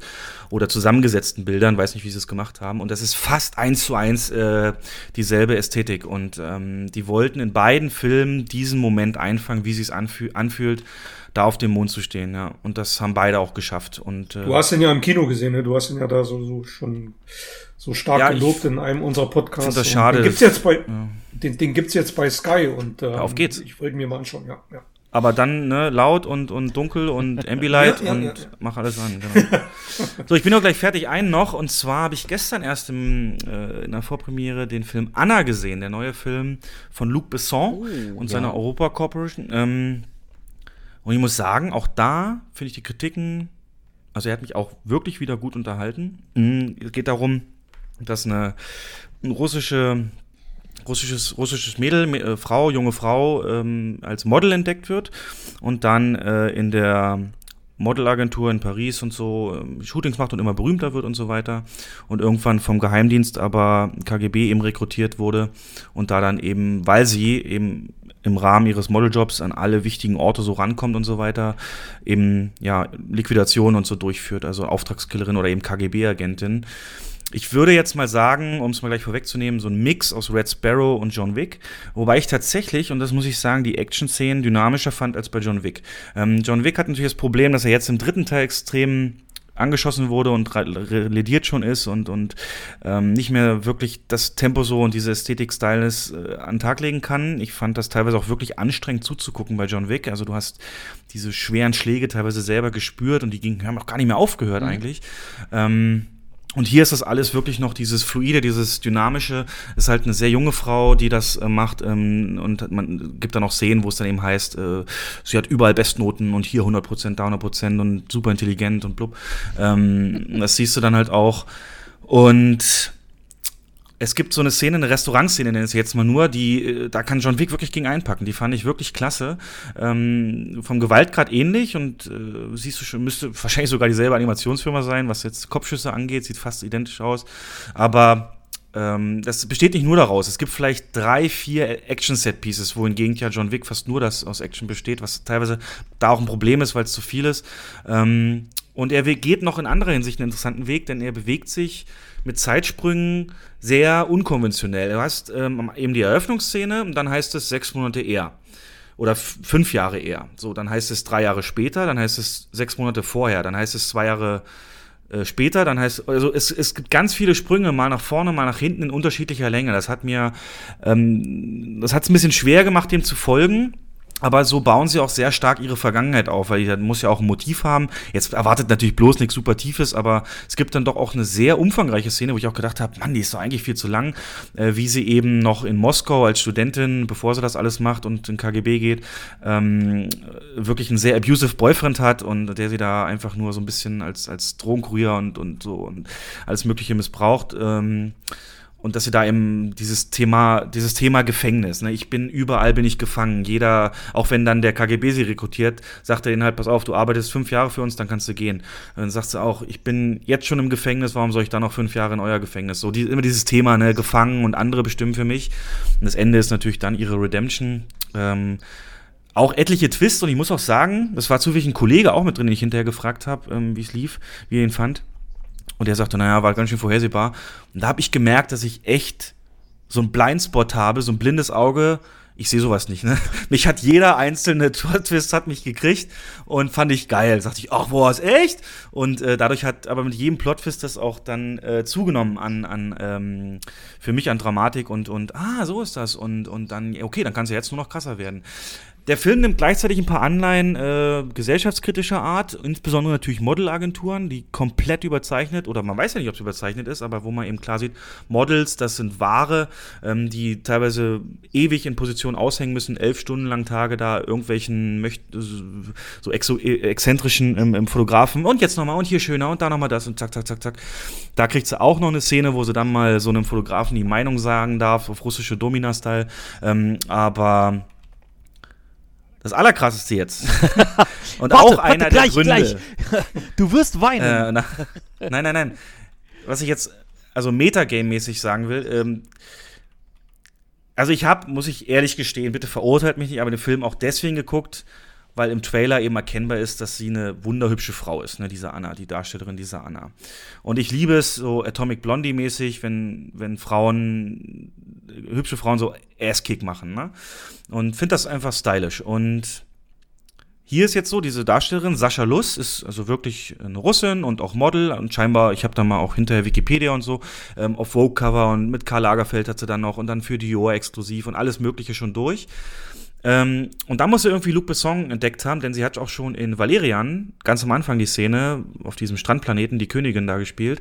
Und jetzt kriegt sie halt da ihren eigenen Film. Und das Problem, es gibt jetzt, es gibt was Gutes und was nicht so Gutes. Das Gute ist, sie ist wirklich, wirklich attraktiv. Ne? Also sie ist eine Augenweide. Das weiß der Regisseur natürlich und setzt sie in Szene. Unglaublich. Also sie ist, sie hat hypnotische blaue Augen und dann alles, was man heutzutage so als schön bezeichnet, dieses symmetrische Gesicht, hohe Wangenknochen, große Lippen und so weiter, das hat sie alles. Und ähm, es gibt zum Beispiel ganz markante Szene mit, ähm, darf man jetzt nicht unterschlagen, auch äh, Killian Murphy spielt mit, ne, der Scarecrow aus Dark Knight oder auch Luke Evans. Ähm, als, als ein Agent der Gegenseite und da gibt es eine Szene, wo sie nur verdeckt miteinander reden können. Die Kamera, da verziehen sie sich wirklich in den Schrank, das klingt jetzt doof, aber sie sind dann in so einem Schrank und stehen sich gegenüber und tauschen halt Infos aus. Das ist eine Szene, die geht vielleicht drei oder vier Minuten mit Dialog. Und die Kamera fängt an, wo du beide Köpfe siehst, komplett noch, und fährt ganz langsam an beide Gesichter einfach nur gerade ran, bis du am Ende praktisch nur noch ab dem, also wenn du ab der Schläfe so eine Linie ziehen würdest nach unten. Mhm. Und, und das weiß der halt, weil die haben die, also ihre Gesichtsfeatures, die sind so hypnotisch. Und klar, sie ist ja auch Model und so weiter. Ähm, also, das ist wirklich eine Augenweide. Das soll jetzt hier nicht blöd klingen, aber das äh, bin ich mir sicher, ist ein Argument, das auch andere. Aber hier in dem, sie ist auch keine Top-Schauspielerin, aber das, was sie da zu zeigen hatte, hat sie gezeigt, hat mir gereicht. Und die Action-Szenen sind natürlich deswegen teilweise ein bisschen unglaubwürdig, wenn sie dann 200 Kilo Bodyguards mit so einem Sprung äh, umhaut, was so nie klappen würde aber das vergisst du dann auch ganz schnell, weil sie eben vorher so etablieren, wie sie im Training und gut und so weiter war. Ähm, woran ich aber die ganze Zeit denken musste, was halt das Problem ist, wenn man Nerd ist und zu viel weiß, ist ganz einfach, dass wenn man Luc Besson kennt, dann weiß man, dass er eine sehr krasse Vorliebe hat für sehr junge Frauen. Als Beispiel, als er 33 war, hat er eine 16-Jährige geheiratet. Ähm, und steht auf diese, also wenn ihr mal eure Filme so durchguckt, wir haben Leon ne, mit, mit, mit Natalie Portman so, da ging das alles so ein bisschen los. Dann hast du Casino an, äh, Quatsch, dann hast du ähm, Fifth Element mit äh, Mila Jovovich. Mhm. Dann hast du, was kam danach? Ähm, Valerian mit Cara Delevingne. Das ist ein Muster. Das sind alles so diese sehr, sehr schlanken, modelartigen, schönen. Und ich muss sagen, nochmal, diese Schauspielerin, die Sascha Lust, ich übertreibe jetzt nicht, wenn ich sage, also so wie sie da in Szene gesetzt haben, ist das eine Elbin, ne, Herr der Ringe Elbe, die zum Leben erwacht ist. Elf, die hat wirklich Elfenbein farbige Haut, super Feed, also Wahnsinn. Ähm, und jetzt, ja, aber ich bin gleich fertig. Und das äh, ja. ist mir aber die ganze Zeit im Kopf geblieben, weil Luc Besson die mit Sicherheit nur so in Szene gesetzt hat, weil er sich einfach da einen abgesabbert hat. Es gibt eine Szene, wo sie dann so richtig auf Rampage geht im KGB-Hauptquartier, ähm, wo sie dann natürlich in Strapsen ihre äh, äh, äh Saltos machen muss, ne? So, nee, müssen wir nochmal drehen. Sorry, Anna. äh, Zufällig so, sorry, noch mal, jetzt bin, ja, ja. jetzt, nee, das, das, dasselbe hat er doch vor ein paar Jahren schon mal gemacht mit Lucy. Lucy, mit ja, ja, exakt. Mhm. Und das ist, ich habe gedacht, als der Film raus, oder als ich das erste Mal von Anna gehört habe, ich habe gedacht, es ist eine Fortsetzung zu Lucy. Oder irgendwie spielt im selben, weiß ich nicht, Universum, keine Ahnung. Ähm, aber es ist schon vom Stil her ähnlich, oder? Nee, gar nicht. Also ähm, gar ich glaube, Scarlett Johansson war auch schon ein bisschen zu bekannt, als dass er sie da irgendwie so komplett irgendwie wollte. Nee, ich meine vom, vom, vom, vom äh, filmischen Stil. Ach so, nee, nee, nee, nee. Das ist ja auch eine starke Frauenfigur, die die Handlung komplett dominiert, die Kampfszene hat äh, und, und, und. Das ist ja bei Lucy auch. Aber hier sind sie mehr klischeehafter auf solche, solche ähm, äh, ja, wie ich schon sagte, ähm, naja, es wird im Internet, leider kenne ich den Film nicht sehr oft verglichen mit Nikita. Ähm, vielleicht hilft dir das, aber ich kenne den Film halt nicht, aber auf jeden Fall so wirklich John Wick, Atomic Blonde, Kampfszenen, also es geht alles ein bisschen schneller als bei Lucy und ähm, dann eben dieses Spionagesetting, das hat mich halt gehuckt. Ja. ja. Lucy war ja auch dann eher so ein was ganz weird war, ich konnte nicht einordnen, in welcher Zeit er spielt ich es gab, es gab keine Einblendung, in welchem Jahr das ist und rein von dem, es waren so, da waren natürlich alte Autos, so dieser 90er Jahre BMW ist da meiner rumgefahren in Moskau, aber gleichzeitig stand irgendwie, als er einmal aus dem Fenster geguckt hat, irgendwo unten so ein Peugeot, der hatte schon Xenon-Lampen, die es ja damals noch nicht gab. Mhm. Ähm, und da musste ich das googeln, das spielt 1990. naja, aber das, ähm, wie gesagt, genug Schwächen hat er, aber ich war top unterhalten und wie gesagt, Spionage, Twist, attraktive Hauptfigur, gar nicht so schlechter Nebencast. Äh, Helen Mirren zum Beispiel spielt eine tolle, schrullige KGB-Abteilungsleiterin. Ähm, das, also, da gab es eigentlich nur ganz wenige Szenen, die sich hingezogen haben. Unter anderem die, wo sie ihren äh, Abusive Boyfriend da etablieren. Aber ich rede schon viel zu lange, Leute. Ihr müsst mich aufhalten. Wir haben einen Gast da. ähm, aber so ist es hier. Äh, ja, ja, ja. Ähm, Genau, also Anna, ja, also ich bin mir sicher, Jens, dir hat er auch gefallen. Ja, vielleicht gucken, mal sehen. Sonst reicht er halt läuft, auch zum, zum läuft, ja, läuft ja jetzt auch äh, erst recht frisch, von ja. daher alles gut. Ich kann, ich, ich, ich, äh, ich kann ja noch mal ganz kurz auch noch mal äh, was von meinen Filmen erzählen. Ähm, äh, ich versuche es auch kurz zu halten.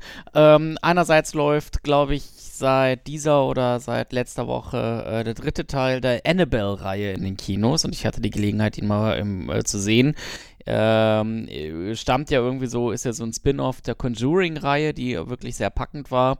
Und schon der erste Annabelle, äh, diese, diese so krass stierende Puppe, die, ähm, ähm, die da irgendwo verflucht ist. Äh, fand ich schon den ersten Teil nicht so geil. Der dritte Teil ist äh, auch nicht sehr viel besser. Es ist wirklich einfach nur noch äh, klassischer Horror irgendwie, also der Horrorfilm erfahrene Mensch, der ähm, sieht schon sehr viel voraus. Es gibt Jumpscares, es gibt äh, diese, dieses, ähm, was von Mark Kermott als Quiet Quiet Bang bezeichnet wurde, also Stille und auf einmal erschreckst du dich, weil einfach der Ton so scheiße laut ist. Und ähm, das ist dann einfach alles nicht so cool irgendwie und weiß nicht, bin ich nicht mit warm geworden, fand ich recht enttäuschend, mhm. ähm, gerade wenn man das im Vergleich zu der Conjuring-Reihe sieht. Ähm, und ansonsten will ich nochmal, wir hatten vorhin den Satz oder den, den Film nur mal so ganz kurz angerissen. Wer die Möglichkeit hat, sollte sich auf jeden, auf jeden Fall They Shall Not Grow Old angucken. Den neuesten Film äh, von Peter Jackson. Ist ja überhaupt nicht so ein Fantasy-Bombast, sondern ist ein Film, der äh, aus Originalmaterial äh, des Ersten Weltkriegs besteht und im Grunde so die britische Sicht zeigt auf, ähm, wie ging das los äh, mit, mit äh, dem Aufbau der Armee in, in, Großbritannien, wo dann auch im Grunde ähm, junge Kinder eingezogen wurden, ähm, obwohl sie gar nicht im, im Einzugsalter waren, wie sie dann im Grunde voller Euphorie eben dort so auf den, auf den Krieg getrimmt wurden. Dann begleitet einen der Film auch wirklich mit Hardcore-Aufnahmen quer durch den Krieg. Ähm, also man sieht zerfledderte Leichen, man sieht ähm, äh, abgetrennte Gliedmaßen. Also der Film macht da wirklich keine, ähm, keine Skrupel vor. Und dann auch, wenn der, als der Krieg zu Ende war, wie dann diese Soldaten wieder zurück nach London kamen. Und das Gute oder Spannende an diesem Film ist, ähm, erstens, wie gesagt, das sind Originalaufnahmen, die aufwendig nachkoloriert wurden, sodass das alles auch noch ähm, ja, realistisch erscheint, als wenn das irgendwie so ein Schwarz-Weiß-Film ist. Da baust du ja irgendwie womöglich so eine gewisse, äh, so einen gewissen Abstand auf. Und dadurch, dass das ähm, ja. koloriert wurde und auch soundtechnisch nachbearbeitet wurde und du weißt, verdammt, das sind Originalaufnahmen ähm, bist du da deutlich äh, mehr mit identifiziert, was diesen Film im, im, im positivsten Sinne sehr unangenehm macht. Und ähm, es gibt auch keine Story oder so etwas, sondern es gibt komplett nur Kommentare von Veteranen aus dem Off. Du siehst diese Veteranen nicht und die erzählen ihre Geschichte ähm, des Ersten Weltkrieges und äh, ihre, ihre Erinnerungen, die sind vielleicht verklärt, die sind vielleicht falsch, aber in irgendeiner Form äh, äh, gewinnt der Film natürlich an immenser Authentizität, ähm, dass du dort eben Veteranen hast, die selber dort an der Front waren, die selber da, äh, es erlebt haben, wie sie mit 14 Jahren äh, zum Krieg hin wollten sogar und dann die, äh, die Generäle gesagt haben, du bist 14, pass mal auf, du gehst raus und du kommst wieder rein und bist du 18. 18, ja. So, äh, also dieses, das ist ein extrem intensiver Film, ähm, der wie gesagt eigentlich krass ist, zu krass, dass man ihn sich nochmal anschauen möchte, aber genau deswegen eigentlich ein hervorragender Film ist, weil er irgendwo so diese Absurdität von Krieg auch aufzeigt. Und, und man meint, es ist nur eine Doku, aber es ist ein richtiges Mammutprojekt von ja. Peter Jackson gewesen. Er hat die Bilder ja nicht nur nachkoloriert, sondern die wurden ja vorher noch aufwendig restauriert. Ja. Also jedes einzelne Bild, jeder Kratzer entfernt, jede, jede, jede Schramme und und und. Ähm, genau. Und das, ja, das. Irgendwie ein Wunschprojekt von ihm gewesen, schon vor vielen ja. Jahren. Also wer da die Möglichkeit hat, sollte sich diesen Film auch im Kino anschauen, weil wenn die Haubitze da mal oder die Artillerie bumst, dann bumst die richtig. Also äh, dann, dann, also wow. Und dieser, dieser, dieser Sound, der ist natürlich dann nochmal doppelt intensiv in dem Kino, als wenn du das zu Hause im Heimkino oder sowas guckst. Und dann, ähm, ja, äh, also kann ich nur empfehlen und wenn man nicht die Möglichkeit hat, ihn im Kino zu schauen, sollte man tro ihn trotz alledem irgendwie äh, zu Hause schauen. Ähm, in Nerd Talk habe ich auch schon darüber gesprochen, habe gesagt, ich kann mir sogar vorstellen, dass das ein Schulfilm wird, weil der einfach dann einen Einblick in den Ersten Weltkrieg gibt, den Geschichtsbücher und irgendwelche Dokus nicht bringen können, weil das ist eben alles, das ist echtes Filmmaterial, das sind echte Veteranen, also näher an, der, an, der, an dem realen Ersten Weltkrieg kannst du eigentlich nicht sein. Genau. Wie lief denn der bei uns, Jens? Weißt du es noch? Der, der, ja, wir hatten den ja eigentlich nur einmal, glaube ich. Ja, ne? einmal nee. nur. Ja. Ja, aber okay, war jetzt aber auch nicht, also war, war nicht ausverkauft, nicht so voll, ne? dass man, nee. Also, äh, der lief hier auch in einer einmaligen Vorstellung, richtig äh, groß angeteasert mit Special Screening und sowas, hier im Cinemax in Berlin und äh, das war ausverkauft. Also da, da saßen wir schon relativ weit vorne, das tun wir generell ganz gerne, aber ähm, auch unabhängig davon, der Saal war ziemlich voll. Ähm, genau, also da, ja, aber ansonsten sieht man den hier auch relativ wenig. Äh, jetzt nur noch, aber wie gesagt, wenn man die Möglichkeit hat, sollte man ihn sich anschauen.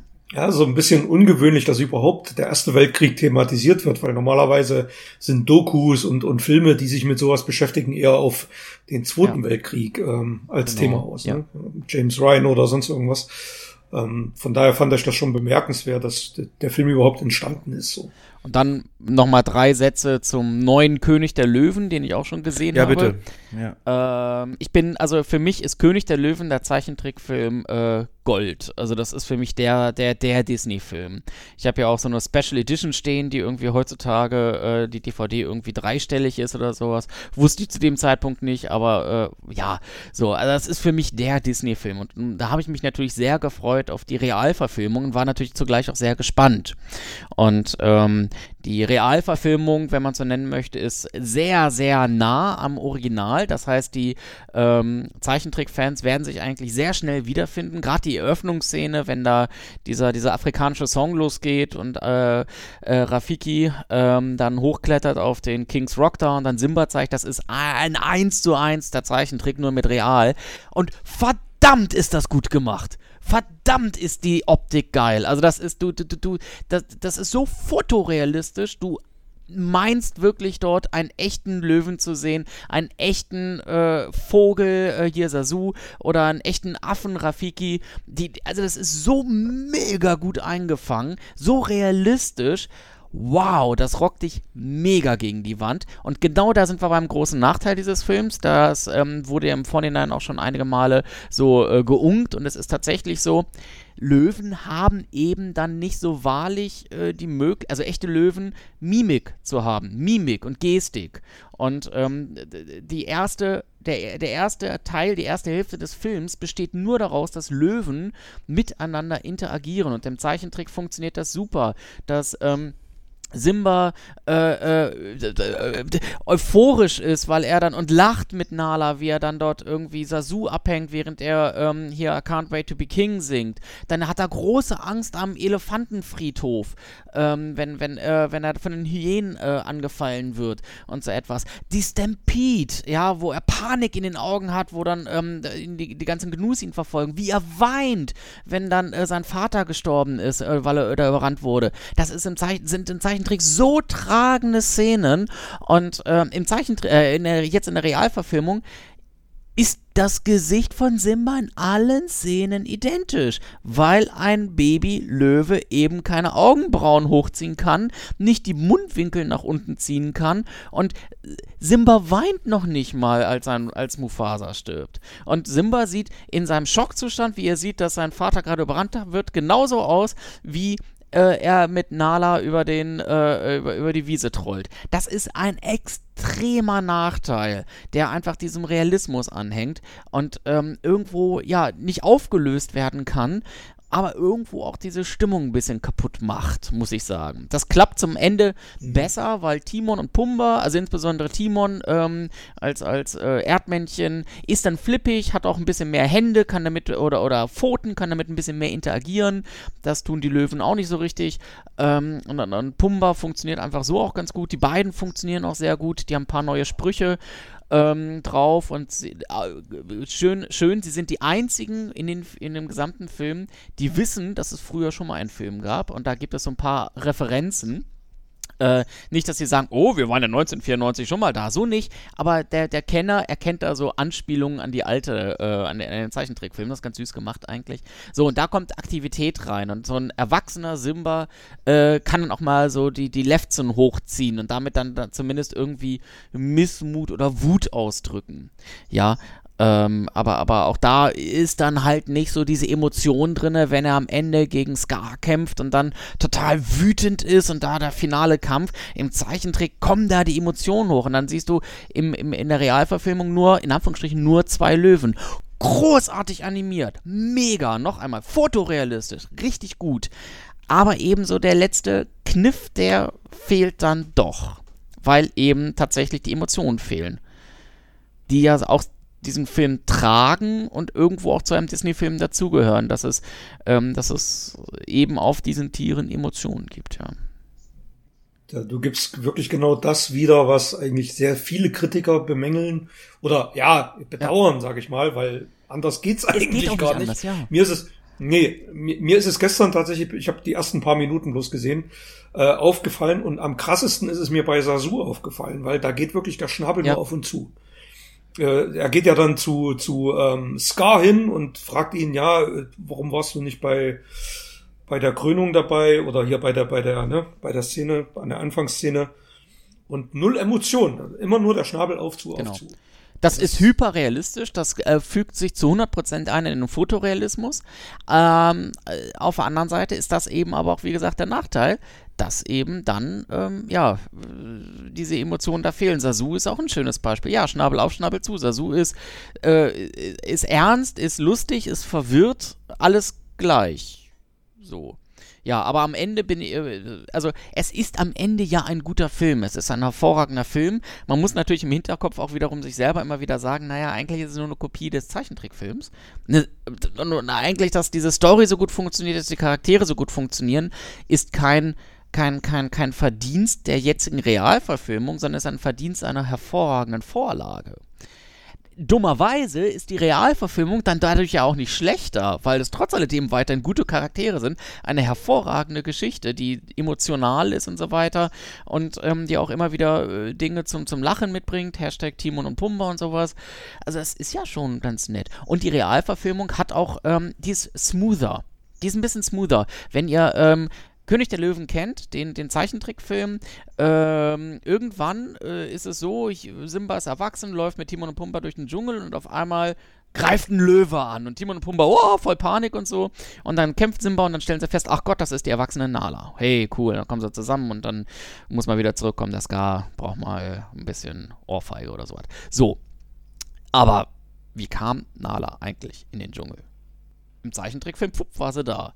Und dieser Film, der Mhm. zeigt jetzt irgendwie so ein bisschen mehr, der zeigt den Hintergrund dazu, dass, wie sie sich da so von diesem Kings Rock wegsneakt. Ja, natürlich muss sie irgendwie sich, muss, muss sie da weg aus dieser Terrorherrschaft. Also ist das jetzt auch kein Spoiler oder sowas, das ist ganz klar. Sie muss irgendwie von diesem Kings Rock irgendwo in den Dschungel mal gekommen sein. Und der Film zeigt das einfach. Und der Film hat noch so weitere zwei, drei Szenen, die einfach den Gesamt, die, die, die gesamte Story so ein bisschen glatter machen ein bisschen smoother machen und dadurch tatsächlich den Flow äh, am Leben halten. Wo, Ja, ist ja auch eine halbe Stunde Ja, länger. ganz genau, muss sich auch lohnen. Das muss ja auch irgendwo muss sich auch lohnen, so nach dem Motto. Richtig. Ja, ganz genau. Ja, aber ansonsten, wie gesagt, am Ende bin ich dann doch recht zufrieden mit diesem Film. Also gerade ich als äh, König der Löwen-Fan bin trotz alledem zufrieden, ähm, weil am Ende ist es, muss man wirklich sagen, die Optik ist krass geil. Auch die Bewegungen, also es ist alles, du denkst, du siehst eine Doku. Ähm, wow. Und es bleibt weiterhin eine geile Story. So. Und damit gehe ich dann doch trotz aller Kritik mit etwas, also mit einem, durch, mit einem starken positiven Gefühl aus diesem Film heraus. Hast du Englisch oder Deutsch geguckt? Ich habe Englisch geguckt. Und ähm, ich habe eine andere Kritik gehört, die sagt, es ist total rausholend, wenn auf einmal Beyoncé spricht der Nala, glaube ich, ne? Mhm. Ist das so? Dass sie dann so ein Lied singt, nicht mit ähm, Simba, sondern so ein eigenes, neu komponiertes Lied. Und weil man aber die Stimme von ihr halt als der von Nala ähm, äh, erkennt, soll das einen komplett rausholen, weil es gar nichts irgendwie mit der Handlung zu tun hat. Ist dir das bewusst aufgefallen? Ja. Also Mhm. tatsächlich, dieses, dieser, dieser Titel, dieser Song, der auch gar nicht, also der extra für diesen Film komponiert wurde, der nicht im Genau. alten Score mit drin war, ähm, der, der, der passt nicht, der ist ganz unrund, muss man sagen. Sternchenwertung? Also ich habe ihm 4 von 5 gegeben. Okay. Na, das ist ja. Das ist auch Ja. gut. Ja, also tatsächlich, man muss eben anerkennen, es ist grundsätzlich ein toller Film, großartige Optik und äh, da, ja, so. Äh, der Film funktioniert leider, muss man ja schon fast sagen, auch ohne die Emotionen. Hm. Die Ja, sichtbaren spricht, Emotionen. spricht fürs Original, ja. ja. Genau. Ja, ja. Gut. Nice, nice, nice. Also das Original war damals eine Sensation, habe ich auch noch im Kino sehen dürfen. Und ich kann mich wirklich sehr gut dran erinnern. Das war zu der Zeit, als ich dann gerade im Kino angefangen habe zu jobben. Ein Jahr später kam Pocahontas, der völlig abfiel zu Lion King, ähm, aber sag mal von, von den Zeichnungen her, von der Qualität her ähnlich war. Und da hat man wirklich gemerkt, was so eine Story ausmacht. Und diese, diese Story hat die Leute damals einfach gepackt. Und deswegen ist er heute immer noch so erfolgreich. Glaube ich auch. Guti, dann gehen wir mal weiter. Ähm, Trailer würde ich jetzt mal weglassen, weil da gab es, glaube ich, keinen, der so wirklich uns. Oder wolltest du noch einen Film? Entschuldigung, ich wollte dich jetzt Nee, nicht nee, nee, nee, alles gut. Okay. Nein, nein, ich habe nichts mehr. Ähm, keinen, der so wirklich weggerockt hat. Hobbs und Shaw wieder mal more of the same. Aber ich habe gerade eben gesehen, Jens, beim nebenbei ein bisschen durchscrollen, Maverick, Top Gun Maverick Trailer ist draußen. Kannst du dich gleich freuen. Äh, kannst du gleich gucken. Und äh, bestätigt Terminator 6, Edward Furlong äh, spielt John Connor. Ja, ich habe einen Story Leak gefunden. Oh, come on. Terminator 6. Soll ich ihn dir Nein, um? Himmels Willen. Nee, ohne Nein, Scheiß. ich will es nicht wissen. Ich will da so rein. Also du wusstest, dass Edward Furlong zurückkommt. Wenn dieser Leak stimmt und du mir jetzt sagst, dass äh, Edward Furlong zurückkommt, dann stimmt dieser Leak. Ich sag's mal so rum. Gott, warum guckst du dir sowas an? Warum liest du dir sowas durch? Jetzt gehst du da rein. Jetzt bist du bestimmt der. Der ist, Ja. der ist furchtbar. Wenn das wirklich so kommt, um Gottes Willen. Oh Gott, okay. Ja. Ja. Nee, dann aber mal äh, zum Hauptthema. Phil, Wir nehmen fünf Stunden schon auf und ah, lass Ja. uns mal zum Hauptthema kommen. deswegen, deswegen habe ich ja die Trailer auch ein bisschen jetzt kürzer gemacht. Ich habe mir so eine ich- Mühe ich gegeben, mir meine, ich hab meine. Trailer-Kommentare aufzuschreiben. Nee, ich will dich, nein, nein, ich, ich sag nur, ich Nein, habe, nein, nein, nein, rede, rede, nein. Also wenn Nein, du sagst, nein. ein, Nein, ich war nur, ich war tatsächlich, weil wir uns letztens über Filmcafé-Filme unterhalten haben und äh, nachdem ich jetzt den Trailer angesehen habe zu Ich war noch niemals in New York, bin ich davon überzeugt, das wird ein, der nächste Mamma Mia. Das wird ein Riesenerfolg werden. okay, 100 Pro. okay. Ja, gucken dir mal an und äh, ich glaube, du wirst mir zustimmen. Gut, dann darfst du ihn im Programm belassen. Ja. Na gut, dann frage ich doch einmal, Knives Out, hast du den gesehen? Das nee. ist der neue Ryan Johnson-Film. Mega Cast, da spielt irgendwie jeder mit, der in Hollywood irgendwas zu tun hat. Ähm, kann ich gar nicht aufzählen, so viele sind das. Ähm, ist so eine typische Story in einem Haus, wer ist der Mörder? Ne? Es gibt einen Mord, ganz viele sind zusammen, es gibt einen Mord und ähm, ja, einer ist halt der Mörder und äh, wer hat's getan, darum dreht sich's dann, so ein bisschen auch Agatha Christie-Style. Aber da spielt halt, also das geht hauptsächlich um den Cast. Musst du mal gucken, Knives Out, der Cast. Äh, Chris Evans zum Beispiel, seine erste Post-Captain America-Rolle. Und äh, das Einzige, was der Trailer so von ihm zeigt, oder äh, viel von ihm, ist, wie er flucht. Ne? Finde ich lustig, weil er gerade als äh, Captain America immer gesagt hat, ne, achtet auf eure Ausdrucksweise. Ja. Ähm, haben ihm aber fast dieselbe Frisur gegeben, das holt einen ein bisschen raus. Ja. Na gut. Mm, genau, so Phil, jetzt aber. Wenn, wir brauchen deine Hilfe und zwar sollst du jetzt mal bitte komplett, bitte ehrlich, ganz ohne Rücksicht auf uns und unsere Gefühle mal so erzählen. Der Kinobesuch an sich, beziehungsweise das Kino ist in der Krise. Also letztes Jahr, weiß nicht, ob das so bewusst war, aber das schlechteste Kinojahr seit 20 Jahren oder 30 sogar. Und ähm, wir merken es halt auch. Also es ist viel probiert worden, viel gemacht worden, aber so wirklich ähm, ist der Kinobesuch nicht mehr. Also er konkurriert natürlich mit viel mehr Sachen jetzt für seine Freizeit, wie jetzt eben zum Beispiel Streaming. Aber so richtig die großen Bewegungen ins Kino sind schon lange nicht mehr zu verzeichnen. Und man muss schon froh sein, wenn in Deutschland ein Film 4 Millionen Besucher macht, was früher so für Platz 11 oder so gereicht hätte, in den 90ern speziell oder auch noch 2000ern. Und ja, man, man fragt sich halt immer, woran liegt das. Deswegen, wenn du deine Kinobesuche mal so zusammenfasst, äh, was, was ist denn dir so, was ist immer für dich das Faszinierende oder auch das, wo du jetzt merkst, ähm, ja, äh, das hat, es hat wirklich nachgelassen. Warum hast du vorhin Arthouse statt Multiplex geantwortet? Das interessiert uns natürlich als Multiplex-Leute. Ähm, solche Sachen. Ich hätte hier mal so ein paar Stichpunkte, auf die wir nach und nach mal eingehen können oder wie du es willst. Ähm, Preise, Technik, Ausstattung, Atmosphäre, Events, Eventcharakter, alternativer Content und Marketing. Äh, was glaubst du denn, an welchen Stellschrauben könnten wir was machen? Ja, aber einfach mal dein Eindruck jetzt. Ah, ja, ja, ja, jetzt hast du das Tor ja ganz weit aufgemacht. Jetzt weiß ich gar nicht, worauf ich anfange. Also, ähm, äh, ähm, ähm, also, äh, Was verbindest du mit dem Kinobesuch? ähm, zwei Stunden, in der Regel sind es ja zwei Stunden, in eine andere Welt eintauchen und das in isolierter Form. Also das ist eine sehr sachliche Antwort, weil ähm, äh, das bringt so ein Kino halt so grundsätzlich mit sich, dass ich dann isoliert in einem dunklen Raum sitze und meine einzigen Sinne äh, darauf fokussiert sind, den Film zu konsumieren und ich nicht irgendwie mit meinen Augen nach links und rechts wandern kann. Gut, ich kann mir die Decke angucken, das tue ich manchmal auch. Ab und zu zähle ich auch die sichtbaren Boxen, die ich an der Wand sehe. Aber da irgendwann hat, hat man auch äh, das, den Kinosaal dann äh, während des Films abgetastet und dann konzentriert man sich dann doch wieder auf den Film. Äh, währenddessen man zu Hause irgendwo ja 27 Dinge gleichzeitig machen kann, dann drückt man Pause, dann geht man nochmal kurz auf Toilette, holt den noch, äh, während der Film läuft und die wichtigste Dialogszene läuft, dann holt man sich noch ein Bier. Ähm, so, und das ist im Kinosaal nicht so. Und man hat natürlich einen perfekten perfekten Sound. Also es geht wirklich darum, für mich ein Filmerlebnis so gut wie möglich ähm, zu, zu erhalten. Das schließt auch ein, dass ich tatsächlich für Filme, wo ich sage, dafür brauche ich nicht ins Kino, dann auch tatsächlich bewusst sage, dafür brauche ich nicht ins Kino. So ein klassisches Drama oder so etwas kann ich auch ähm, äh, in der Regel zu Hause schauen äh, gerade wenn es so ein, so ein seichtes Drama ist oder so eine seichte Komödie an der Stelle. Wo ich sehr viel Spaß dran habe, ist, äh, also äh, erzähle ich euch wahrscheinlich nichts Neues, aber ich mag Kindervorstellungen. Ich finde das mega geil, wenn da so ein Kinderfilm läuft und der ist voll mit Kindern. Ich glaube, für das Kinopersonal ist das anstrengend, weil dann der Kinosaal aussieht wie sonst was. Ähm, aber, aber es macht so viel Spaß, eine Kindervorstellung zu gucken, weil Kinder sind so, sind, sind so uneingenommen und die, die fragen dann blöd in, dort rein, was hat denn jetzt der Richard da gemacht? Oder die lachen, die lachen, die lachen frei heraus und so etwas. Und ich weiß nicht, man muss sich darauf natürlich irgendwie auch ein bisschen einlassen. Das ist nicht die klassische Kinovorstellung, aber da ist eine Agilität drin, das ist schon ganz geil. So, also äh, tatsächlich gucke ich auch gerne mal so einen Kinderfilm, wenn ich sage, den möchte ich mir angucken. Wir waren vorhin bei Bibi und Tino und so etwas.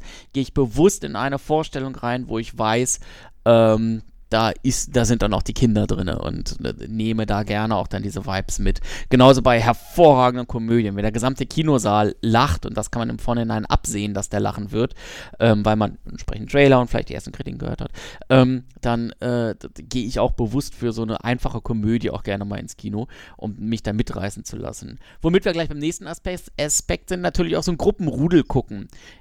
Manchmal also ich mag es sehr gerne, wenn man im Kino ruhig ist und nicht miteinander schnackt und äh, so etwas. Das heißt, am Ende ist Kino an vielen Stellen dann doch ein, ähm, ein, ein, ein sehr äh, egozentrisches Medium, in dem man sich in einen Sitz reinsetzt und dann selber diesen Film für sich konsumiert. Ähm, aber es macht auch sehr viel Spaß, eben gemeinsam zu lachen über bei Filmen. Oder ich bin ein absoluter Horrorfilm-Fan, dann, wenn der gesamte Saal still ist und dann ähm, dort äh, ein, eine gute Horrorszene aufgelöst wird und dann entweder der gesamte Saal sich erschreckt und im Nachgang kommt ja auch so ein entspanntes Lachen dann. Ja, das ist, ist so ja so eine menschliche Reaktion, dass man nach einem großen Erschrecken dann erstmal anfängt zu lachen. Ähm, oder dort, dort so, wenn es richtig hardcore ist und kommt und der gesamte Saal das macht, das ist so, also diese, diese kollektive Anspannung, die kannst du in der Luft spüren. Und das hatte ich, äh, du hast mich vorhin nach Horrorfilmen oder sowas gefragt, äh, irgendwie sowas war da, habe ich Hereditary genannt. Und das hat, mhm. das, das, da war, das war so ein Kinoerlebnis, wo das so krass war. So, dafür gehe ich ins Kino, um diese, diese, um einen Film so gut wie möglich zu erleben hake ich gleich mal ein. Ähm, übrigens, schön, dass du es gesagt hast. Bei Paranormal Activity 1 wurde in der Marketingkampagne sogar so eine Nachtsichtkamera, die ins Publikum gehalten wurde, als ähm, für die Werbung genutzt äh, und die Publikumsreaktion, wie die aufschreien, wie die dieses Huch machen, die Hand vom Mund ziehen und so weiter. Ähm, das war genau der Quintessenz von dem, was du gerade beschrieben hast, wurde da gecaptured. Aber jetzt nochmal im Verlauf der Jahre oder aktuell, wie nimmst du das Verhalten des Publikums wahr? Ist das schlimmer oh, geworden? Grausam. Oder so, Grausam. also hast du wirklich, ja, ist schlimmer geworden auch, ja. oder war es schon immer so? Nein, das ist schlimmer geworden. So, äh, ist das für dich ein bewusster Gedanke, wenn du überlegst, gehe ich heute ins Kino, dass du vielleicht dann sagst, oh nee, dann Starttag, da sitzen wieder so viele, die sich nicht benehmen können, dann gehe ich lieber nicht. Ist das für dich eine Entscheidungsgrundlage oder mit ein Faktor? Ja, ich wähle meine Vorstellung danach aus. Okay, also, ähm, dass ich äh, lieber eine äh, Spätvorstellung nehme, also richtig eine Spätvorstellung, die um 23 Uhr laufen dann, äh, wo dann der, und das unter der Woche, wo dann ähm, der, der, der reguläre Kinogänger auch schon wieder im Bett ist oder zu Hause ist oder so etwas. Ähm, dann wähle ich bewusst nicht die 20 Uhr Vorstellung. Ähm, oder tatsächlich gewisse Filme sage ich dann, okay, die guckst du bewusst nicht in diesem Kino, weil, ähm, also man, ich habe relativ schlechte Erfahrungen, auch städteübergreifend mit dem Cinemax gemacht, ähm, dass das dann doch ein recht mainstreamiges Kino ist und wenn es dann andere, noch nicht mal Ketten, sondern auch un unabhängige Kinos gibt, wo dann eben, die dann eben nicht so diesen, diesen breiten Namen haben, ähm, dass da eben dann auch das Klientel ein etwas anderes ist und dann würde ich Woran da... liegt das?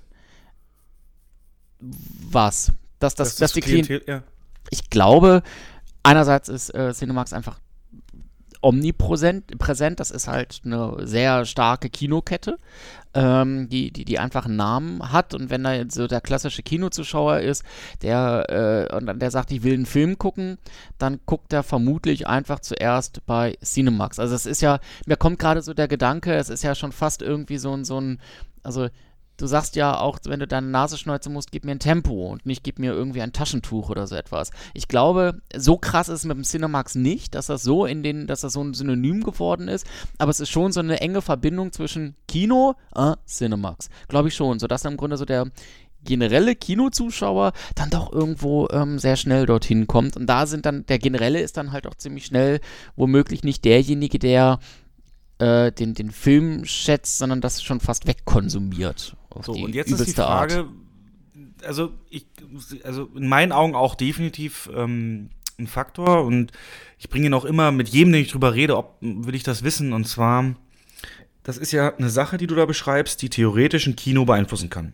Ähm, als Beispiel bringe ich hier immer eine Kette aus den USA, die in ihren Hausregeln drinstehen hat, wer quatscht oder ans Handy geht, fliegt raus. Ähm, würdest du so eine, naja, drakonisch, aber so eine strengeren, also angenommen wir oder so Ketten, die solche großen Namen haben, würden solche Regeln einführen. Würde dich das äh, bewegen, dann doch wieder dahin zu gehen, weil du da vielleicht ja dann doch noch das Quäntchen stärkeren Sound kriegst, weil, weil das ja so wichtig ist? Ähm, oder sollte man Handys abnehmen vorher? Oder ähm, was, was ist denn so das Ding, was ein Kino da machen kann? Was würdest du dir als Konsument wünschen, wo du sagst, geil, ähm, das ist genau der richtige Weg? Kennst du, würdest, könntest du uns eine Lösung vorschlagen, wie man, weil das mit dem Publikum fällt mir auch auf und das ja. wird auch schlimmer. Hm. Also, ähm, schwierig. Also ich glaube, Handys abnehmen äh, das, das, das, das, das, das ist eine Totgeburt. Das wird nicht funktionieren, weil wer Handys, also er, wer tatsächlich Handys mitbringen will, der bringt Handys mit.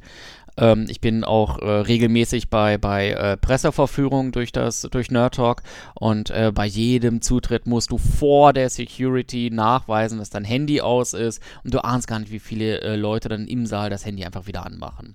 So, also das heißt, äh, irgendwelche Verbote, die äh, verflüchtigen sich da. So, und wenn das erwachsene Leute, die ähm, mit, mit Film und Filmkritiken ihr Geld verdienen, wenn die das tun, dann wird das der Chaco von nebenan, der mit seinen Freunden einfach mal einen geilen Action Film sehen will, wird das nicht anders machen. Der wird das sogar noch deutlich mehr machen. Ich aber, da, aber damit, entschuldige, dass ich ja, ja, äh, ja, ja, Aber damit sagst du auch, dass äh, irgendwelche Hinweise, sei es vor dem Film, über einen kurzen Trailer oder so, nehmt bitte Rücksicht auf anderen Gäste, schaltet eure Handys aus, damit meinst du auch, dass die dann sinnlos werden? Nee, nee, das mein, das, das, das, das, also, das wollte ich nie ausdrücken. Äh, ich glaube, also die, die Reaktion, dass äh, da irgendwie so ein Pre-Trailer kommt, der äh, gerne dann auch äh, im aktuellen Filmkontext ist, dass da irgendwie die Minions einem das sagen. Ich fand das früher bei Küss und Frosch ganz schön, wo dann irgendwo so eine Frosch-Kombo auftrat und äh, zieh dir deine Snacks rein, aber mach das Handy aus und so ein Bums, das fand ich auch ganz süß.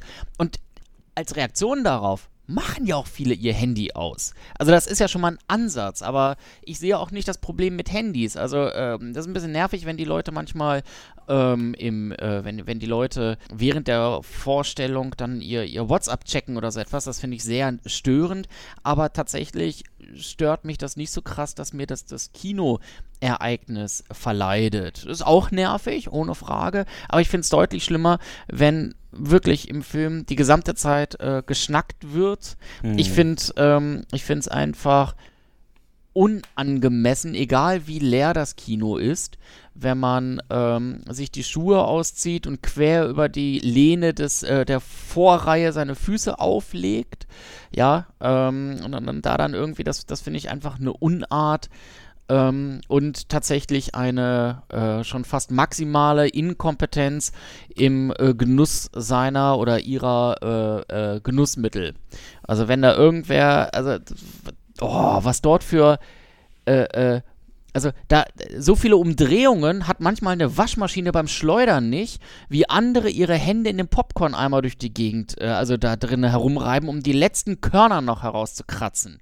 Das, sowas nervt mich man kann sein Popcorn auch tatsächlich mit geschlossenem Mund essen. Und man muss nicht die letzten 5 Milliliter aus seinem 1 Liter Kanister äh, Cola raussüppeln, sondern man kann feststellen, okay, jetzt, jetzt äh, schleucht das da jetzt stelle ich den Becher halt zur Seite. So, das sind so diese Dinge. Und wie gesagt, Aber- immer wieder reden, reden, reden. Das ist einfach grausam. Du, du hattest vorhin gesagt, letzter Satz, du hattest vorhin gesagt, ähm, dich kickt es, wenn bereits bei den, äh, ähm, bei den, bei den Filmlogos im Grunde so der Score schon losgeht, dich so auf den Ja. Film eingroovt und sowas. Ja, also die machen das ja nicht ohne Grund. Der, der, das groovt dich auf den Film ein.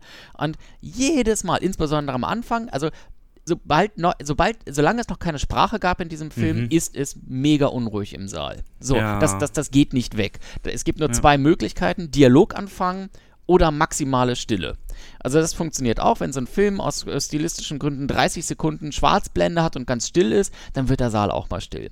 Aber ansonsten reden die einfach weiter. Und wenn in irgendeiner Form im Film eine, äh, eine, eine Musikszene kommt, wo eben keine Dialogszene ist, sondern womöglich irgendwie ein halbes Jahr kurz akustisch eingefangen wird und mit Bildern und so bla, fangen die Leute auch an zu reden. Das finde ich nervig. So, ähm, genau. Ich hatte noch einen anderen Aspekt, den habe ich vergessen. So, was war die Frage nochmal? Ich habe sie auch vergessen, aber wenn du jetzt ein eigenes Kino hättest, was würdest du denn tun, um sowas weitestgehend zu vermeiden? Würdest du es versuchen, wertiger zu machen oder am Preis irgendwie gewisse, äh, sag mal, Zielgruppen ausschließen? Oder was wäre dein Ansatz? Oder noch simpler, wir haben, wir überlegen uns zum Beispiel, ob wir einfach äh, Leute reinschicken von unseren einen Serviceleuten, die, die mitten im Film dann einfach auch mal die Treppe von oben, von unten nach oben und wieder zurückgehen. Ähm, da ist halt die große Frage, wenn man abwägt, was würde mehr stören? Der Typ, der da hoch und runter geht und guckt, ob jemand labert oder alle ruhig sind oder ähm, ja, halt die, die, die, stören sozusagen oder die labern. Ähm, oder eben, ja. Also ich finde, ich finde, du, wenn du auf der, wenn du auf den Film konzentriert bist, was du ja in der Regel bist, dann schaust du nach vorne und siehst die Leinwand. Ähm, und und du siehst eigentlich ja nicht, darauf sind die Seele ja auch ausgelegt, du siehst eigentlich dann nicht mehr so richtig viel, was an den Treppen passiert. Die Treppen sind illuminiert, damit du bloß beim Notfall nicht fällst und sowas. Äh, oder auch wenn er mal während des Films auf Toilette muss, das ist ja auch durchaus vernünftig. Aber ich finde, dass ähm, man das Personal, wenn das da mal so lang schleicht, es nicht so mega krass sieht. Ähm, meiner Meinung. Ähm, und zu Jens Frage, was würdest du machen? äh, tatsächlich, also ich würde Leute da reinschicken. Die Frage ist natürlich, wie sollen dann, also wie soll das Personal, das vielleicht einmal die äh, Treppe runter und wieder hochgegangen ist, identifizieren, ob jetzt der Störer in Reihe äh, C gerade jetzt kurz nochmal sich erläutern lässt, äh, was ist in den letzten fünf Minuten passiert, weil der in Reihe C kurz pinkeln war, dann ist das etwas, wo ich so sage, okay, wenn das dann irgendwie nur so 10 Sekunden, 15 Sekunden sind, dann nehme ich das auch hin. Also ich will ja kein, kein Schweigeverbot, auch ich verstehe, äh, Schweigegelübde haben. Ähm, ich verstehe manchmal Dinge auch nicht und sag dann, frage dann auch so rüber, sag mal, ist das, ist das Tom Cruise? Und kommt so, ja. Ich so, oh nee, hätte ich nicht gedacht. Ja, ja. So, das, vollkommen okay. Das, so kurze Dialoge, hab ich auch. So, aber äh, wie gesagt, so 5-Minuten-Dinge ähm, stören dann doch. Wie, aber wie soll die Servicekraft das identifizieren? Ob Hm. das jetzt etwa, ob das ein Dauerstörer ist oder ob das jetzt nur mal so ein kurzes Highlight ist.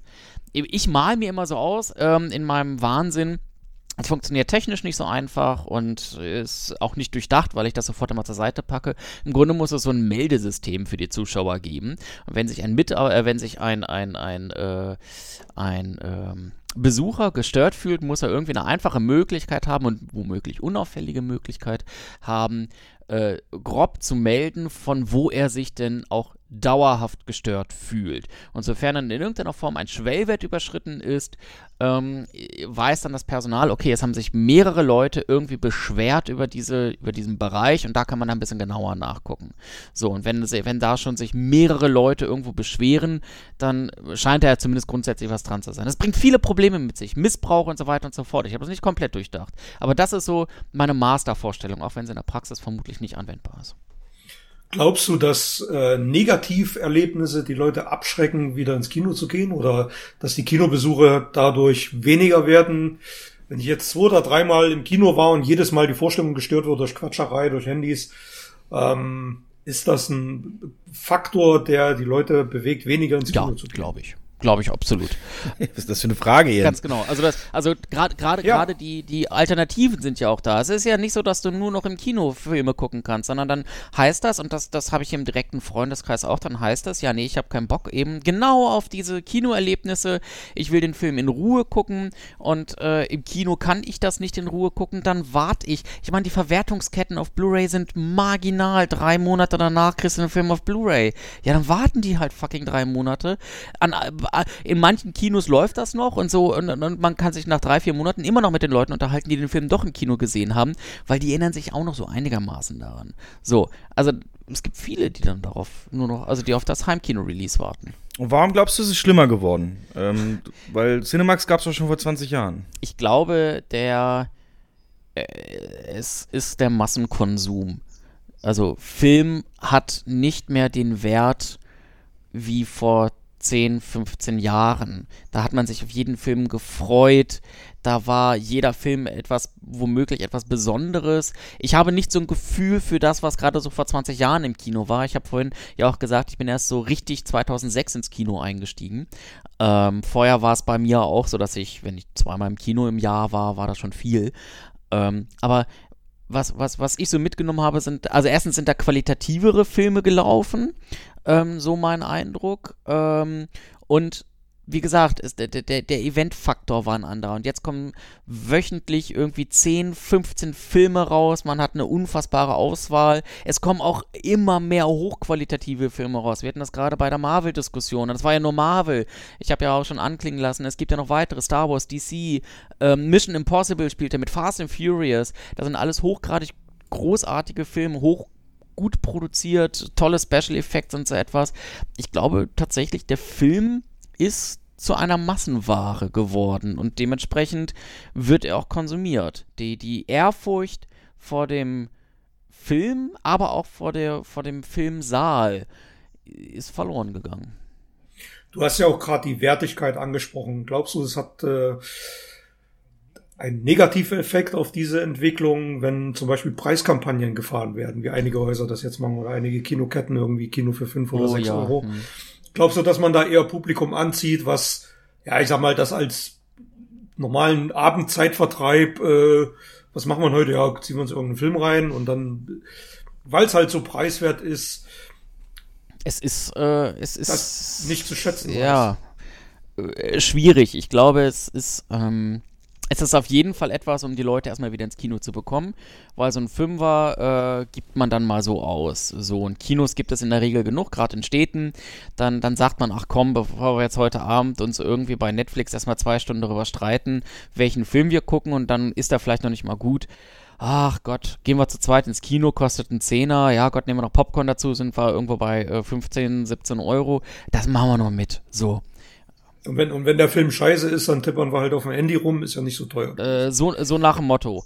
Ähm, also tatsächlich zieht man damit auch äh, die, die äh, unkultivierten Leute heran, aber womöglich kriegt man damit dann auch die unkultivierten Leute kultiviert, indem man dann ähm, parallel begleitend dann irgendwo dafür sorgt, dass das Kino eben nicht zum Massenkonsumtempel wird, sondern zu etwas äh, Besonderem. Was ich zum Beispiel sehr äh, schön finde, hier in Berlin gibt es den Filmrauschpalast.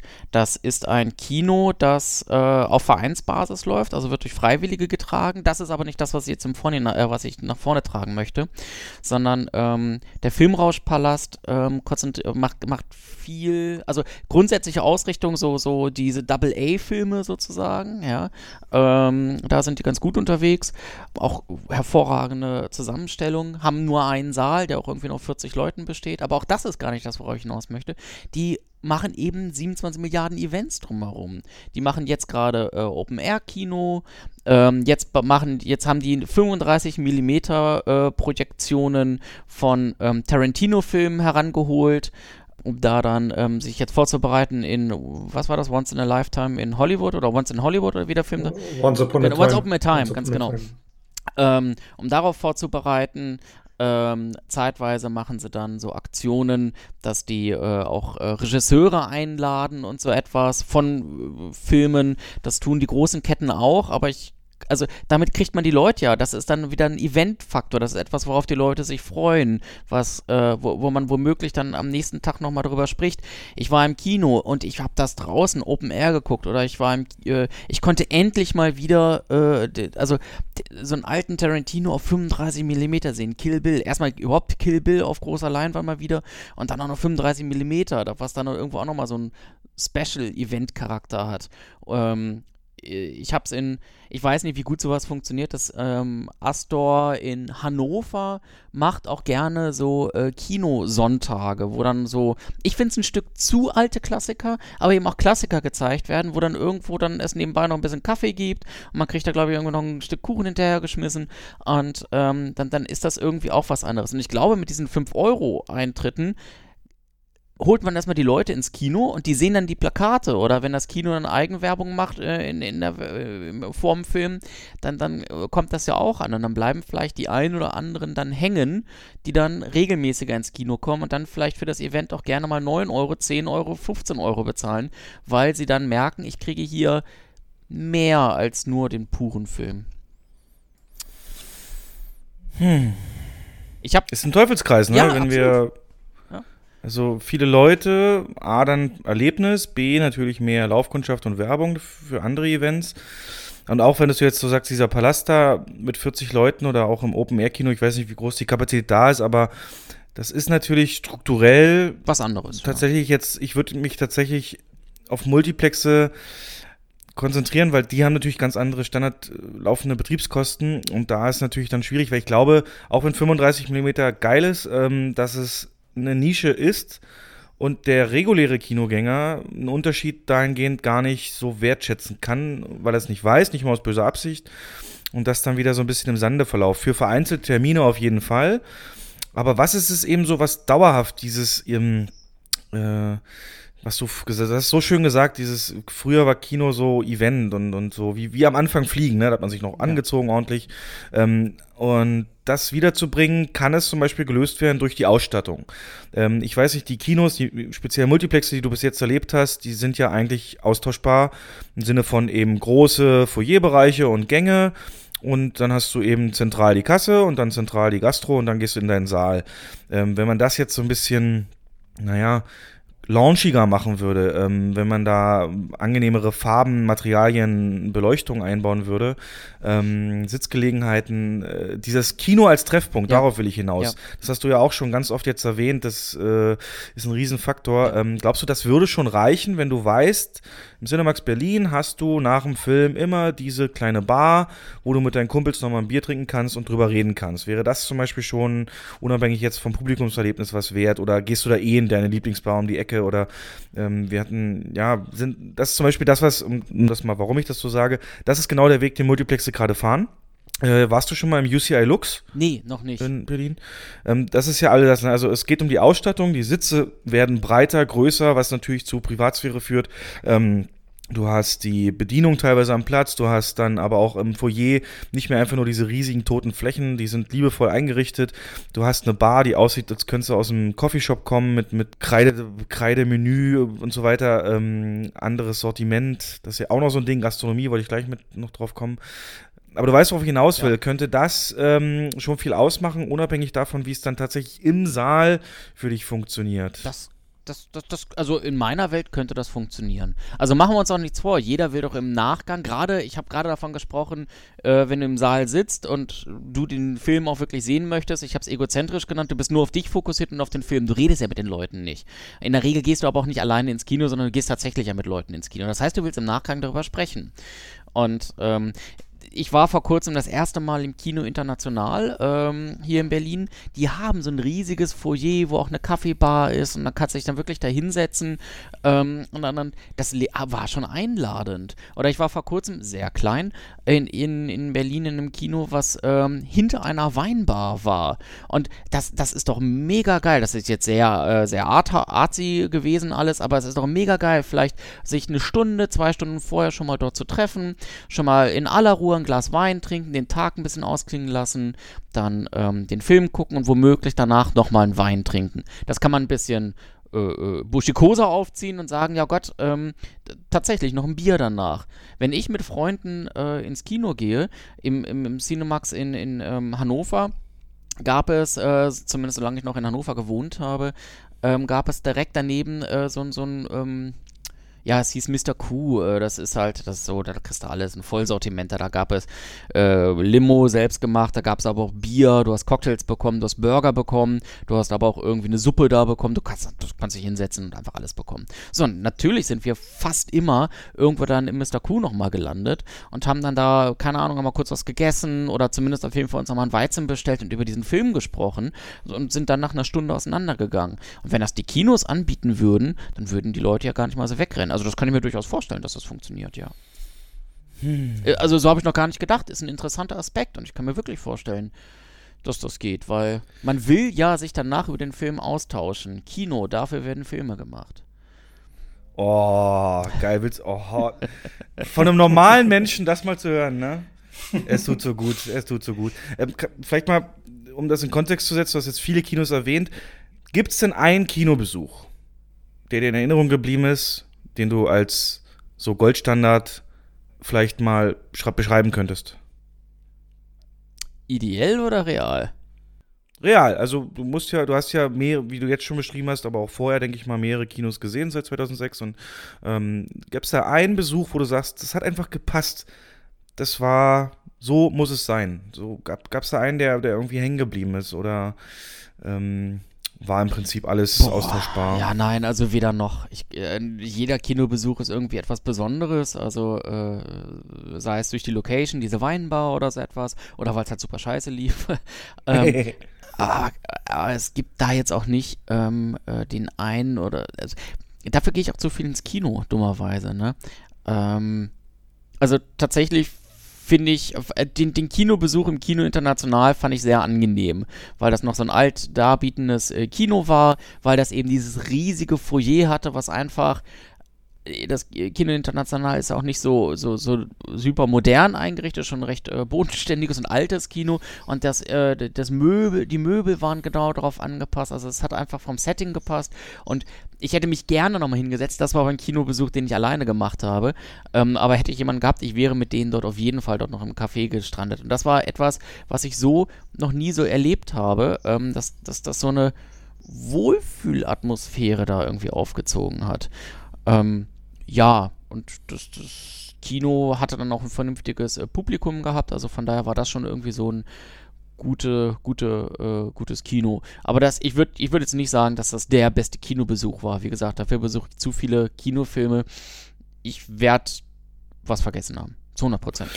Und wenn wir das Pferd andersrum aufzäumen, was wäre denn so die erste Sache, wo du sagst, das müssten Kinos als allererstes überdenken oder abschaffen oder verändern? So eine Sache, weißt du, wie man es so keine Ahnung, so die, die eine Sache, die, die, die halt stört, die, ähm, ich habe jetzt gar keinen Vergleich, aber mh, mm, keine Ahnung, jetzt so, also es gibt ja bei allen Sachen, die man so macht, immer einen Aspekt, wo du, oder oft einen Aspekt, der so nicht reinpasst oder der einen stört noch, um das komplett perfekt zu machen in dem Sinne. Ähm, Gäbe es da so eine Sache, die du übergreifend bei deinen Besuchen gerne mal verändert haben wollen würdest? Also ich würde tatsächlich sagen, äh, diesen Wohlfühlfaktor ein Stück weiter nach oben drehen. Nach oben, nach oben drehen. Also äh, mir, mir fällt gerade so ein, äh, auch Burger King und McDonald's die ja auch eigentlich auf Durchsatz aus sind und darauf, dass die Leute kommen, fressen und wieder gehen, äh, sind in den letzten Jahren äh, ja auch darauf umgeschwenkt, dass sie auf einmal McCafé aufziehen und dass die Leute auf einmal länger bleiben. Äh, also sie bleiben effektiv ja dann auch nicht sehr viel länger, aber sie fühlen sich wohler dabei. So, und das ist natürlich auch irgendwie so Markenbranding, bla, äh, dass, dass, dass dann Leute sagen, ich gehe gerne zu McDonalds trotz, trotz dieser piependen Fritteuse dahinter, weil irgendwie ist es, das ist nett. Man kann hier nett sitzen, das sieht ganz schön aus, es läuft ganz nette Musik. So, und wenn ich im krassen Gegensatz dazu mir jetzt wieder das äh, Cinemax Hannover mal äh, vornehme, die ein relativ großes Foyer haben, wo die äh, je nach Laune entweder gar nichts stehen haben oder irgendwie so abgeranzte Sitzecken. Zeitweise standen da wirklich einzelne Stühle äh, sinnlos herum. Das, das hat doch keinen Charme. Also das Cinemax, das Cinemax Hannover ist wirklich ein sehr schlimmes Kino, ähm, was das betrifft. Vielleicht haben die sich zwischenzeitlich auch verändert. Auch die haben die 5-Euro-Kampagne. Auch die haben jetzt alle Seele mit diesen maximal XXL Ledersitzen ausgestattet. Du bist gut informiert, ja.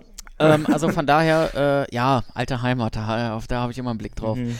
Ähm, also die, die haben in der Zwischenzeit bestimmt auch was gemacht und vielleicht sieht das Foyer jetzt auch anders aus. Aber jahrelang war das wirklich ein absolut liebloses Foyer und für mich war das Cinemax Hannover wirklich so der Inbegriff des, des, äh, des Massenkinos, weil ähm, da war keine Liebe drin, du wurdest in die Filme reingeschleust, der Boden klebte, weil irgendwie dort jemand seine Cola ausgetauscht hat und der äh, ausgekippt hat und der Boden klebte nicht heute mal ausnahmsweise, der Boden klebte nachhaltig. Also auch da ja. habe ich häufig so.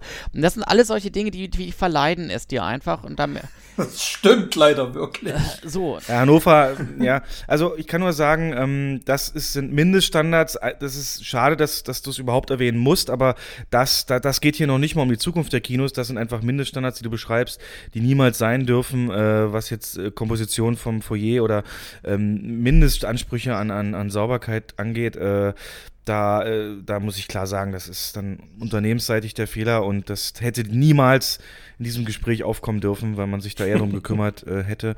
Aber das ist, glaube ich, dann auch eher leicht zu lösen durch Prozessänderungen oder eben ja, Vereinheitlichung von Prozessen. Ähm, also ich sehe ja, seh da erzähl. aber eine positive Entwicklung. Also ich glaube, die ganzen Kinos da draußen haben durchaus jetzt gepeilt, irgendwo das Massenkino womöglich nichts ist und irgendwo man mehr bieten muss. Nicht ohne Grund kommen die ganzen Kinos jetzt um die Ecke und hauen da tolle Ledersitze rein. Teilweise werben sie damit, hey, du kannst jetzt endlich dein Getränk auch an deinem Sitz mal abstellen, musst das nicht auf den Boden stellen. So, so einfach ist der Kinozuschauer doch manchmal zu begeistern. Das ist nur ein sehr kleiner Punkt. Also mhm.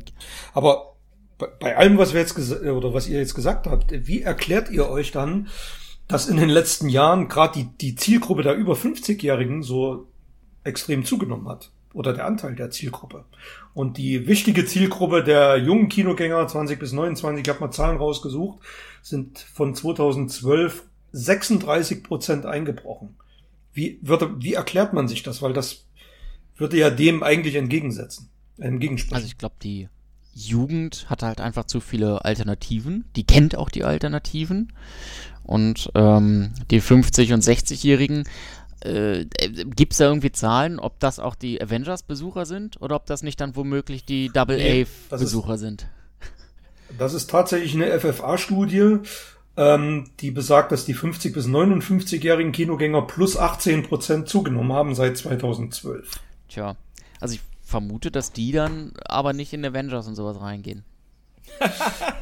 Vermute ich auch, ja. Aber es muss ja irgendwo einen Grund also, haben. Also, äh, es gibt ähm, ja auch tolle Produktionen abseits der großen äh, Massenfilme, die eben in auf äh, so stark, also auf stark wirtschaftlich ausgerichteten Kinos ähm, und, und, solchen Ketten, die aus guten Gründen eben diese großen Blockbuster zeigen wollen und müssen, wo dann eben genau diese kleinen Filme ähm, oder die, die nicht so bekannten Filme dann ähm, auch so ein bisschen untergehen. Aber ich glaube schon, dass die auch die, das, das Alter, sage ich jetzt einfach mal, verstanden hat, dass es auch gute Filme nebenbei gibt. Warum die dann trotz alledem, also fraglich ist auch, ob die dann eben tatsächlich in Cinemax Hannover gehen oder ob die nicht direkt gegenüber beispielsweise ähm, in den in Kino am Raschplatz gehen. Was eben so eben auch diese Filme zeigt, teilweise parallel zum äh, Cinemax, nur eben ein bisschen kleiner und mauschliger und mit mehr Personality geführt ist. So, ähm, das, das geht ja auch nicht so vor. Ich glaube tatsächlich, dass die alte Riege, oh Gott, so wollte ich es, also es klingt schlimmer, als es äh, gemeint ist, mhm.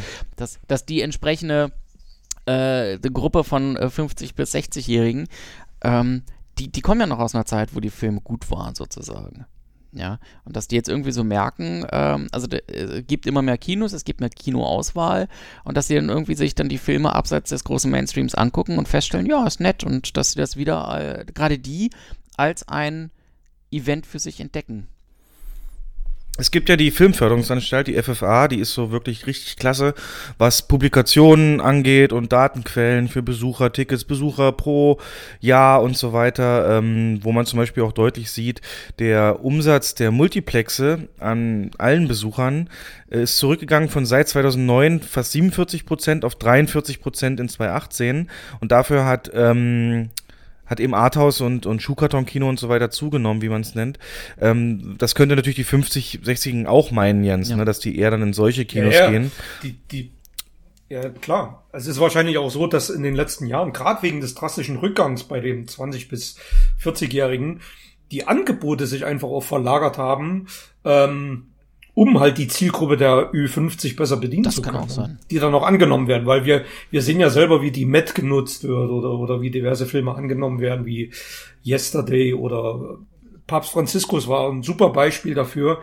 Da war ja wirklich die Zielgruppe zu fast zu 100 Prozent vertreten.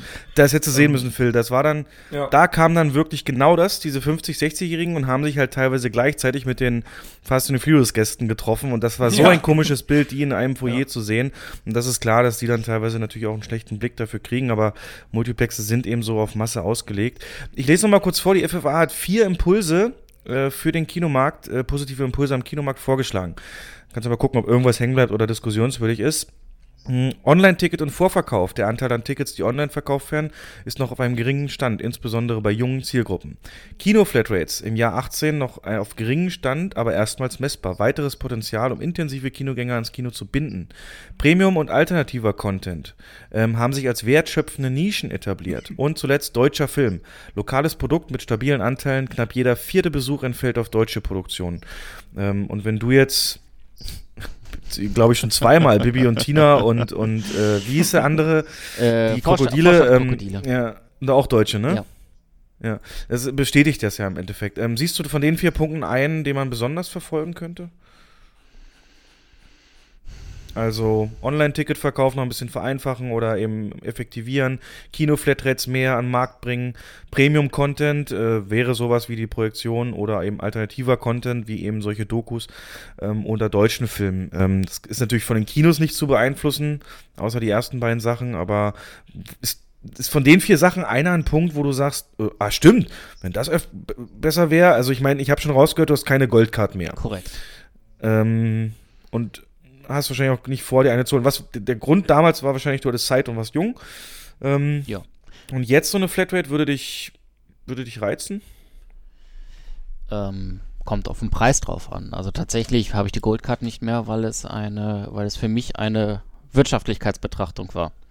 Ähm, ich meine, das war ganz schön irgendwie ähm, ähm, dann ins, ins Kino zu gehen und ich äh, dann auch die hohen Zahlen zu sehen. Da hat das gemessen an den regulären äh, äh, Ticketpreisen das Cinemax durchaus dann bei mir reingebuttert am Anfang. Ich brauche aber nicht irgendwie den, den Break-Even für mich. Ich finde das sehr angenehm, im Zweifel einfach ins Kino zu gehen und ähm, eine Karte vorzulegen und dafür eine Karte zu erhalten.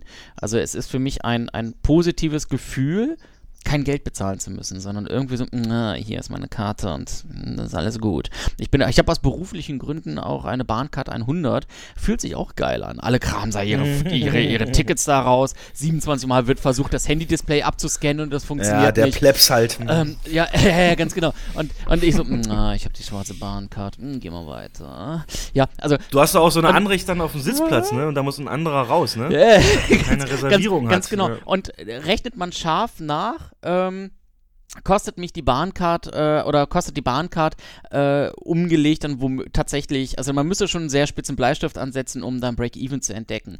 Aber es ist halt dann die Einfachheit, einfach in den, in den Zug einzusteigen, loszufahren, nicht dafür aktiv Geld auszugeben und das ist im Kino dann ganz genauso. Es ist ein schönes Gefühl, kein Geld auszugeben und trotzdem einen, einen Film dafür zu bekommen. Ich glaube aber nicht, dass das ähm, irgendwie jetzt die Kinowelt erheblich retten wird, ähm, weil wenn es wirklich die Hardcore-Besucher gibt, dann hat die Kette ja auch nicht so richtig was gewonnen. Ähm, oder der, der, der, das Kino an sich, weil dann ja im Grunde durchschnittlich irgendwo immer wieder, also über den gesamten Durchschnitt, der dann doch nicht der Ticketpreis erreicht wird, ähm, den man irgendwie benötigt wenn die Preise zu niedrig sind für die Goldcard oder für die Flatrate-Karte, hat man auch nicht so richtig einen Gewinn. Das Einzige, wie es gut funktionieren kann, die Leute, also das Fitnessclub-Prinzip, die Leute haben die Karte und nutzen sie nicht. Ich meine, so funktioniert. Ja, ist bei allen Karten das die Grundlage. Genau, so funktioniert Netflix ja auch, dass die irgendwie sagen, so, also das, das rechnet sich schon, dass wir mehr Geld einnehmen, als wir an Lizenzgebühren rausblasen. Ähm, so. Ich weiß nicht, ob das beim Kino funktioniert. Ich glaube, gerade beim Kino fangen die Leute dann doch an, den dann nochmal nachzurechnen, weil es auch relativ einfach nachzurechnen ist. Bei Netflix hast du kein, kein, kein, da, da kannst du nicht einen Film einzeln kaufen, sondern du kriegst für deine 12, 13 Euro kriegst halt Filme vorgerotzt. So. Und dann gehst den Deal ein oder du gehst den Deal nicht ein.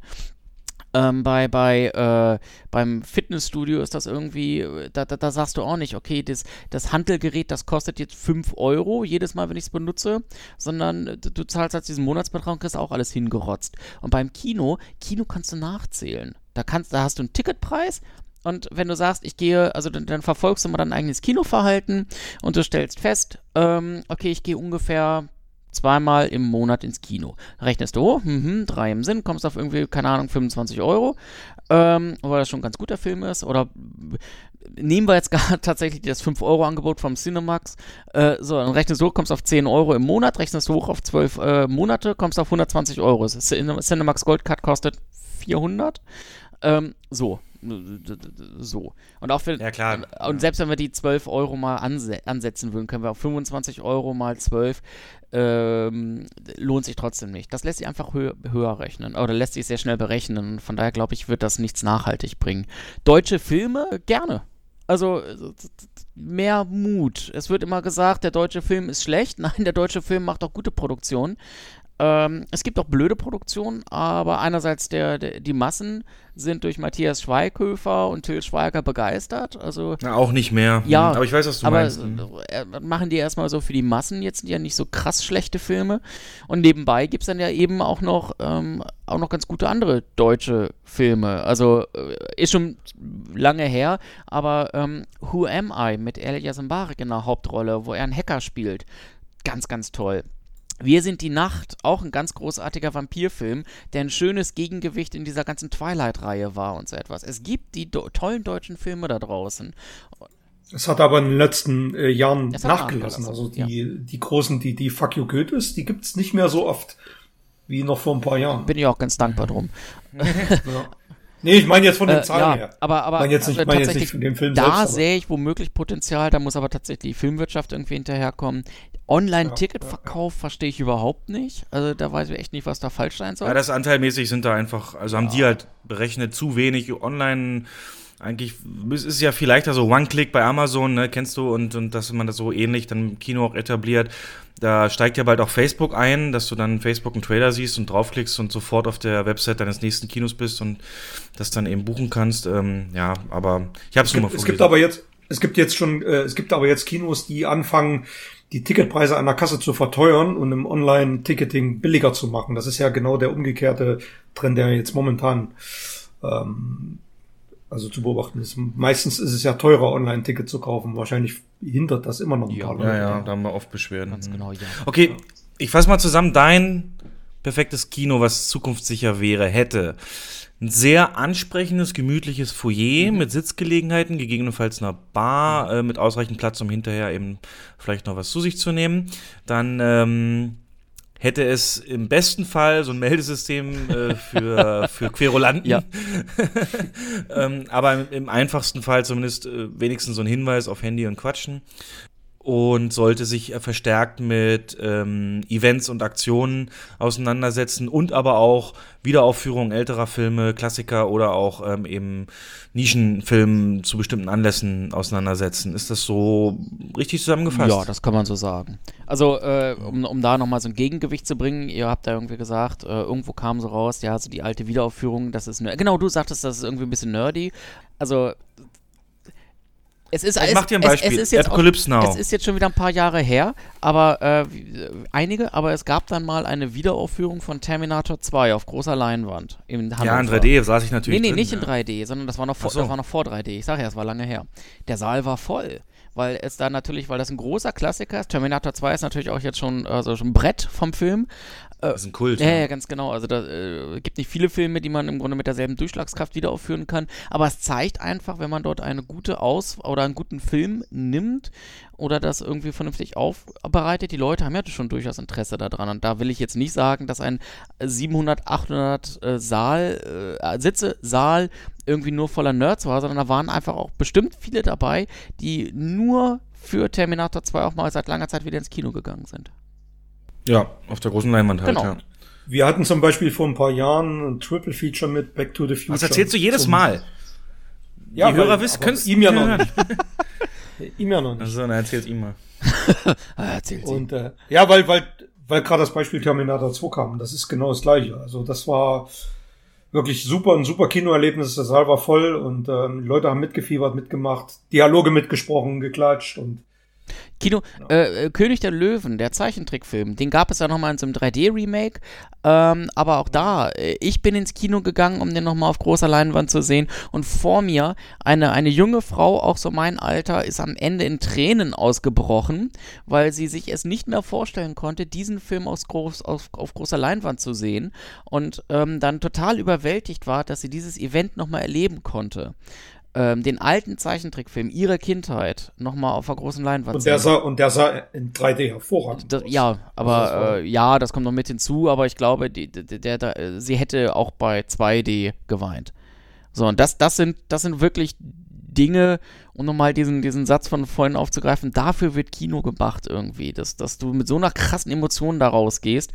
Äh, und ich glaube, das kann man mit Klassikern erreichen. Muss ja nicht weinen sein, das kann ja auch total, Alter, ich hab mal wieder, wow, das war so cool und boom und ne, so. Nost ja, so wird es mir bei Transformers 1 gehen. da würde ich nur weinen. aber wahrscheinlich aus anderen Gründen. ja, ja ähm, richtig, aber äh, gut zusammengefasst. Ja, und zum Schluss noch äh, marketingtechnisch. Also Kinos machen gar nichts für Marketing. Im Prinzip ist das so einer der Punkte, da nimmt die Filmwirtschaft halt die Filmwerbung komplett auf eigene Kosten hin. Ähm, aber so Imagewerbung für, für Kino, glaubst du, das könnte so ein bisschen die Ansicht auch äh, verändern? Weil du kennst bestimmt die Beispiele hier von, von Marken, die durch geschickte Werbekampagnen einfach ihr komplettes Image gedreht haben, auch wenn sie vorher vielleicht in Schwierigkeiten waren.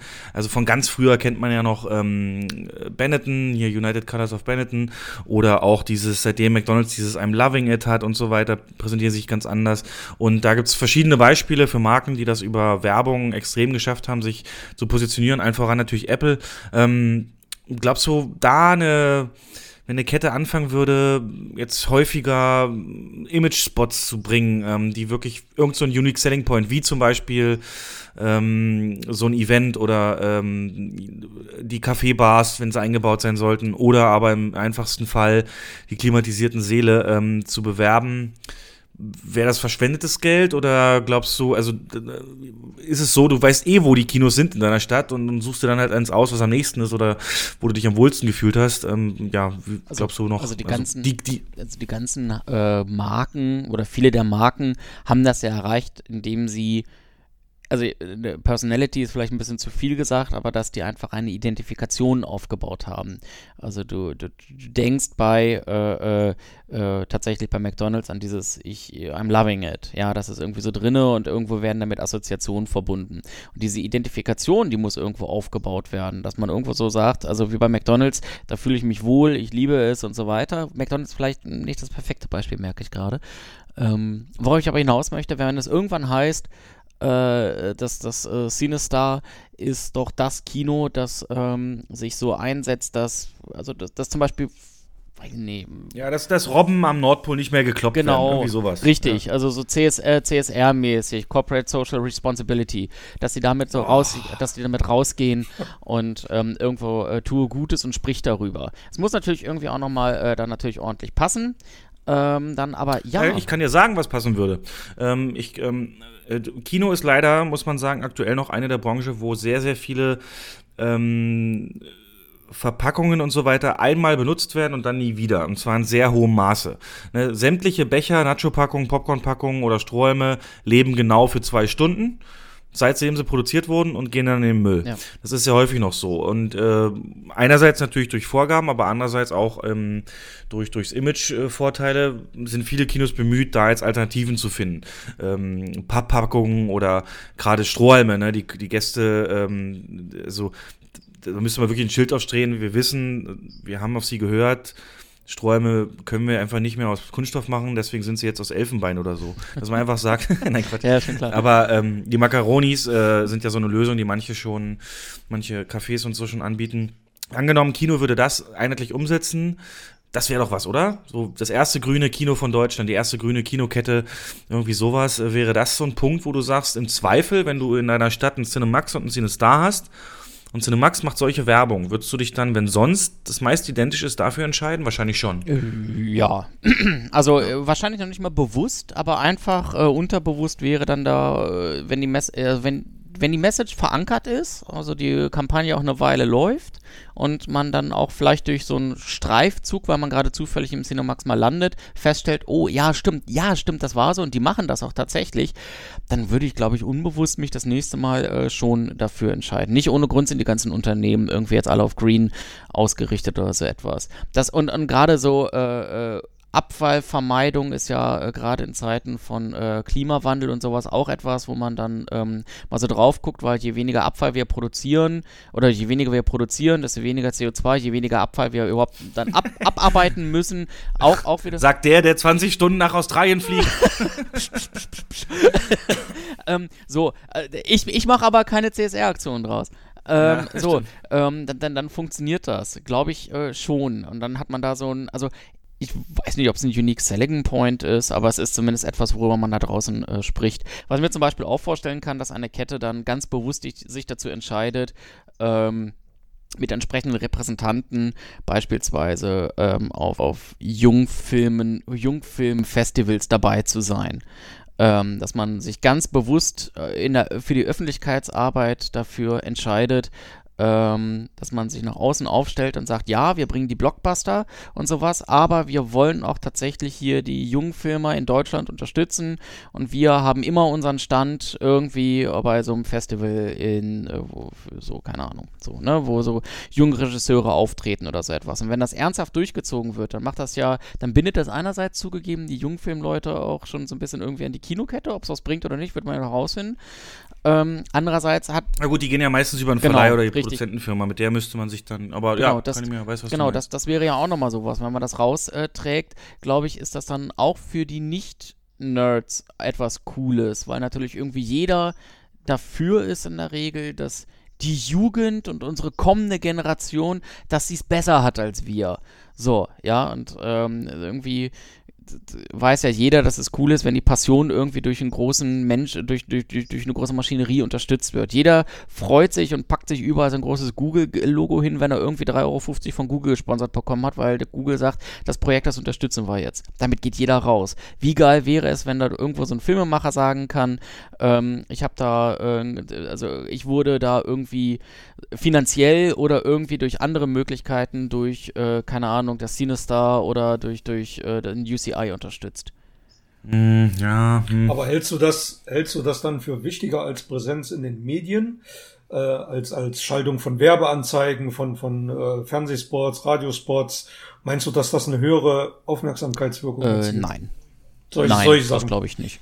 Das glaube ich nicht. Es muss ein Mix am Ende sein. Ich glaube, ich, ich glaube nicht, dass der Austausch durch äh, Strohhalme, durch Elfenbein oder Makaronis ähm, den äh, Boom mit sich bringt. Genauso, äh, dass, dass irgendwo da solche unterbewussten Entscheidungen entstehen. Genauso wenig glaube ich, dass eine Präsenz auf Jungregisseur-Festivals oder so etwas, dass das jetzt irgendwie den Unterschied macht. Da muss ein eleganter Mix dabei sein und das spannend an der Sache, er muss funktionieren und zudem muss er noch rund sein. Er muss zu dem bisherigen Image des Unternehmens, der, der Kinokette passen. Was auch viel Vorbereitung dann, glaube ich, intern benötigt. Aber ich glaube, ja, wenn man, wenn man das gut angeht und da auch konsequent hinterbleibt, wird das oder macht das einen Unterschied. Gut, also Jens, nach dem, was ich jetzt so gehört habe, nur schon als zweites, äh, zweiter Gast, der so ein bisschen genau in die Richtung geht, bin ich sehr zuversichtlich, denn ähm, unser Haus wird gerade komplett renoviert für einen hohen Betrag und das sind genau die Punkte, die wir da in den Mittelpunkt gestellt haben. Äh, vor allen Dingen äh, die Foyer-Atmosphäre auf diesen modernen, gemütlichen Launching-Charakter zu bringen und das macht mir Mut, Jens. Mir auch. Also nein, nein ähm, tatsächlich. also es freut mich, das zu hören. Ja, äh, bist gerne eingeladen, wenn es fertig ist, dir das mal anzugucken und dann äh, natürlich einen Bericht drüber abzuliefern, ob das so äh, dann auch. Nee, wahrscheinlich stehst du dann da und sagst, nee, so habe ich das aber jetzt nicht gemeint. Nein.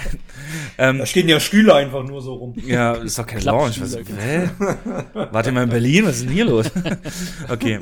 Nee, dann ähm, können wir dich natürlich nicht gehen lassen ohne noch endgültig zu klären, inwieweit du wirklich ein Nerd bist oder nicht, indem wir dir ein kleines Nerd-Quiz oh. vorbereitet haben. Kurze zehn Fragen, ganz schmerzlos und ab sechs Punkten bist du offiziell ein Nerd. Oh, und wir drucken dir auch eine Urkunde aus oder schicken sie als PDF. Oh, jetzt bin ich ja gespannt. Ah, ja, ja, okay. Genau, genau.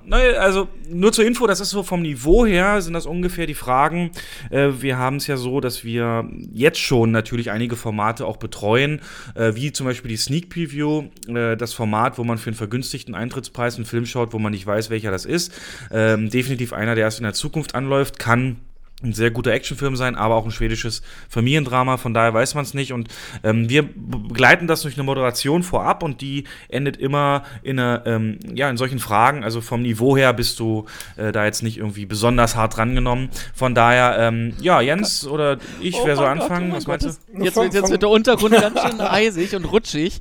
Da kann ich ganz schnell hinfahren. Hey, also, ich würde sagen, wenn du verlierst, ändert ihr einfach den Namen auf Normaltalk. Irgendwie sowas. Nein, Quatsch. Ähm, ich fange mal ganz. Ich habe. Äh, ja, ja. Also das könntest du wissen. Also, ich fange mal, versuch's immer. Also, es gibt ja viele Casting-Entscheidungen, die nie so feststanden und viele erst durch Zufall entstanden sind. Beispielsweise sollte statt Keanu Reeves in der Matrix Will Smith den Hauptcharakter spielen.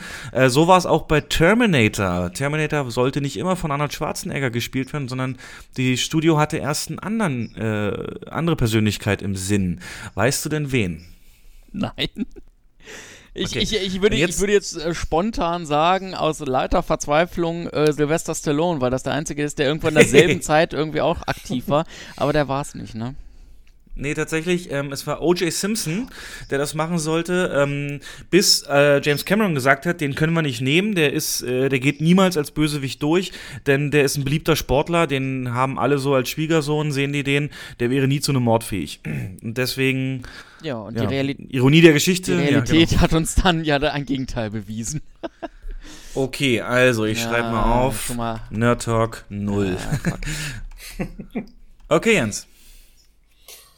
Ähm, stirb langsam eins, 1987.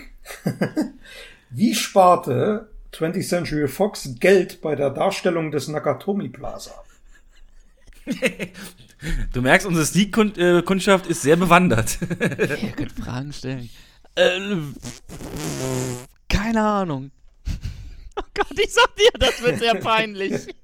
Also, also das Gebäude war einfach das Hauptquartier von 20th Century Fox und sie haben es einfach sie haben es einfach abgefilmt und als Nakatomi Plaza Ja gut, das ist natürlich auch eine Variante. Äh, oh, kommen noch mehr solcher Fragen? Fragt bitte, du hast, fragt bitte dann nicht noch nach Regisseuren und Schauspielern. nein, nein, das habe ich gar nicht es gibt auch eine Schätzfrage, die kannst du aus Glück gewinnen. Äh, die können wir jetzt ja, die können wir jetzt ja gleich Yay. mal machen. Dann kriegst du deinen Motivationspunkt. Und zwar ähm, Star Trek Enterprise, also die Enterprise, die hast du vor Augen, mhm. ne? Das Raumschiff mit den zwei, mhm. genau, der, der Untertassensektion. Die äh, sieht man ja schon von außen, hat relativ viele Fenster. Und ich will wissen, wie viele Fenster genau. Boah. Oder ist halt die Schätzfrage. Also ja. du musst nicht genau treffen, aber ich sag mal, du darfst maximal 100 oder sagen wir 200 weg sein. Genau. Boah. Also ich. Also du bist doch Mathematiker. Du kannst doch jetzt dir die vorstellen, Informatiker. Aber das hat ja mit Mathe. Und dann rechnest du jetzt die geometrische Form und die Fenster und dann die Größe hochrechnen pro Fenster. Ja, solltest du hinkriegen. Also ich würde, ich, ich würde so sagen, das sind ähm, 15.300. Ist leicht drüber. Es sind 3.625. Oh Gott. Ja. Hm. Du kannst es noch schaffen. Scheiße. Wir, wir senken mal die Sieghürde, um weiter als Nerd zu gelten, auf drei richtige Antworten. das ist ein, das, das ist so wie wenn der Vater einen früher win, gewinnen genau, lassen das verlorene Liebesmühe. Mach weiter. Die Hörer liegen in der Ecke vor Lachen. Na, okay, Jens, dann du. Dann, dann kommt jetzt eine Frage, die man sich eventuell herleiten kann. Ähm, Stanley, Stanley Kubrick, The Shining 1980 Warum wurde die Zimmernummer des Romans von Stephen King, Zimmernummer 217, im Film in 237 ausgetauscht? Jetzt muss sogar ich sagen, wie soll man sich das denn herleiten? Das kann man sich ganz einfach dann herleiten. Sag mal. Nee, warte, Moment, dann rate ich auch mit. Ähm, Tipp, Tippfehler, oder? Nee, 1 und 7. Ach, keine Ahnung. Also die 1 ist auf dem Numpad zu weit weg von der 7. Was, was, Obwohl, da gab's ja eine Was sind die Ziffern nochmal? Sag's doch nochmal bitte. Also im Roman ist es das Zimmer 217, in dem es dann spukt, und im Film ist es das Zimmer 237. Also 1 und 3 vertauscht.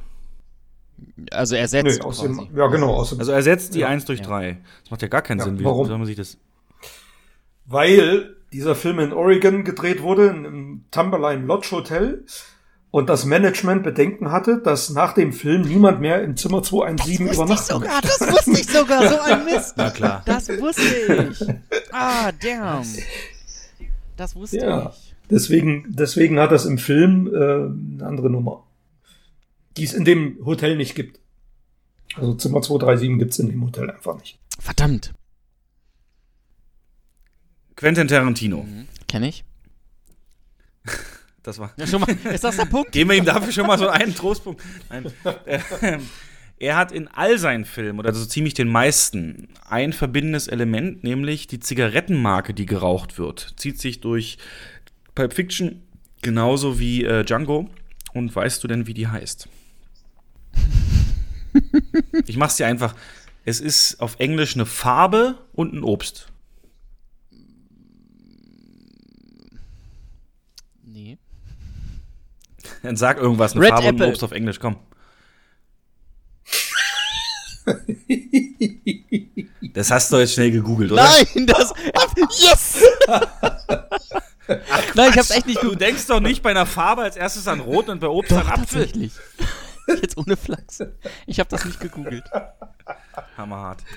Wie geil. Ein Punkt, sehr gut. Yay! Du hast dich ja bei Star Trek vs. Star Wars für Star Wars entschieden. Ne? Mhm. Frage zu Episode 5. Welche Objekte schmuggelten die ILM-Techniker bei der spektakulären Schlacht im Asteroidenfeld in den Film? Kannst auch raten gerne. Bügeleisen. Ja, das sind ja Nerd, das sind ja Nerdfragen. Ja, aber ich habe gesagt Sneak-Publikum-Schwierigkeit. Also, also Bügeleisen, Bügeleisen finde ich ganz geil, einfach als Referenz zu Star Trek. Also du bist nah dran, es war ein Schuh und eine Kartoffel. Die fliegen da durchs Bild. Okay. Ja, nee. Gut, aber da du ja Star Wars geantwortet hast, habe ich als letztes, meine letzte Frage, eine Star Wars-Frage.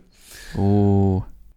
Ähm, oder nee, die zweite Star Wars-Frage. Ähm, die X-Wings sind ja die Kampfflugzeuge der Rebellen und wir haben die TIE Fighter fürs Imperium. Ja. TIE ist eine Abkürzung und ich will wissen, wofür die steht. Mm, Also es muss ja was Technisches sein, weil es ja ein... Äh, ja, ja. Äh, boah. D -d -d Trans? Trans? Trans? Guck mal an die Trans- Optik, denk mal an die Optik. Wie sieht er aus? Wie ist vor allem sein Antriebssystem aufgebaut? Okay, ich rette dich. Ähm, es ist natürlich symmetrisch, du hast ja auf beiden Seiten Ja. und damit ist es schon mal Die Twin. Ja. Ja. Und es ist die Twin Ion Engine, also die Zwillings-Ionen-Antrieb. Ach, herrje. Ich, hab, ich habe auch dummerweise jetzt gerade so im Hintergrund gedacht, warte mal, AT, AT hat auch was zu bedeuten. Hab Ja, was heißt das? Was, Dann kriegst du, Ja, dann ja, kriegst ganz du drei genau. Sonderpunkte. da habe ich auch überlegt und ich kam nicht drauf. Und ich habe ja dann die andere Hälfte meines Gehirns äh, für den TIE Fighter genutzt und damit ist ein absoluter Murks äh, zustande gekommen. Ähm, sodass ich eher an Transatlantik irgendwas gedacht habe und gedacht habe, nee, das ist komplett falsch. Ja, nee. Ah, ihr merkt schon. Also bei solchen Sneak-Dingern äh, bin ich, also bei, die, ich kenne die ja auch und da äh, habe ich immer äh, mit, mit äh, großem Trara verloren, beziehungsweise. Aber das ähm, hier ist schon hardcore, nicht. also das muss ich Die echt sind schon ein bisschen ja. schwieriger als Wir wollten nicht Ja, wissen, jetzt, jetzt versuch das nicht zu retten. was heißt denn so. jetzt AT-AT, Jens? Weißt du es denn? äh, äh, äh, äh, äh. Ich wusste es mal. All Terrain? Wir hatten- Armored Transport. Okay. Das hast du doch gegoogelt. Das stimmt. Siehst du? Ich habe auch noch eine Frage. Okay, letzte. Du steht bei 1. Ähm, wenn du zwei hast, hast du Gut, gewonnen. ähm, Nein, wir auch wieder eine etwas schwierigere Sneak-Frage, aber Ja. kann man sie auch herleiten. Natürlich. Äh, George Lucas und Brian De Palma sind ja bekanntermaßen dicke Freunde. Immer noch. Und ihre Filme Star Wars und Carrie wurden zeitgleich gedreht. Und so entschieden sie sich, die Hauptdarsteller auch gemeinsam zu casten. Also es gab ein Casting, zu dem äh, geladen wurde für beide Filme. Mhm. Und was war an diesem Casting das Besondere? ähm, dass es ähm, dass es in einer U-Bahn-Station stattfand. Sehr geil. Nee. Ja, komm Jens. Wie soll man das denn?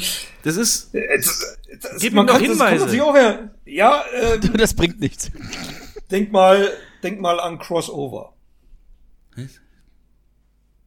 Dass es mitten auf einer Kreuzung stattfand. Nein, ich löse es ganz einfach mal auf. Carrie Fisher wurde gecastet für die Hauptrolle in Carrie und Amy Irving wurde äh, gecastet für Prinzessin Lea. Und irgendwann, kurz vor Drehbeginn, entschied man sich dann, genau diese Rollen zu tauschen. Ja, das kann man sich herleiten, das ist naheliegend.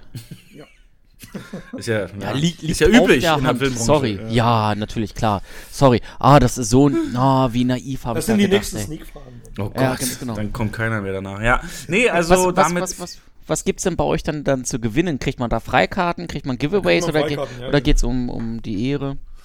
Ja, also tatsächlich okay. machen wir immer so ein äh, rundum sorglos Paket, nennen wir es, bestehend aus zwei Freikarten, zwei Softdrink und einem Popcorn-Gutschein. Und manchmal ist es auch bei uns so, dass äh, ja, Verleiher ihre Leger leer räumen und dann äh, kriegen wir da meist auch noch alten Merch, ähm, genau, den wir dann rausgeben. Aktuell haben wir da sehr viel Auswahl, weil ähm, sehr, sehr viel ja, Leger geräumt wurden und da geht's dann von Ice Age Metalleimern bis hin zu äh, Tribute von Panem, äh, John Wick Goldmünzen oder sowas, ähm, die ganze Reihe, ja. Aber da, da sind wir auch voll von abhängig, genau. Ja, ja. Ja, ja, ja. Nee, schön. Dann äh, offiziell kein Nerd und äh, ist ja auch nicht schlimm, hab- muss man ja nicht sein. Ich habe ich hab auch gerade mal geguckt, die Domain normaltorok.de ist noch nicht registriert. Ja. Ähm, Kannst ja dann einfach eine Weiterleitung schalten und dann äh, passt das schon. Nee, du kannst gerne, sollten wir uns irgendwann mal wieder hören, äh, gegen, gegen Quiz oder irgendwas vorbereiten und dann äh, sage ich jetzt erstmal, es ist wieder extrem lang geworden. Vielen Dank natürlich für deine Zeit. Für uns nicht selbstverständlich, dass die sich jemand in der Form nimmt, aber ich fand es sehr erleuchtend und du warst eine echte Bereicherung. Ähm, hast eine ganz eigene Note hier reingebracht und ich fand, das war von Anfang an sehr gut ähm, aufeinander e- eingespielt. Ja, von daher jederzeit wieder, aber ich bin mir sicher, wir hören uns auf dem einen oder anderen Wege bestimmt nochmal. Ja, sehr gerne, Mensch. Sehr, sehr Schließe gerne. mich Hat an, hat, Spa hat Spaß gemacht heute. Ja. Auf kann ich nur Fall. zurückgeben. Hat super viel Spaß gemacht, ja. Danke, danke. Dann jetzt, äh, liebe Hörer, äh, schönen Tag, Nacht, je nachdem, wann ihr das hört. Und wir sind raus. Bis zum nächsten Mal. Wir sagen Tschüss. Macht's gut. Haut Tschüss. tschüss. Ciao.